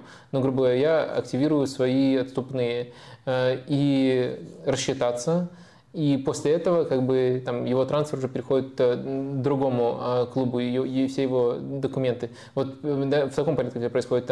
Фишка в том, что это как бы обязательно по закону, и это все строго делается через Ладигу. То есть при таком взаимодействии клуб даже не спрашивают. Но конкретно в контракте Дембеле был прописан Э, еще один пункт, который по своему механизму, по механизму действия напоминает отступные, э, но э, на самом деле называется немножко иначе. Это можно переводить как обязательство трансфера. То есть, помимо 100 миллионов отступных, классических, у него была сумма, это звучит абсурдно, как можно так составить контракт, при которой, если предлагается которая трансферное предложение на него принимает уже не Ларига, а конкретно Барселона. То есть не по закону, а по конкретному контракту конкретного игрока. И э, вот именно эти отступные были активированы. И как ты правильно сказал, что в рамках этого пункта есть еще то, что 25 э, миллионов э, игроку и 25 клубу. И это, конечно, жестоко. Насколько я знаю, испанские медиа про это писали активно, что не все в Барселоне понимали, что такой пункт у него в контракте есть и как он работает. То есть некоторые думали, что это обязательство начать какие-то трансферные переговоры или еще что-то, но в любом случае это на выходе оказалось обязательством э, именно одобрить, э, принять трансферное предложение, которое вот приходит э, с такими условиями. И в итоге Барселона теряет Дембеле. То есть это, конечно, история, которая в очередной раз показывает, какой хаос творится в управлении у Барсы. Но, ну, конечно, можно тут добавить, наверное, тому, тут тот факт, что Дембеле соглашается на новый контракт, шел на понижение в зарплате, и какие-то плюшки, скажем так, ему нужно было прописать, э, чтобы он э, чувствовал, что не так многое теряет, что, по крайней мере, там у него какая-то дополнительная свобода э, появляется, которую он сейчас вот так мерзко, на мой взгляд, воспользовался. Но все равно, мне кажется, тот факт, что они прописали этот пункт и даже не до конца понимали, что написали, это, конечно, это, конечно, жесть. Это еще хуже, если бы они прописали изначально 50 миллионов отступных. Ну, то есть прописали кучу всего. А, ты на обложке написал слово «предатель». А, предатель кого, нет, нет, чего? Нет, это человек, который делает мне обложку. Хорошо, нейросеть, которая формирует э, ТЗ к твоим обложкам, э, написала «предатель». Предатель кого или чего, Дембеле? Клуба ну, Барселона, Хави, футбола, чего? Э, мне кажется, это равноценно. Предать Хави – это и значит предать футбол. Хави – это и есть футбол. Но я думаю, что предатель Хави в первую очередь. Э, ну вот э, почему мне, меня конкретно это возмущает и почему я тут готов, действительно, как ты заметил, не совсем свойственных мне категориях это описывать. Но мне кажется, что Хави ни много ни мало спас карьеру Дембеле.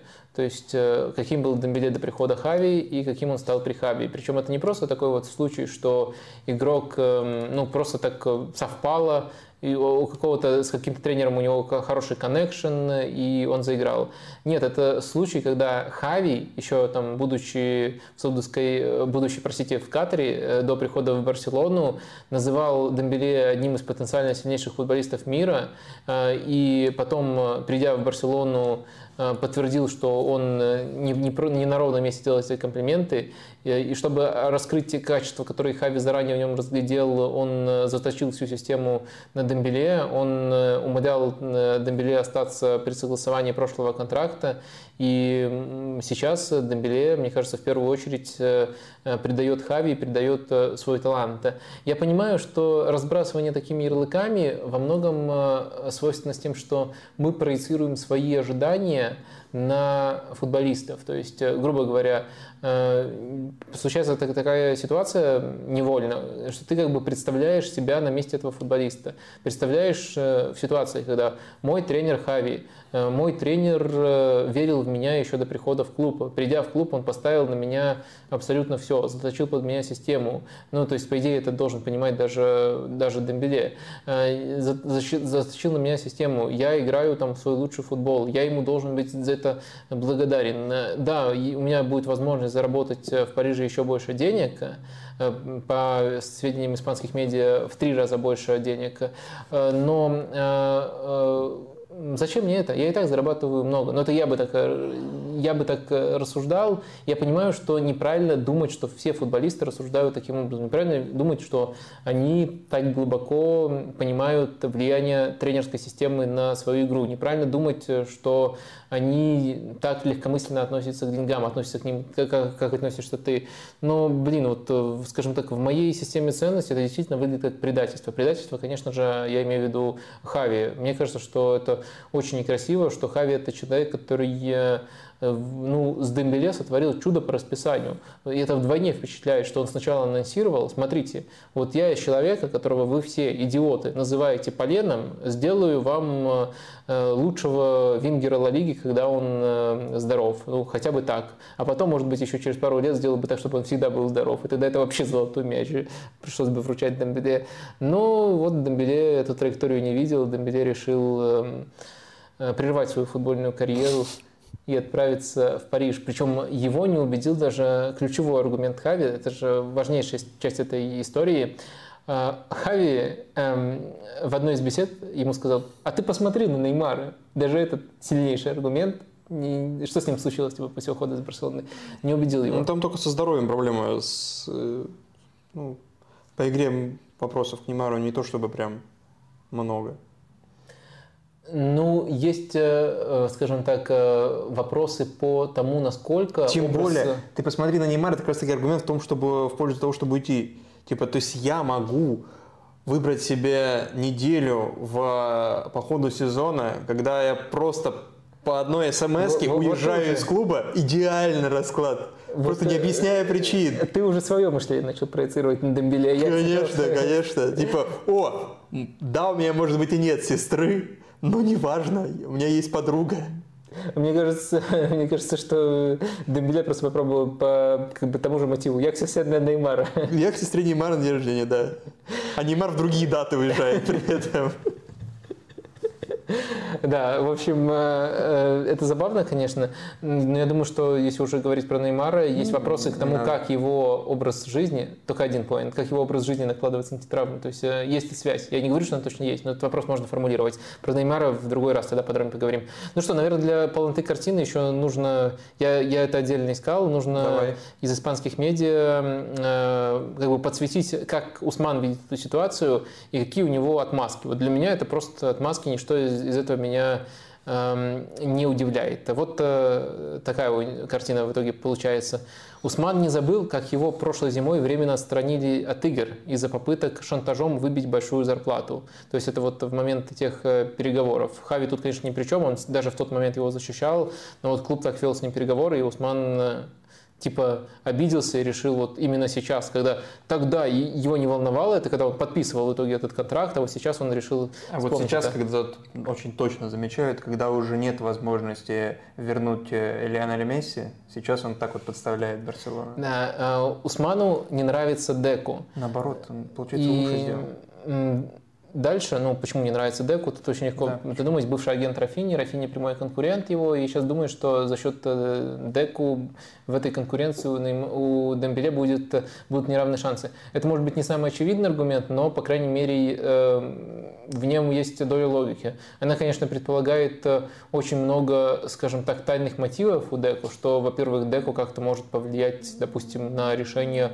Хави, или что он думает, что Деку будет ему там ноги битые ломать во сне, при том, я, что я Хави, для Хави Дембеле любимчик. Но при этом э, тут есть, по крайней мере, эм, резонное основание. То есть, действительно, если бы Деко был тренером, если, бы, если мы допускаем, что влияние Деко вырастет прямо до каких-то невероятных масштабов, то, может быть, это как-то отразилось бы. Но тут э, все равно это ближе к отмазке, тут смешного много, но, по крайней мере, это на чем-то основано.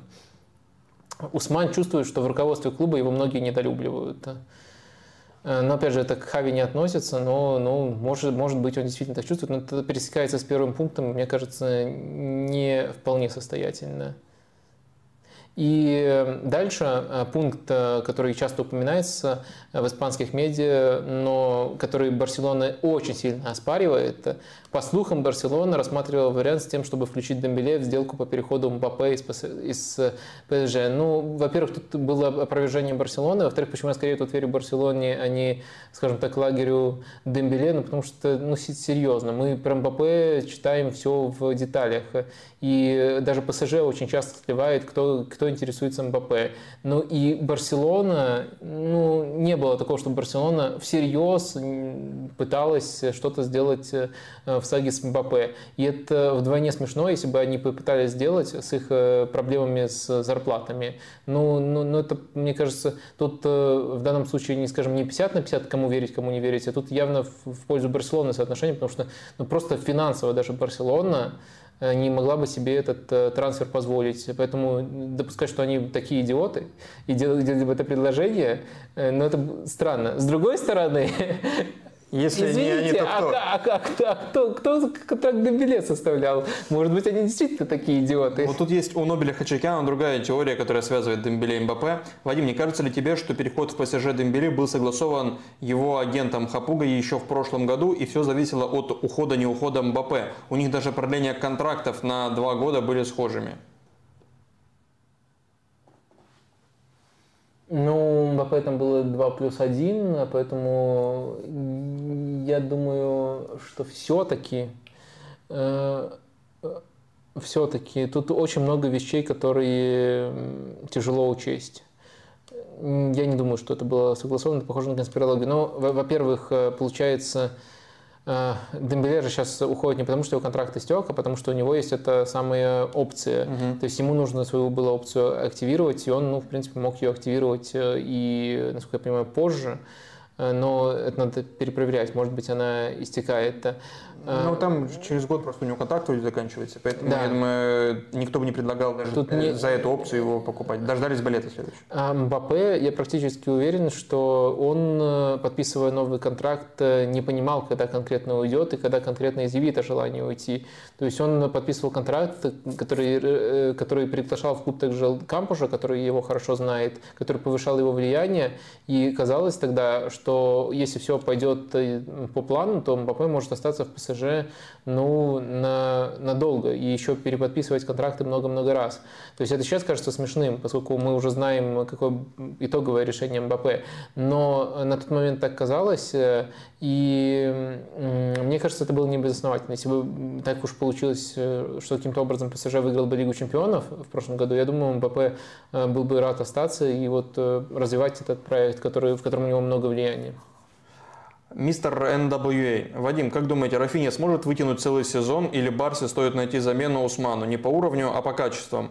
Еще как вы думаете, почему Барселона ставит Фрисенду выше Арнау Мартинеса? Ну, это вот такой хвостик вопроса. А, так, ну давайте по порядку.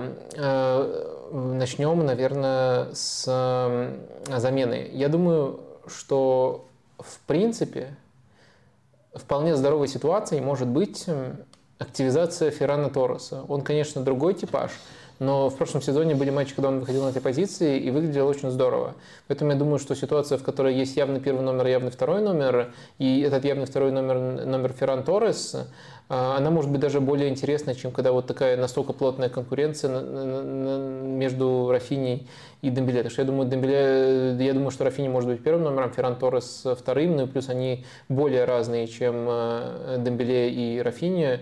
Я думаю, это я думаю, что это вполне рабочий вариант. Эл Залзоли. А, вот он как раз таки, я думаю, на правом фланге не особенно проверен. Он четко с левого фланга. Ну а так, может быть, может быть, если нужно просто один в один обыгрывать. А вот как раз таки по поводу правого защитника, про Фрисенду и кого там? А, Арнау Мартинеса. А, Просто тут еще один претендент, который, мне кажется, более вероятен в Барселону на позицию конечно. Ну, мне тоже так кажется, но э, тут, наверное, нужно отметить, что Арнау Мартинес э, мог бы, как мне кажется, здорово именно такую конде-образную роль правозащитника исполнять. Э, Канцелу все-таки это другой типаж. Это либо на всю бровку, если справа, либо как совсем явный ложный. Э, и мне кажется, что это не обязательно подходит системе Барселоны, хотя, конечно... Канцело будет вместо Дембеле играть. Ну, может быть. А, может быть. Ну, в общем, тут варианты просматриваются. А, что касается э, кого в сообщении Фреснеда? Э, Фреснеда, да? А, Фреснеда, да. Э, из Валидарида. Угу. Его ставят выше, чем Арнау Мартинеса. Я тоже не знаю, мне кажется, Арнау Мартинес по профилю лучше подходит. Фреснеда – это игрок, которым там и Реал, конечно, как потенциальная замене, замены Карвахалю интересовался, и очень перспективный. Но он, мне кажется, хорошо себя проявляет во-первых, эм, при обороне для своего возраста хорошо проявляет, а во-вторых, ну, ну это не во, не во всех э, типах атак, э, как правило, в агрессивной обороне, а во-вторых, эм, хорошо себя проявляет, когда нужно выводить мяч из-под давления. То есть, когда он получает мяч, на нем кто-то сидит, и нужно так изящно обыграть и выйти из-под давления, он хорошо себя проявляет. А когда нужно подключаться в атаку, он пока очень слабый. Так что мне кажется, что Арнау Мартинес и прошлый сезон лучше провел, лучше подходит. Для Дембеле, возвращаясь к Дембеле и ПСЖ, э, для Дембеле лучше, чтобы Мбаппе ушел или вообще пофиг? Я думаю, это мало связано. Ну, то есть э, между ними нет никаких э, трудностей в отношениях. Не, не, не, не про отношения, а про то, что, ну, если э, остается МБП, то МБП может получить лицензию на недоработку.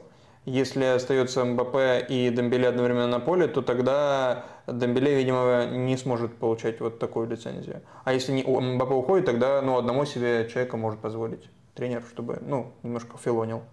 Нет? Такой я, вот, я просто не понимаю, какая связь Филонил и Дембеле, причем тут это? Но если он хочет филонить. А у нас есть такая информация? Он уходит из э, прессингующей команды в фиг пойми что. В команду Луиса Энрике. Не факт, не факт. Вообще не факт. Да, тоже... Ну, то есть э, не, не важно, уходит МБП или не уходит.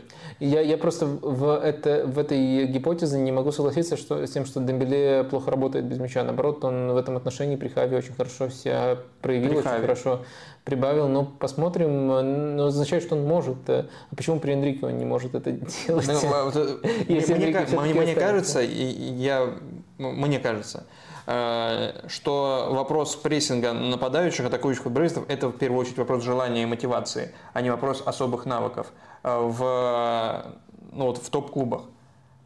То есть я понимаю, что нужно выбирать правильный момент и так далее, но это тренируется, и это осваивают э, люди в любом возрасте практически. И этому масса примеров. Но э, вопрос э, желания, вот ключевой, для вот, э, футболистов индивидуально ярких, атакующих. Мне кажется, это еще вопрос выносливости и вопрос э, концентрации. Конечно, убедить это важный, важный момент, но это но не единственный. Ну и, конечно, скоростные данные. Ну, в данном случае тут Дембеле вопросов э, быть э, да. не может. Э, так что я, я согласен с твоим определением, бы речь шла о прессинге в эпизоде, то есть построить там на тренировке, отработать, а если о прессинге стабильном на 90 минут, то это не всегда так, то есть есть еще факторы. Но в любом случае к Дембеле тут особых вопросов э, не было, так что да, давай пока Хотя не рассматривать это как Криштиану, отдельную проблему. Криштиану носился больше всех, когда он такой типа, да я тебе покажу этот, как его, австриец. Ральф Рангник. Говорит, да я тебе покажу, как надо прессинговать. Я носился там, куда зря, все остальные стоят, ты что, дядь? Это не та стадия, не, не время. А, ладно, а давай про вот этот э, слух, не слух, э, который вокруг Луиса Энрике и его позу, не позу относительно возможного ухода Мбаппе. Мол, если Луис Энрике, если Мбаппе уходит, то Луис Энрике тоже. Нет. Ну, Но это уже вроде как опровергли. Да нет, нет, нет, нет, это, такого, по-моему, и не было. Я читал другие новости на этой неделе, тоже надо понимать, что это пока в формате слухов, но это, это, это то, что я предложил э, в рубрику «Надо же, какой сюрприз!» э, э, И, грубо говоря, наш «Надо же, какой сюрприз!» он строится вокруг новости о том, что Луис Энрике может уйти из клуба из-за шока, в котором он э, оказался после месяца пребывания. Шок связан э, с тем, насколько все дисфункциони... дисфункционально в клубе, mm-hmm. как, как вообще развивается сага МБП, то есть там нет такого... Что... Неважно, уходит или не уходит, просто да, то, что... нет решения. Не, нет решения, mm-hmm. то, что Значит, там очень странная история с Луишем Кампушем. И то есть он уже за месяц пребывания в этом аду да, действительно, так Париж еще никто не называл. Э, за месяц пребывания... Я думаю, этом... многие называли, так не все, как только не называли Париж. Э, в общем, за месяц пребывания в ПСЖ он уже задумался о том, чтобы уйти, но пока Говорят на уровне, же, увидеть Париж и на уровне слухов. умереть, это же про я, я не думаю, что это нужно обсуждать э, прямо серьезно, но это вот в нашей рубрике как, как же неожиданно. Что ж ты раньше не подумал? Э, Луис Энрике, ну ты же не знал, куда ты идешь, не читал новости, не смотрел стримы твои. Возможно. Это безобразие. Надо на испанский переводить. А вы стримы смотрите и ставьте лайки. Их сейчас у нас 460. Это неплохо, но зрителей 516. Плюс еще есть ротация. Поэтому лайков могло быть больше. Если вам не трудно, если вам интересно, это даже еще важнее, то, пожалуйста, проявите активность, поставьте. Да, и еще вот, кстати, из этой рубрики э, «Кто бы мог подумать», э, но на самом деле так, э, ну, Ноттингем, собственно, должен игрокам и агентам. Ты это уже вскользь упомянул. И это, причем игрокам и агентам этих игроков, которые ушли из Ноттингема этим летом. А это некоторые из тех, кто приходил прошлым летом. Там Лингар, там Ренан Лоди, ну, Лоди в аренду, да, но Лингард не в аренду, он сейчас просто без клуба, насколько я понимаю, э, ждет предложений из Саудовской Аравии и Турции, видимо. Ну да, мы весь прошлый сезон летний и зимний окно считали трансферы Ноттингема, которых там уже, по-моему, больше 30 набралось в итоге. И как- как-то так получилось, что они там не доплатили агентам. Как так получилось, что они очень активно э, во все агентские истории были вовлечены, еще некоторым футболистам. Как так получилось, что были футболисты, которые оказались из этого потока ненужными и с которыми не хотят э, расстаться э, по-нормальному? Э, ну, может быть, э, третий участник нашей рубрики тоже будет. Может быть, ты даже такого, знаешь, чтобы мог подумать, это цитата, возможно, да. даже цитата недели. Это президент Два Дроц. Two Дроц. Извините. Ты специально, да, сказал так? Ну, ты не можешь не знать, как это произносится. Да, Но ты не можешь не знать. Ну, Вадим, ну не, не притворяйся. Но даже если ты ни, ни, ничего не видел, ни разу не смотрел, ты не можешь не слышать. Не, не мог не слышать. Работая на Sports.ru, как называется эта команда? Ну, ну ладно, не суть. Два дроц. Не, без разницы. Не-не, two drots. Да, но там нет никакой принципиальности. Это не «Зенит». Короче, э, человек э, по имени Никит. Надеюсь, Никит. Это... Вот. Два из двух. Double kill. Хорош, хорош, Вадик. Хорош. Дальше давай, дальше по слогам. Давай по, по слогам, не торопись. Прочитать ты я уже не могу. Э, ну, это цитата недели, по-моему. А, но э, хорошо. Ну, давай ты почитаешь, потому что у тебя правильная интонация, тебе хорошо получается.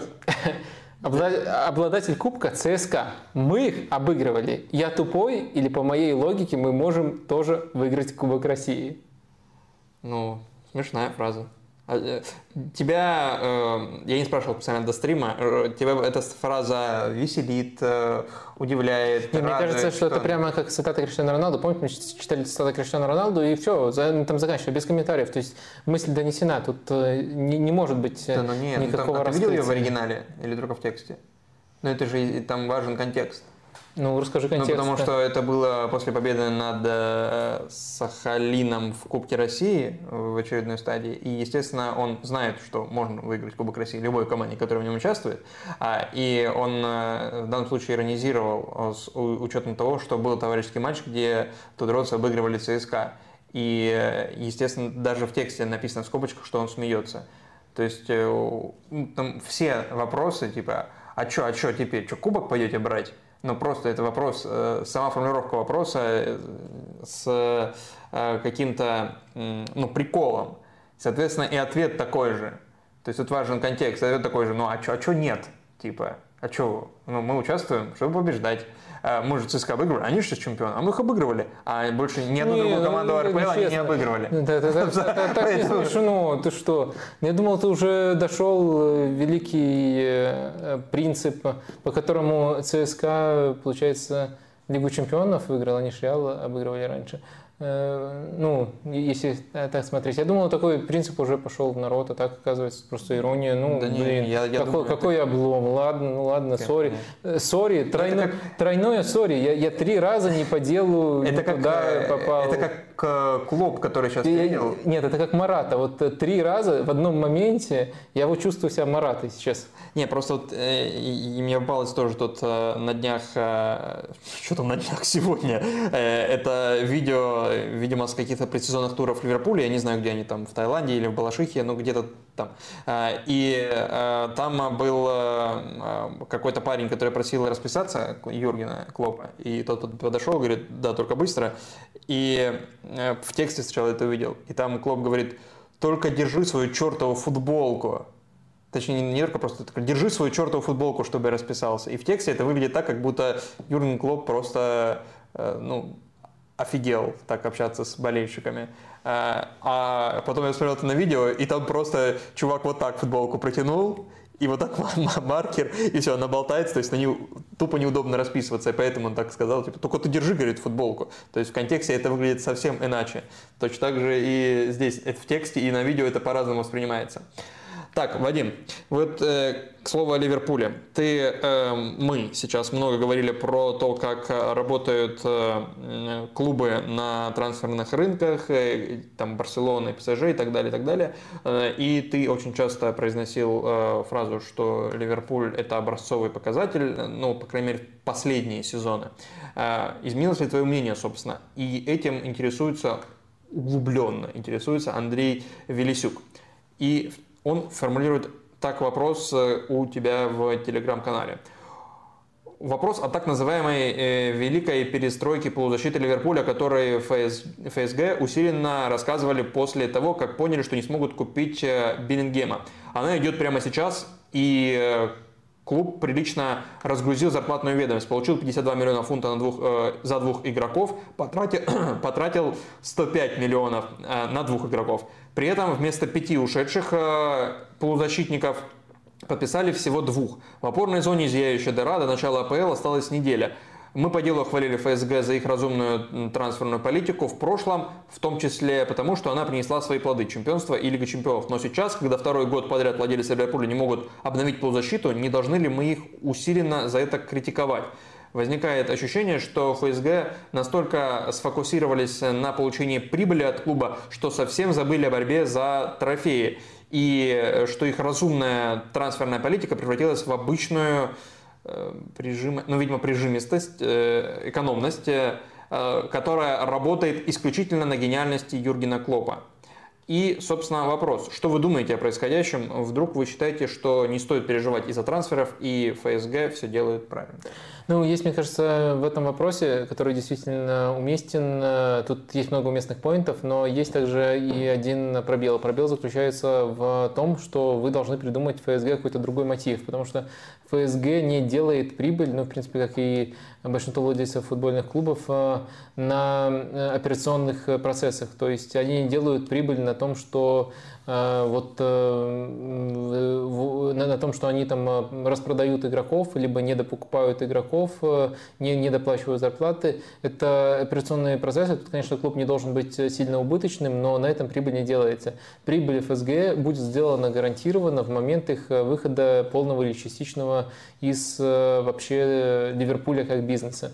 То есть прибыль – это Э, разница, э, ее не получают ежегодно в футбольном бизнесе, если у тебя даже успешный бизнес, э, она рождается из разницы в цене клуба на момент в точке входа и в точке выхода. И э, тут сейчас очень многие футбольные владельцы в таком положении оказываются, что если они правильно угадали с точкой входа, то они в любом случае выйдут в солидном плюсе. И ФСГ как раз таки из таких владельцев. То есть вы можете придумать какие-то другие для них э, скажем так, претензии. Но вот э, именно такая формулировка, что они думают, как получить э, прибыль, она неверная, потому что они получат прибыль вне зависимости от того, кто куплен и кто... Ну, они в любом случае ее получат, но получат ее в любом случае не сейчас. И это не связано с текущими процессами. Так что, пытаясь объяснять их действия, э, ну, постарайтесь какой-то, скажем так, какую-то другую претензию. Но это не, не отменяет того, что мы также можем проанализировать действия и сказать, за что можно критиковать, за что нельзя критиковать. Э, и э, в данном контексте с некоторыми эм, поинтами я готов согласиться. Я готов согласиться с поинтом, что зияющая дыра в опорной нехорошо. Хотя Юрген Клоп очень красочно сказал на одной из пресс-конференций, когда оно все работает, даже я могу сыграть в опорной зоне. То есть, когда все впереди, типа в прессинге работает, даже я могу сыграть в опорной зоне. И Трент он там пробовал уже использовать этой позиции. Так что э, дыра есть, но если все будет работать, то ее нету. Так что тут надо учитывать. Но в целом, да, с точки зрения комплектования состава, это претензия. Но также важно не слепо предъявлять эту претензию, а понимать контекст. Насколько я понимаю его, опять же, может быть, вы тут меня поправите, как я вас выше поправил, но м- контекст такой – Ливерпуль подходил к этому лету с пониманием, что надо обновить полузащиту. И Ливерпуль очень успешно в первый месяц трансферного окна это сделал. МакАлистер, э, Сабаслай очень хорошие, на мой взгляд, э, трансферы, попадающие как раз таки вот прямо в категорию классических ливерпульских. Дальше, как мне кажется, у Ливерпуля в плане, который был на начало лета, Э, было э, то, что Фабиньо еще один сезон проведет в качестве опорного. Ну а Хендерсон, его, наверное, более так э, охотно готовы были отпустить, но также он мог бы быть в конкуренции там, с МакАлистером, с Абаслаем за место правого центрального полузащитника. Харви Эллиот еще есть в этой конкуренции. Но в целом тут все лучше укомплектовано. И мне кажется, что вот такой был план. Как минимум Фабиньо еще на год оставить, и тогда все смотрится неплохо. Полузащита обновлена ну, получается, на две трети. Э, э, Фабиньо есть э, поджимающий его Байчетич молодой, и тут бы вопросов не было. Но в итоге э, так сложились э, карты, включая желание самого Фабини уехать, э, что Ливерпуль, ну еще, конечно, могли бы могли купить уже этим летом Лавию. Но в итоге так сложились карты, что Фабини отпускают на год раньше. Лавия, если он придет, но до сих пор не пришел, но если придет, то на него, наверное, будет слишком большой объем для его возраста, ну, слишком большая ответственность для его возраста. И еще, по идее, нужно еще одного покупать, и нехорошо, что они к началу сезона не куплены. Но э, точку, как Ливерпуль сюда пришел, можно как бы понять. И многие вещи, э, ну, они как бы являются немножко придирками, поскольку невозможно было в начале лета все эти события учесть. И тот план, который был изначально на столе у Ливерпуля, как мне кажется, был э, вполне адекватным.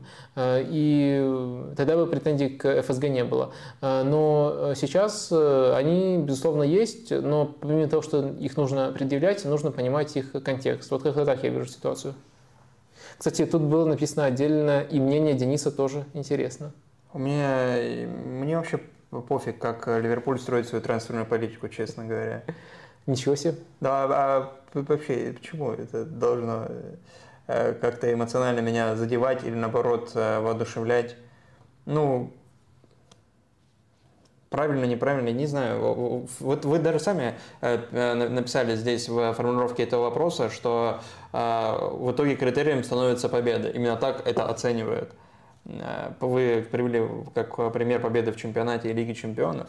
То есть э, сейчас э, не важно абсолютно, мне кажется, что Вадим сказал, при всем уважении. Ну, то есть это важно для ответа на вопрос, но не важно для э, реальности. То есть реальность абсолютно пофиг, как к этому относится. Потому что в итоге эти мнения могут поменяться на противоположные абсолютно. Зависит от того, как это будет все функционировать. То есть, если сейчас Кертис Джонс закроет позицию в опорной зоне или внезапно 85% матчей будет доступен Тиаго Алькантара и будет играть на позиции Фабино, Фабиньо, все забудут вообще. И опять же, прессинг будет работать. Все забудут про, э, вот, про это несоответствие трат и э, покупок, э, трат и продаж.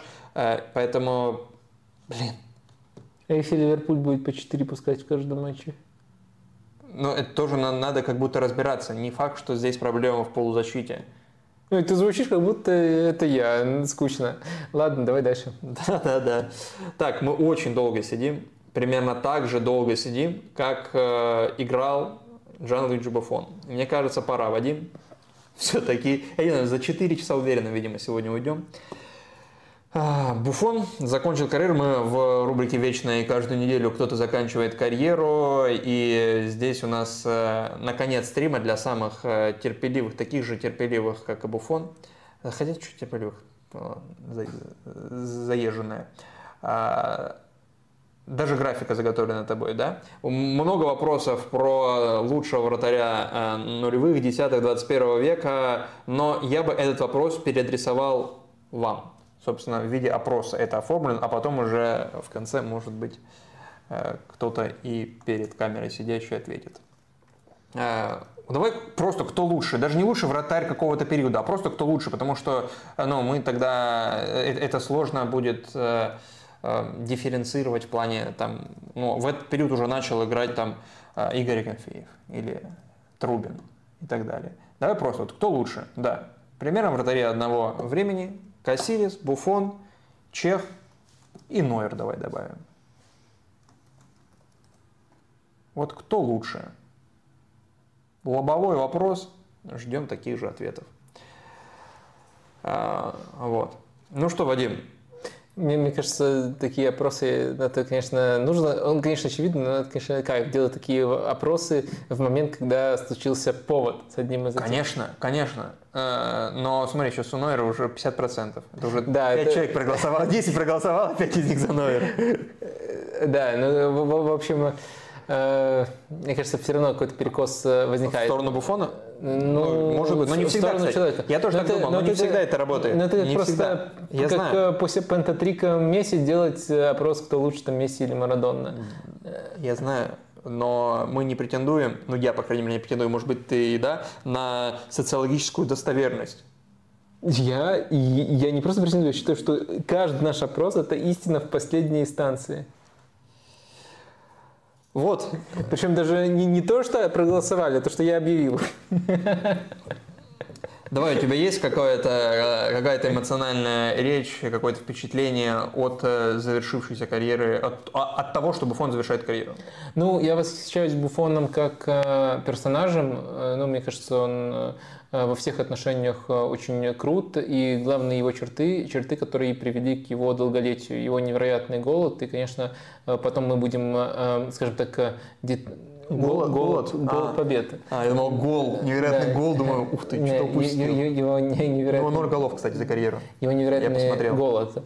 И потом будем детально грани величия обсуждать, где он лучше, где есть вопросы. Но, конечно, ни, ни у кого не вызывает сомнений, что его долголетие – это нечто уникальное. Во-первых, самое простое, что можно, самое первое, что приходит в голову. Во-вторых, Э, нечто поистине уникальное. Этим невозможно не восхищаться.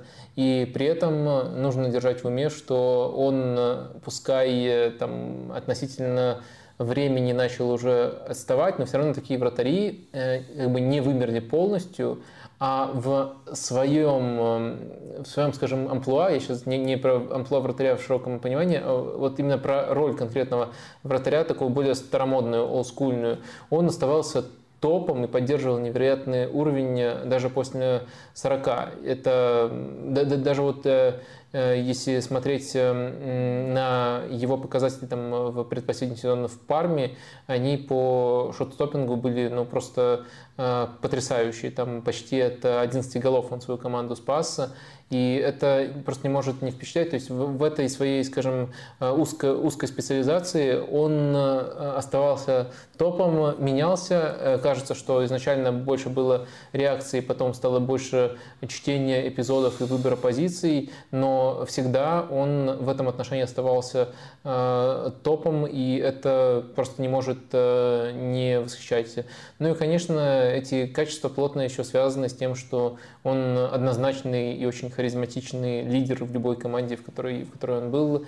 Можно, наверное, уже там перечисляя все, все, все, за что мы его уважаем, и вспомнить, как он оставался в Ювентусе, несмотря на э, вылет э, в серию Б, будучи абсолютной звездой чемпиона мира. В общем, э, конечно, Буфон, наверное, он у всех вызывает какие-то положительные ассоциации или как минимум очень глубокое уважение. У меня он тоже такие чувства вызывает. Ну и, может быть, ты нас удивишь и скажешь, что не, Буфон э, середнячок. Вот был бы угар, если бы он в Рубине оказался. Это, это вообще как бы сейчас это все э, было. В каком, в каком бы возрасте он закончил карьеру, если бы в какой-то момент оказался в Рубине?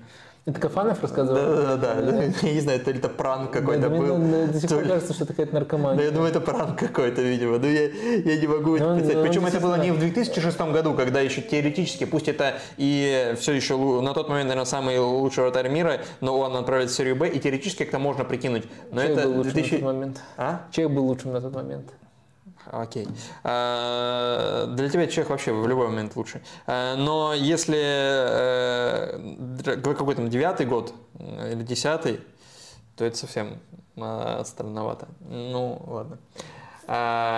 Мне кажется, я вот думал э, вчера Буфон, Буфон, когда он завершил карьеру, я думаю, это первый человек, который изменил представление о вратаре, в, о статусе даже вратаря и в первую очередь изменил отношения для а, управленцев клубов, для владельцев клубов, для менеджеров и отношения к вратарям на рынке. Потому что за Буфона в 2001 году заплатили 50, там, почти 3 миллиона евро в 2001 году. То есть, если бы не еще один трансфер, а, связанный с Ювентусом того лета, то Буфон, как вратарь, был бы самым дорогим игроком в истории футбола. И был бы им до э, лета 2009 э, года, когда вторые Галактика собирались, и когда Какай и Рональдо э, били эти рекорды друг за другом в Реале. То есть Буфон был вторым после Зидана по сумме трансфера, вторым игроком в мире несколько лет. При этом он был вратарем. Никогда столько за вратарей не платили. И более того, до 18 получается года 2018 до трансферов Алисона и Кепа Арисабалаги в АПЛ, он был самым дорогим вратарем мира. И сейчас он по-прежнему в тройке, собственно. По-прежнему в тройке самых дорогих вратарей мира с 2001 блин, года. То есть с учетом инфляции, я не знаю, сколько он стоил. То есть это как его ценили. И я думаю, вообще не было сомнений. Может быть, первые несколько месяцев. Смотри, смотри. Оптимист скажет, что Буфон до сих пор в тройке самых дорогих вратарей мира. Пессимист скажет, что Кепа дороже Буфона. Кепа дороже Буфон, но это вопросы к рынку скорее. И как, Али, именно, как Алисон, именно. это вопросы к рынку. А, собственно, даже, ну, ну, вот тогда, представляете, за, я, не, я не могу представить это. Ну, в 2001 году человека покупают нет, за, за 50 смотри, Тут важно просто вратаря. Понимать, э, важно понимать, что есть э, такой, э, такие исследования, которые связаны именно с индексом футбольной инфляции. Там их отдельно считают, пересчитывают цены с учетом того, какая, какой было, какие были средние цены на рынке в тот год. И как бы это именно футбольная инфляция, то есть она отличается от инфляции обычной там, продуктовой корзины, которые считают по всему миру. И такие исследования есть. Ну и и, конечно, я там сходу вам не назову, сколько, сколько стоил бы Буфон в тех ценах, но это далеко за 100 миллионов. Только, но это аномалия, конечно. Да, то есть это аномалия, и сейчас только за вратарей, получается, до сих пор еще не платят, ну, то есть в относительных ценах. То есть это пересчет, по сути, пересчет в относительные цены, относительно того, что было тогда на рынке. И столько, сколько в относительных ценах того сезона заплатили за Буфона, с тех пор и близко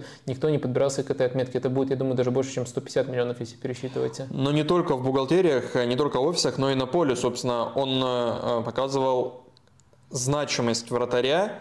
Это не какие-то там 10-15%. Вот в некоторые сезоны э, ну, просто вытаскивал Ювентус. Просто вытаскивал. Вот, видимо, вот э, тот финал Лиги Чемпионов, который они проиграли, с э, первый финал Лиги Чемпионов, проигранный Буфоном Милану, но он вообще, наверное, ну, он дотащил их туда, собственно, во многом. А, ну, собственно, а, кстати, у меня есть э, мини-квиз для тебя. И для всех, а, потому что я думаю, это сложно будет быстро загуглить, поэтому попробуйте ответить в чате. А, есть... А я попробую быстро загуглить. Э, попробуй. Э, есть э, четыре футболиста, если я правильно посчитал, четыре футболиста, которые доходили, никогда не выигрывали Лигу Чемпионов, никогда. При этом их команды, именно Лигу Чемпионов, при этом их команды... Футболисты, не только вратари. Да, один из них Буфон, сразу говорю. Ну, да. Самый известный из них. А, зря сказал. ну ладно. А, которые, которые никогда не выиграли Лигу Чемпионов, при этом их команды доходили до финала трижды, и их команды в финале проигрывали. У Буфона три таких финала, во всех он был на поле. Это финал, собственно, с Миланом, финал с Барселоной и финал с Реалом. А, вот. Еще есть три таких футболиста, которые никогда не выиграли Лигу Чемпионов, при этом их команды доходили до финалов и проигрывали трижды. Э, Гюндаган мог стать таким, э, но не стал, потому что он выиграл наконец в третьем своем финале. Ух, ну, блин, сходу... Ну, хотя бы одного. Э, маленькая подсказка. Один из этих людей забил э, два гола Буфону в Лиге Чемпионов в разные годы. При этом э, он Э, всего забил три гола в Лиге Чемпионов. И два из них Буфона. Нет, слушай, я быстро не могу. А я тебе не предлагаю. Пишите свои варианты, а пока ты э, можешь поделиться, а мы потом вернемся. А, пока ты можешь поделиться э, как раз-таки вот этой параллелью с другими великими вратарями времени. И насколько тебе кажется, Буфон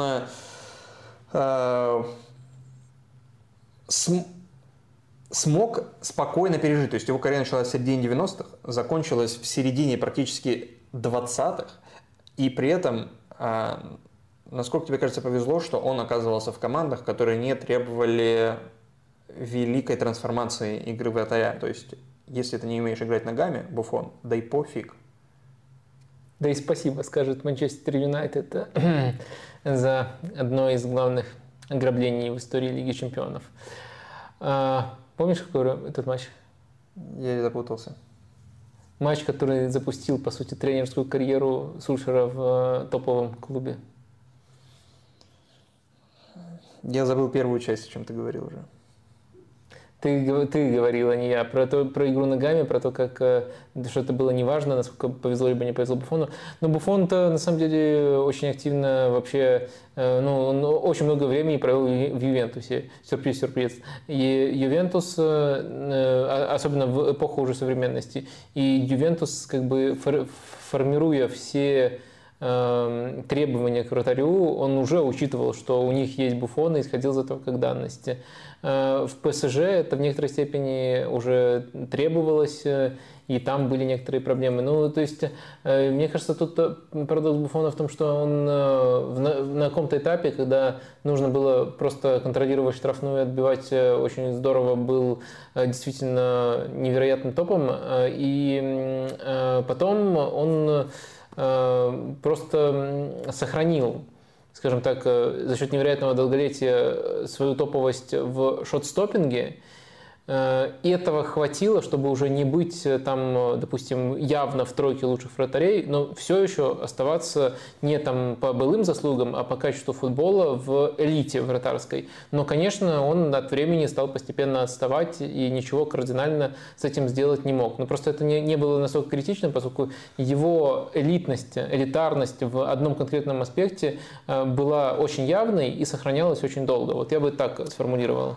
Э, место Буфона среди э, лучших вратарей 21 века, на твой взгляд, э, в чем он лучше, в чем он хуже? Ну, вот а... те, допустим, кто представлен да. в этом опросе. Кто представлен в этом опросе, у нас есть табличка, которую мы через минутку выведем. Я пока анонсирую, кого мы туда выбрали. Ну, понятно, там есть Буфон, там есть Икер Касилис, его такой вечный, ну, мне кажется, чаще всего их сравнивают именно Буфон и Касилис. Да, похоже по поколению, а, да. Есть Петр Чех, еще один топовый, на мой взгляд, недооцененный вратарь именно того, того того времени, того стиля все еще. Есть Облак, Ян Облак, которого я выбрал как представителя все еще вот такого олдскула, но в, современ, в современном футболе. И тоже, конечно, э, топовый. То есть как, как, э, скажем так, Буфон в его лучшие времена соотносится с топовым представителем этого течения. И есть Мануэль Нойер, как э, человек, мимо которого просто нельзя пройти, хотя он, его роль намного шире, чем нам кажется, чем можно померить через эту метрику. Наша метрика, она очень ограниченная, это процент отраженных ударов. Ее минус в том, что все удары разные, и очень много вещей тут не учитывается. Но в то же время она дает примерное понимание того, насколько хорош был шорстопинг вратаря, особенно на больших э, дистанциях. Ее большой плюс заключается в том, что э, мы э, с помощью этой метрики можем э, прощупать всю карьеру. То есть она доступна за огромное количество сезонов. То есть э, за сезоны, когда Буфон, Кассилиас, Чех э, были настоящими топчиками. Давайте выводить нашу таблицу, и я ее немножко прокомментирую. Э, еще раз акцентирую внимание на том, что у нас сравнивается именно шотстопинг. И сравнивается по очень такой э, искаженной э, метрики. Но это единственная оптика, которая у нас есть, от нее мы только отталкиваемся, мы каких-то финальных выводов а, не делаем. Тут есть э, первая графа, это лучший сезон, и тут мы видим, что лучший сезон э, с огромным отрывом у Петра Чеха, когда-то у него был процент отторжения 91% и 3 то есть 9 из 10, даже чуть больше он вытаскивал ударов. А, у всех остальных э, лучший сезон э, колеблется в районе 83-84%. А второй показатель у Кассилиса, если мы берем пиковый сезон. Потом 5 э, лучших сезонов, среднее значение во второй колонке. Ну, то есть, чтобы уже чтобы учитывать не только пик, а то, насколько стабильно вратарь мог поддерживать себя на этом пике, сколько у него было вот таких сезонов. И в этой колонке у нас уже Кассилис, оказывается, когда он был вторым в предыдущей категории, оказывается третьим. То есть это очень э, по меркам элитной категории очень нестабильный на самом деле вратарь. А вот э, Петр Чех по-прежнему показывает с отрывом лучшие значения, даже если мы адаптируем на пятерку лучших сезонов. А Буфон в этом отношении идет э, на втором месте. Ян Облак, Эммануэль Нойер Э, там примерно в рамках 1% от него отстают. Э, то есть это, по крайней мере, меньше, чем отставание всех э, от Петра Чеха. Так что тут можно сказать, что вот выделяется в этих метриках Петр Чех, а все остальные а все остальные близки к одному Э, уровню, но Буфон все-таки э, чуть выше их, э, чуть выше остальных. Ну и, наконец, количество сезонов с 80 и более процентами отражения ударов, ну, Кассилису редко удавалось за эту планку добраться. Все остальные, с учетом того, что облако пока карьера включает намного меньше сезонов, чем у остальных. Все остальные достаточно часто туда добирались, и чаще всех добирался туда Мануэль Нойер. То есть даже в метрике, которая его не характеризует, которая для него вторична, он э, чаще, чем э, там, супер долговечный Буфон или чем супер топовый Петр Чех оказывался э, в топе. Это тоже заслуживает восхищения. Ну и Буфон мы видим, 6 раз тут оказывался, тоже очень достойный показатель. Ну, везде Буфон оказывается близок к топу, но все-таки все-таки не на топовом уровне. Ну и, следовательно, как я бы этих вратарей расставил, Э, я могу угадать. Ну да, ты, ты, ты, ты можешь угадать. Э, я несколько раз эти, эти мысли озвучивал, но ты я просто решил... По количеству зеленого можно догадаться, как бы ты расставил. Эм, тут, тут я, ну, ну, я сразу предупредил, что таблица не передает все не передает всю, всю вратарскую игру, она передает только только игру непосредственно на ленточке. Э, ну, в общем... Э, подожди, я сейчас запишу твои варианты, которые ты сейчас скажешь. Давай, ты говори. Хорошо, я скажу. Ну, в общем, я, конечно, понимаю, что самая выгодная стратегия в момент, когда Буфон завершает карьеру, просто говорить, Буфон лучше, когда Кассидис, да, Кассидис лучше. Но давайте объективно. Мое мнение такое, с учетом того, что Нойер показывал невероятную стабильность, невероятное долголетие и очень хорошие показатели, э, со, с, которые можно сопоставлять с топовыми шотстоперами на такой вот э, дистанции. Я думаю, что Нойер, с учетом того, что он многопрофильный и с учетом того, что он конкурентоспособен, даже не своей метрики, э, я считаю, что Нойер – это величайший вратарь современности, величайший вратарь за все время, что я смотрю футбол. На втором месте, э, вот из этой таблицы, там, конечно, можно еще добавлять очень многих, э, э, вплоть до Дехе, там, Вандерсара и так далее. Эм, но, но из этой Тим, таблицы... Тим Ховард. Тим Ховард, безусловно. Войчих Честный, раз мы уже Бартес. пошли. Бартес тоже не затерялся. Ладно, только эту таблицу ранжируем, я на всякий случай просто предупреждаю. На втором месте у меня был Петр Чех, потому что из классических шот-стоперов он, конечно, просто ну, он, он не, не распиаренный, но конечно, я, если что, я понимаю, что эти сезоны у него были в Челси. То есть на все могу оговориться, чтобы вы не упрекали меня в предвзятости, что я хвалю э, версию в Челси. В Арсенале такой остаточный Петр Чех был, тоже некоторые отрезки были хорошими, иногда ложал, играя ногами. Ну, тут нет супер восхищений. А вот Петр Чех в Челси – это машина, которая на порядок лучше делала то, за что все там просто наяривали на Буфона и Касилиса. А, так что Петр Чех на втором месте тут для меня. А, и дальше Буфон э, вот из, э, скажем так, оставшихся явно уверенно занимает третье место, очень сбалансированный во всех отношениях э, и по стабильности, и по долголетию, и по пиковому сезону. И на четвертом я бы поставил облако, и на пятое место я бы поставил. Касидис – это Э, вратарь, который крут э, в вещах, которые тяжело отразить в этих, тяжело отразить, для вратаря это хорошая характеристика, тяжело отразить в этих метриках. Э, он, э, и мне кажется, эти вещи его все-таки переоценивают. Он был крут в больших матчах. Ну, то есть без его сейва там не взяла бы Испания э, чемпионство, чемпионат мира. То есть он, у него были невероятные нервы в таких матчах.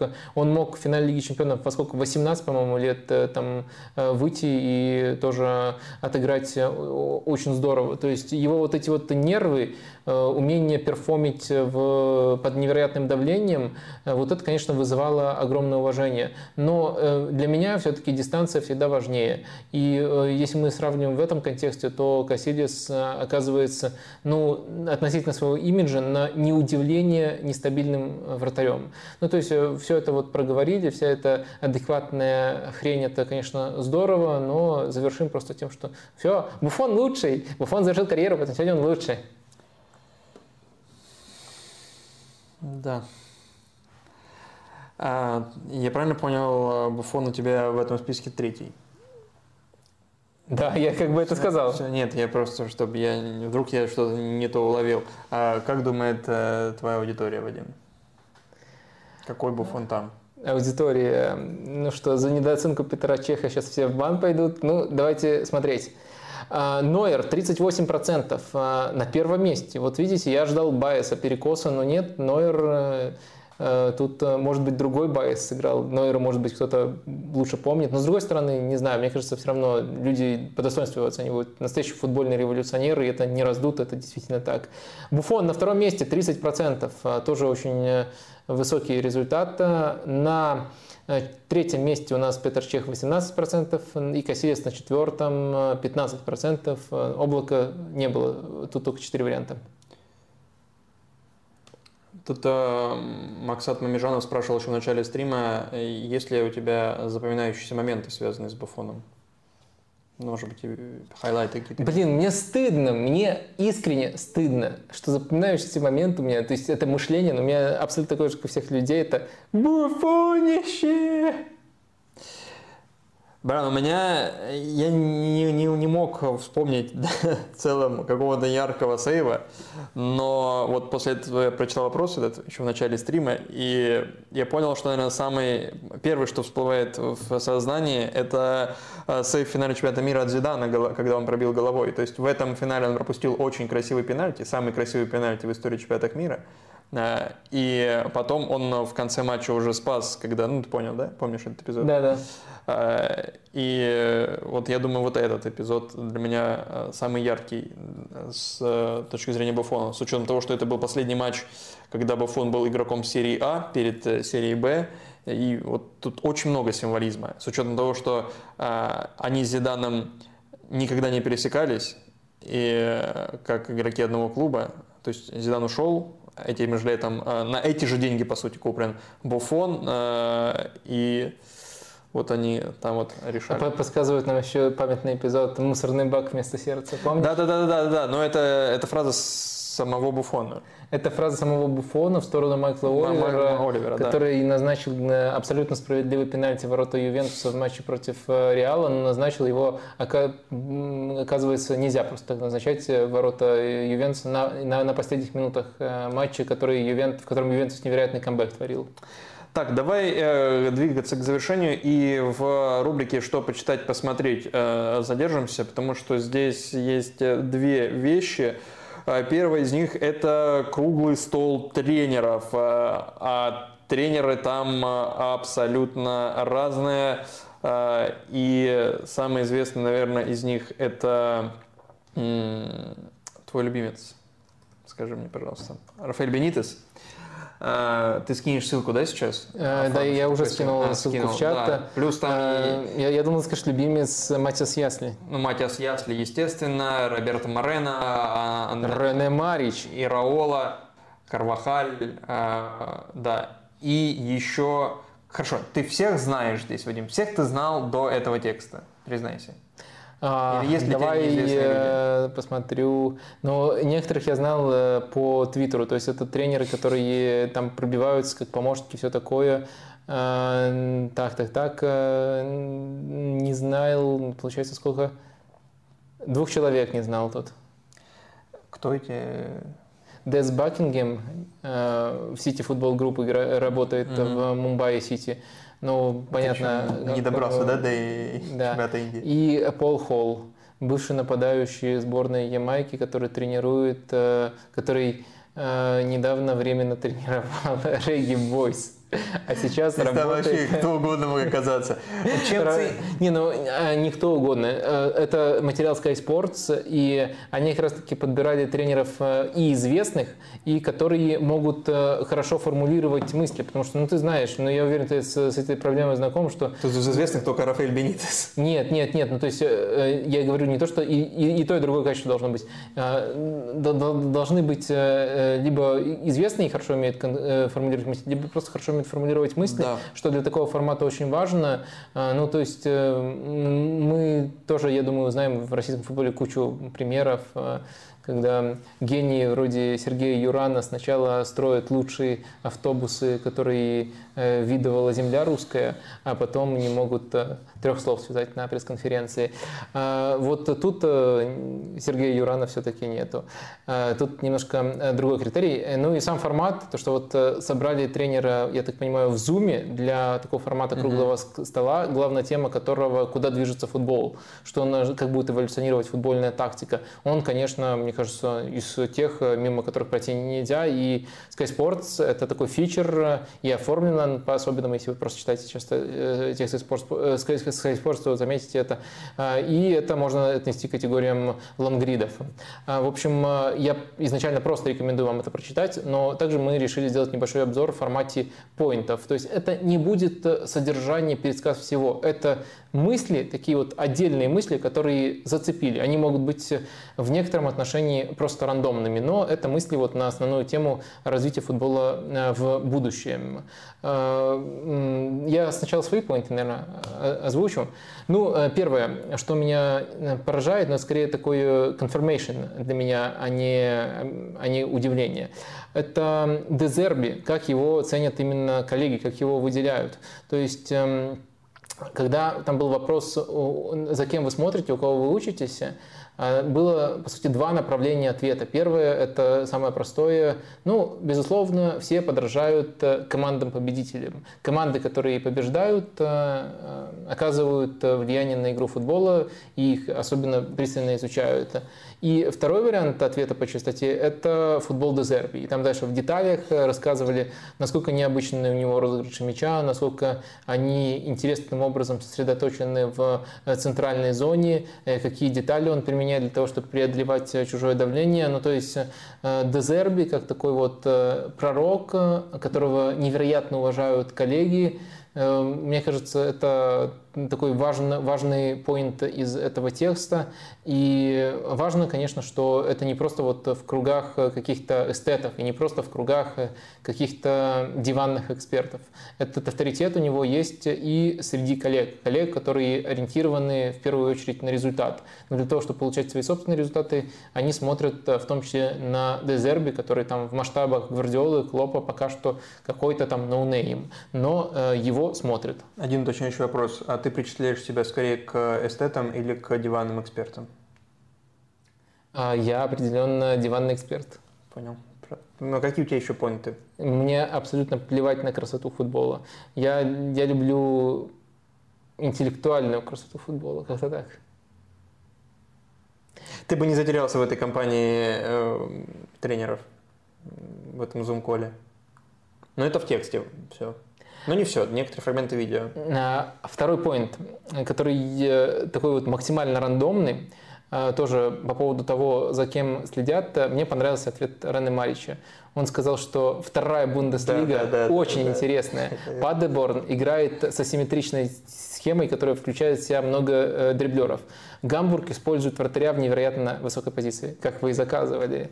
Э, Магденбург использует э, вратаря тоже в очень экстремальной манере. Санкт-Паули играет как немецкий Свонзи. И очень... Это комплимент, который точно не поймут те, кто грезит Суперлигой. Это, хорошо или плохо? Что это значит? Э, именно. И э, поясняет, что сходство в чистоте их билдапа. Я просто читал из, из, из э, каждым предложением возбуждался все сильнее. И к концу я, я, я уже Ты искал... Бундеслигу вторую. А, Тор, торрент, где, кстати, э, где посмотреть. Кстати, так э, совпало, что Бундеслига уже стартовала, вторая Бундеслига, лучшая лига мира, по, по мнению Рене Марича. И я ему поверил. Ну, то есть, ну, как поверил. Я поверил, что это очень интересно, тоже хочу посмотреть. А, может быть, будет держать в курсе. А, я, поскольку она стартовала раньше, уже тоже смотрю некоторые матчи. Э, Гройтер Фюрт я посмотрел. Мне не повезло с матчем, там было раннее удаление, и Гройтер Фюрт разнес просто очень легко 5-0 своего соперника. Я смотрю, потому что там Александр Цорнингер. Вот те сейчас тоже э, квиз короткий, помнишь, э, кто это? Э, нет. Э, Цорнингер, его великий Штутгарт, ну, меньше года существовал, но они играли... От этого его величия еще больше. Да. Но они играли просто в невероятный футбол. Буду вот за ним посматривать. Гройтерфюрт называется команда, помимо тех, которых упомянул великолепный Рене Марич, то есть это Падеборн, Гамбург, Гамбург уже получается в Бундеслиге, и э, Магденбург, и Санкт-Паули. Или Гамбург снова облажался. По-моему, да, Гамбург не попал, по-моему, в Бундеслигу. Ты помнишь? Гамбург не попал, конечно, не попал. Да, да, конечно. облажались. Это культовый. В очередной раз. Так что да, Гамбург, Гамбург в лучшей лиге. Он решил отказаться от э, приглашения в какую-то там Лигу Баварии. Э, он решил играть в конкурентной среде. И э, маленькое дополнение к словам Марича, которое тоже мне в, в ленте Твиттера всплыло недавно. В, во второй Бундеслиге 18, в 12 из 18 команд 30 и более, процент, 30 и более процентов передач вратарей выполняются из-за пределов штрафной. А, средний показатель по лиге таких передач у вратарей 38,6%. То есть, может быть, вам тяжело усваивать, но это означает, э, грубо говоря, то, о чем мы говорили в начале стрима. То есть это не только несколько клубов, это на уровне лиги. Вратари просто для того, чтобы разыгрывать мяч, тусят э, высоко на одной линии с защитниками. Это становится нормой, причем вот нормой в такой степени, что больше трети своих передач они там делают. Вы, вы просто вдумайтесь. И это средняя по лиге. У некоторых команд это может быть больше 50 передач. Но мне кажется, Бундеслигу вторую теперь тяжело не смотреть. Это прямо, мне кажется, теперь must watch, и я этим воспользуюсь. Кстати, это получается нативная, редкая и стыдная даже уже, сейчас я осознаю, интеграция вашего канала. Ведь на Матч ТВ до сих пор... это какого? Тимур Журавель? Нет.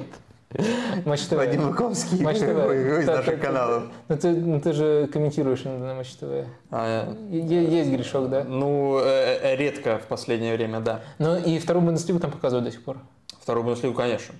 А, так, тут Александр Павленко а, не умется, пока не донесет до тебя информацию про Фернандо Дениза, про которого ты и так а, а, я думаю, знаешь. Не думаю, я знаю, что ты знаешь. Тем более, что а, в одном из стримов был отдельный блог, посвященный Флуминенса э, Дениза. Так что... Да, можете поискать это... Это стрим... даже не вопрос, это прям рекомендация. Стрим, где мы обсуждали назначение его в сборную Бразилии. Да, да, да. Там... Так что Вадим Лукомский про Дениза в курсе. А, он его тоже ценит высоко. И, кстати, кто-то из э, этих тренеров на круглом столе тоже упоминал Флуминенса. Там вообще у них э, как будто они, они пытались выпендриться, кто больше кто-то, ну, Мальму, естественно, упоминали. Да, как, как, как Мальму не упомянуть? Брайтон это попса для этого разговора. Мальме это как бы из одной э, идейной категории клуба. Так что давайте уже мы Александру немножко поможем, Александру Павленко, и э, скажем ему, пусть посмотрит Мальме. Потому что если ему понравилось Флуминенсе, то Мальме ему тоже понравится. Там тоже очень похожие принципы реализационного футбола. Это просто неадекватно. Ты советуешь людям смотреть Мальме. Ну, если он советует Флуминенсе, Флуминенсе. Флуминенсе уже давно ну, Флуминенсе чемпионат Бразилии и, хотя бы. И, я согласен с вами. Э, чемпионат Бразилии, кстати, на кинопоиске можно смотреть. Причем э, сразу там есть архив даже матча, очень удобно. Так и на матче тоже показывают. То есть у, в России много... У вас неудобно. У кого у вас? Почему ты Извини, все, больше не буду. Э, эти местоимения. И на Винке, по-моему, продолжают показывать, как и показывали. Новинки? Нет, просто чтобы это не было э, бесплатной рекламой кинопоиска. Просто я все, все, э, все перечислил варианты. Окей, хорошо. Винк, такой же, как кинопоиск. Я понял, ресурс. понял. Э, так, что еще из этого текста нужно знать, Вадим? Ну, еще, мне кажется, так сквозит э, в этом материале упоминание американского футбола, как пример того, сколько в идеале, ну, то есть, где еще есть э, простор для роста.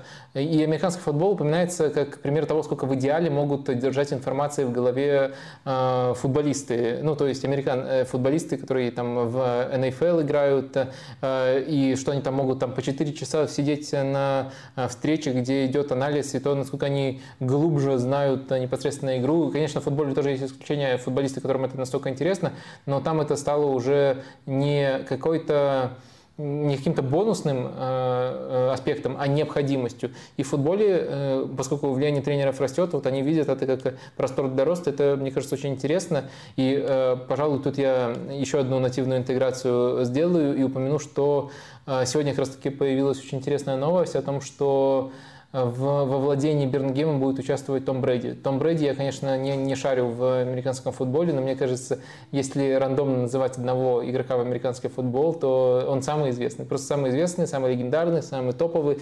И вот он уже завершил э, карьеру непосредственно в своем виде спорта.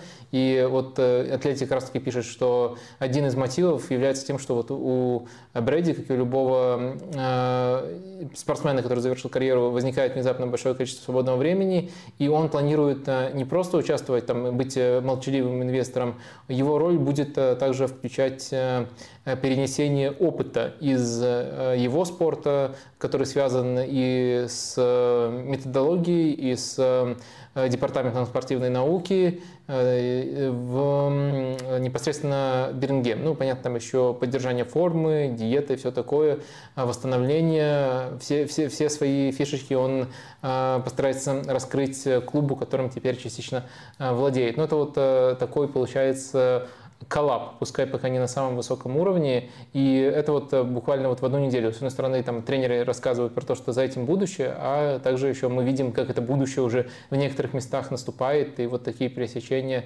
наблюдаются. Э, у тебя есть что-нибудь добавить? А, ну, если надо. Э, Конечно, надо, ты же готовился. Четвертый час. Да это не, не обязательно а, знаешь, часть программы. Кайф четвертого часа заключается в том, что уже Уже пофигу. пятого. Пятого. Уже, уже пофигу, сколько и... Да, ну, как сказать. А, но да, меня очень воодушевляло вот э, это обсуждение футбольных крашей, когда вот эти все вторые Бундеслиги, бразильские чемпионаты, шведские, там, ну реально на этом фоне э, Реймс и Брайтон это просто попса какая-то. Я думаю, там, когда они обсуждали, там кто-то такой, еще Реймс обязательно Стилос, такие, блин, что за пошлость, что за банальщина. Падерборн, блин, Магдебург, да. А, и, ну, там, Мне кажется, было бы круто, если бы кто-нибудь сказал, вот я в товарищеском матче с Эльту Бенитеса смотрел, вот это Да, там э, некоторые вещи, которые Э, ну, вроде очевидны, но ты когда их прочитываешь и такой, а, вот э, такой еще ракурс. Э, ну, то есть вот э, там Крис Дэвис проводил параллель между э, W Чепмана и тем, как многие команды сейчас выстраиваются в позиционном нападении э, и выстраиваются в похожем, э, в похожей манере. То есть это W э, вверху, M внизу. Давай ну, постараюсь. Вот, э, давай. Э, ну вот я подумал, э, ну хорошо, выстраиваетесь так, а что же вы дальше не идете? Ну, то есть почему так мало а, команд, которые используют реальную... Ну, ну иногда, иногда так, ну, ну, вот так. Ну, вот. ну, ну, вот так, как правило, W классическая, да? И, вот, не, да. он говорил просто не про W, он говорил про 2, 3, 5. Не, он говорил на W и Чепмана он упоминал. Не, ну мы можем чекнуть. Он э, упоминал Чепмана, он говорил вот э, про Хорошо, он говорил так, как ты говорил. Без разницы. Э, Окей. Но я подумал, а почему реально немного команд используют вот вариант кого, господи, Финорда или там отдельных матчей Манчестер Сити в начале прошлого сезона, когда это реальные W, то есть там, ну вот W, чтобы вот было вот так, Э, и ну, вот, вот так. И вот э, чтобы было в большинстве э, фаз матча именно так. Ну или в большинстве матчей в целом, может быть не во всех фазах, но хотя бы в фазе владения, чтобы вот ну, настолько радикально выстраивать структуру. Ну, видимо, к этому еще придем. Ну, но это мысль про то, что в новую форму все перерождается, потому что раньше это и без мяча была такая схема, а сейчас это именно в структуре владения и то с кучей оговорок. Да, и еще и интересно, что они там хором, по сути, говорят э, о том, что сейчас у футболистов больше тактических э, задач, и сами они, э, сами по себе они больше интересуются тактикой. И я подумал, а не ведет ли это к тому, что сейчас, даже если не брать каких-то стереотипно потенциальных тренеров, Кевин Дебрёйна, там, Кросса, Бруно Фернандеша – из игроков. А, а даже если брать ну, любых других э, и других позиций и так далее. То есть, условно, у Колому они стартовые позиции стать э, хорошим тренером лучше, чем у Гвардиолы и Зидана. Исходя из этого, я подумал, они, ну, я не знаю, так ли это или нет. Это то, что я задаю себе в том числе, э, один из вопросов. Э, значит ли это, что вот э, игроки, которые сейчас в футболе, получающие такой объем тактических знаний и такую, такую, погруж, такую погруженность в это, э, и индивидуальную работу, и командную, значит ли это, что стартовые позиции для того, чтобы стать э, хорошими тренерами, э, по крайней мере в тактическом смысле, у них лучше, чем у там, тех, кого я перечислил.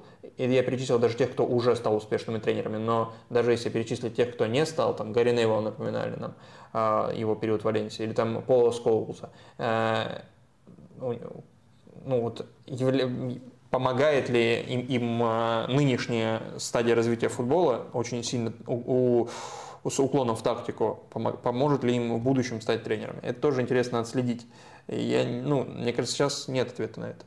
Мне кажется, костный ответ на это есть в интервью Зинченко с Фердинандом, где Зинченко буквально грузил Рио. Да, отчасти. То есть у Зинченко с э, стартовой позиции, чтобы стать тренером, лучше, чем у Зидана и у Гвардиола. Как это не парадоксально? И это не факт, что Зинченко станет тренером. Просто э, его обучение и его погруженность углубленная э, началась э, раньше, условно. То есть просто потому, это не значит, что Гвардиола там ничего сам не мог, а потому что, то есть образование Гвардиолы, когда он футболист, это самообучение. То есть ты условно гуглишь, естественно, он не гуглил. Ты сам идешь к знаниям. Образование нынешних футболистов, кого угодно. Коломуани, Зинченко, Хюйленда, э, кого угодно. Это образование, которое э, тебе навязывают сверху, а не снизу. То есть не от тебя идет, а от тренера. Ну, мне тебе. просто кажется, что тут, э, может быть, я ошибусь, но динамика достаточно понятная. То есть, э, конечно, тренеры э, и игроки, которые сейчас становятся тренерами, они будут становиться лучше, но выделиться будет труднее. То есть ведь им, с ними же будут конкурировать те, кто схожую школу прошел или даже еще более яркую. Так что ну, ну, да. футбол растет во всех уровнях, и это не исключение. Мне кажется, вот так можно тут э, суммировать. Ну, давай, раз уж ты Зинченко упомянул, еще одна э, рекомендация, теперь да, уже видео. И здесь Слава Бурлак, по-моему, спрашивал про какие подкасты на английский послушать. Вот э, один из вариантов – это канал Рио Фердинанда, где он зовет каких-то либо действующих футболистов, либо он общается с Патриком Вера и еще какими-то друзьями. Это отдельный, отдельное удовольствие, как Патрик Вера ведет себя во всех публичных беседах. Э, он, ну, это вот анти как мне кажется, а, это анти-Майка Ричардс. То есть Майка Ричардс это такое абсолютное обаяние, которое нравится всем, а Патрик Вера делает все, чтобы не нравится никому абсолютно. Патрик Вера или Рио Фердинанд? Не, Патрик Вера, он там тоже, просто там есть какой-то формат, где а. они вместе присутствуют, и Патрик Вера, сколько раз мне не попадались какие-то фрагменты, то Патрик Вера всегда, ну, возможно, это как раз-таки потому, что это попадается, а не цельный фрагмент, хотя какой-то я и полный смотрел, и там Патрик Вера, конечно, выжигает землю под собой. Но сейчас мы про разговор Зинченко и э, Рио Фердина, именно разговор, а не интервью, э, потому что там э, в какой-то момент сам Зинченко стал задавать вопросы Рио Фердинанда в плане там тактики и просил его, вот когда зашел, зашла речь про Габи Жезуса, говорит, вот назови мне, ты, Рио, вот сидишь передо мной, назови мне одного хотя бы еще нападающего, который может прессинговать так же на протяжении 90 минут, как Габи Жезус. Тот такой Мане, вот такой Зинченко, э, ну, наверное, Мане и все, и больше никого. Э, вот на этом мы поговорили. Но был фрагмент... Нет, там еще мне понравился фрагмент, может быть, ты про это тоже говоришь, когда он тестировать начал Рио Смотри, ты тренер! Да, вот, это как раз таки фрагменты, которым я хотел, чтобы ты, который хотел, чтобы ты пояснил. Когда это эпизод, когда Зинченко описывает, по сути, свою роль на поле э, и э, говорит, э, задает тестовое задание на тренера Рио Фердинанда. Вот говорит, вот я вот двигаюсь так, и как вот ты, как тренер соперника, будешь на это реагировать. Э, это этот фрагмент, правильно? Да, это этот mm-hmm. фрагмент. Э, то есть ты, ты Рио Фернандо тренер, ты играешь по схеме 4-4-2 либо 4-3-3, и тебе надо прессинговать мою команду. У нас есть классический маневр там, ложного фулбека, вот в данном случае Зинченко тут вот перестроился с левого фланга. Что ты будешь э, делать вот, со своим вингером, то есть со своим фланговым игроком? Э, что, что ты делаешь? И дальше Зинченко объясняет, ну это в принципе достаточно простые вещи, но он, он их досконально знает. Э, если Э, Вингер э, за ним идет, э, в таком случае открывается линия передачи прямая на собственного Вингера, в данном случае на Мартинелли. И, следовательно, дальше Зинченко объясняет, что вот я ему отдам 50 раз, и он сколько-то раз обыграет, будет угроза. Моя работа уже сделана. А второй вариант, при котором не идет Вингер, означает, что численное преимущество у команды достигается в центральной зоне. И вот классическими методами, э, самыми частыми информациями просто с этим совладать нельзя. Это коротко и очень доступно э, объяснил э, Зинченко. Да, ну и естественно он там осознает, что у него есть слабости. Эти слабости в первую очередь связаны с игрой в защите, непосредственно игрой в защите. Зинченко это произносит. И еще хором они говорят о том, что сейчас футбол система выше индивидуальности и признает это и те, кто был в одной команде с э, Криштиану Роналду, Дэвидом Бекхэмом и э, Роем Кином, и тот, кто тренировался у Гвардиолы и э, Артеты и Гончаренко. А, ну, еще, наверное, можно отметить то, что Зинченко называет э, и очень ярко описывает э, самого трудного оппонента. Тоже да, да, это, это, это, да, это highlight прям. Ну, короче, так интересно было. Ну, я, может, мы кому-то портим просмотр. Но он, ну, послушайте, если вы владеете английским, то Зинченко э, очень здорово все эти вещи объясняет, потому что там он тоже не просто назвал Салаха, спойлер. Если мы портим впечатление, ну, хотя бы это. Он, он объяснил, почему конкретно против Салаха, и еще там в матче, где Вейналдум его поддерживал, было так трудно играть. Да, на конкретно на матче. И, и как он э, потом в перерыве подходит и говорит, Микель. Вот, кстати, интересно, что он подошел, Микель, что это, мне это, было, это, это эпизод из матча Сити Ливерпуля в а, да, а, да, Микель был не да, помощником, был не Он, он был помощником. Он был, уже понимает, что от, от, лыс, это уже от, от, от лысого помощи не дождешься. Э, надо, Микель, помоги, что мне делать? Ну и там даже давай попросим Стерлинга, чтобы он там опускался тоже, помогал. Иначе никак с этим не справиться. Но про оборону Зинченко, Зинченко тоже детально описал. Описал, как обороняется вообще лучший крайний защитник, по его мнению, Кайл Уокер. Наверное, речь все-таки идет о том Уокере, с которым он пересекался в Манчестер Сити. Ну, то есть именно вот в те времена, как он делал свою работу, тогда он был вообще монстром в этом отношении.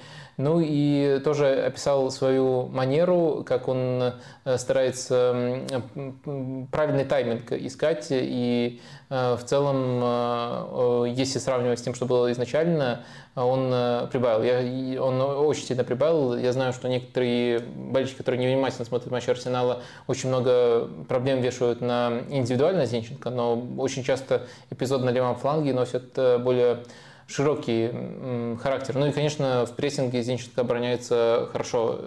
И проблемы могут возникать именно когда а, когда прессинга нет и нужно очень много обороняться в нетипичных зонах.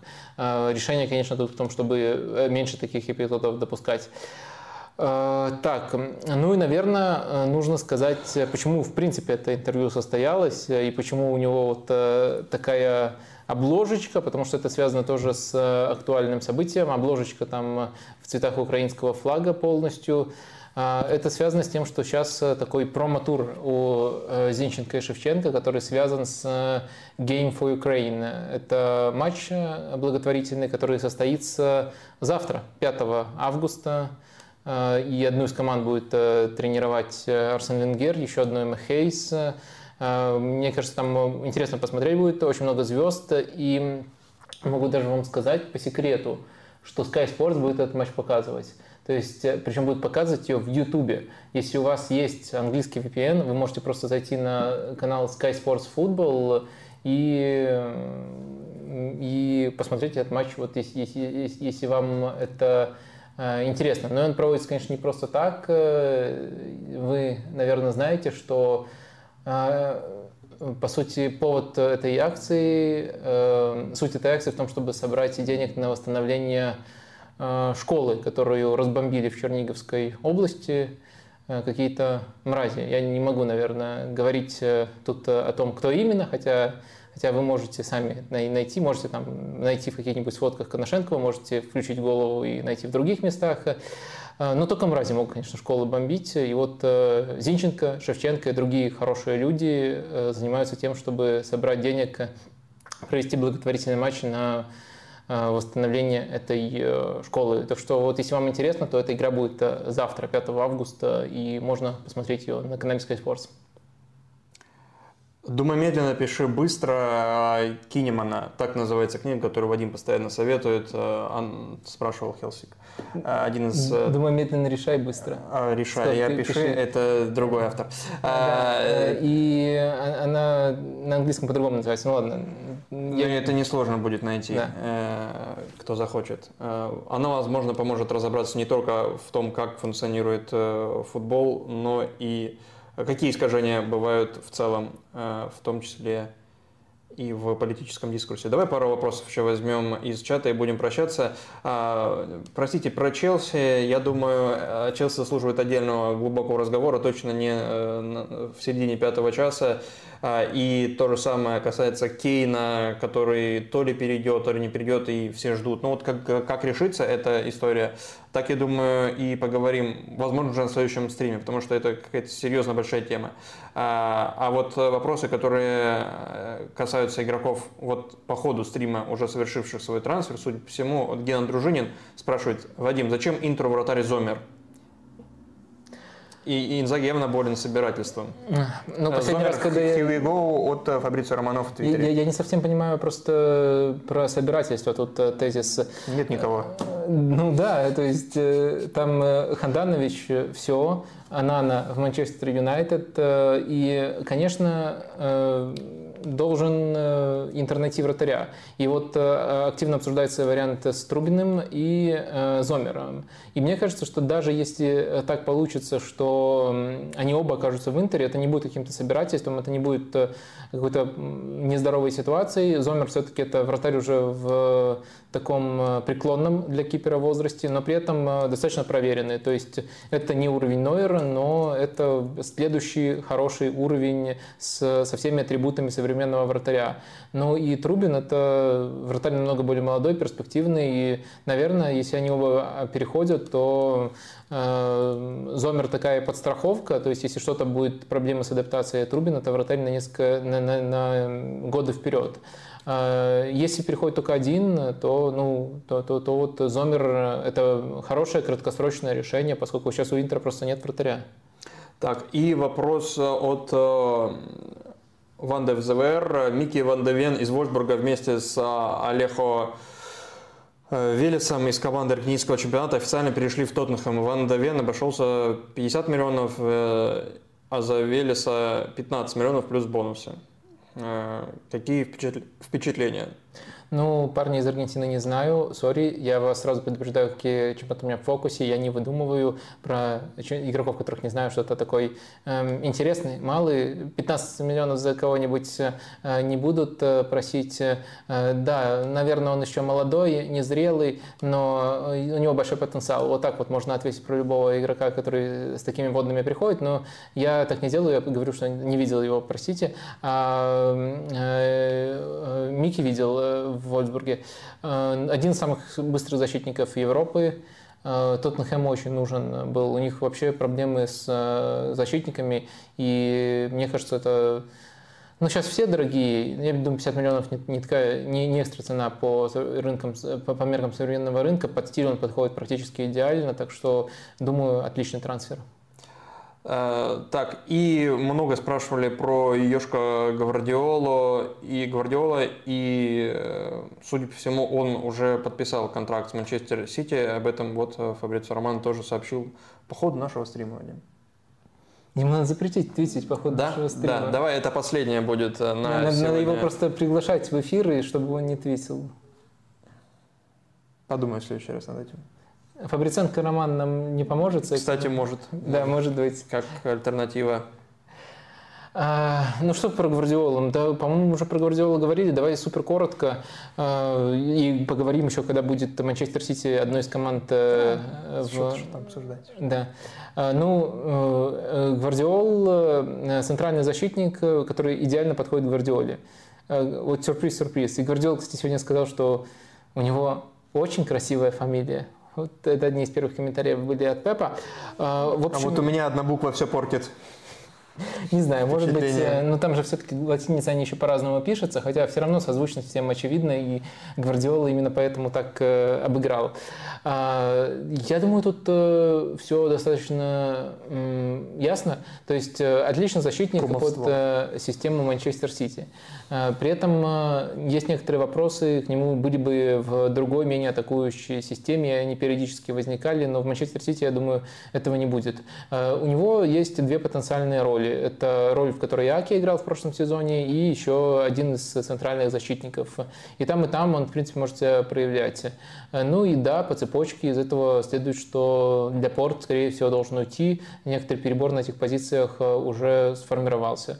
Вот примерно такой расклад. Будет ли уже сейчас Гвардиола лучше, чем Аки? У меня есть некоторые сомнения, связанные с тем, что у Аки последний сезон был просто запредельным. Но в то же время у нас нет супер какой-то четкой гарантии, что такой, так, так как и будет играть абсолютно всегда. Так что, думаю, вот примерно такой расклад, хороший трансфер, время точно у всех будет. Ляпорт, наверное, на выход. Как и я. Как и ты? Как и я на выход э, сегодня. Можно я пойду? Что такое? Это еще что-то? Не, просто на всякий случай. Там уже своей жизнью. Ну, окей, да, я думаю, тоже можно расходиться. Мы план выполнили. Да, мы, более чем. Мы, мы, правда, не смогли мы э, пятичасовку в три часа впихнуть, но кажется, все, все, все темы, да, все темы, которые собирались обсудить, обсудили. Э, так что все, давайте тогда э, прощаться до следующей недели. Теперь я напоминаю, мы каждую пятницу выходим, их не пропускаем. Начинается футбольный сезон. Э, я думаю, все вы этому очень рады. Пока.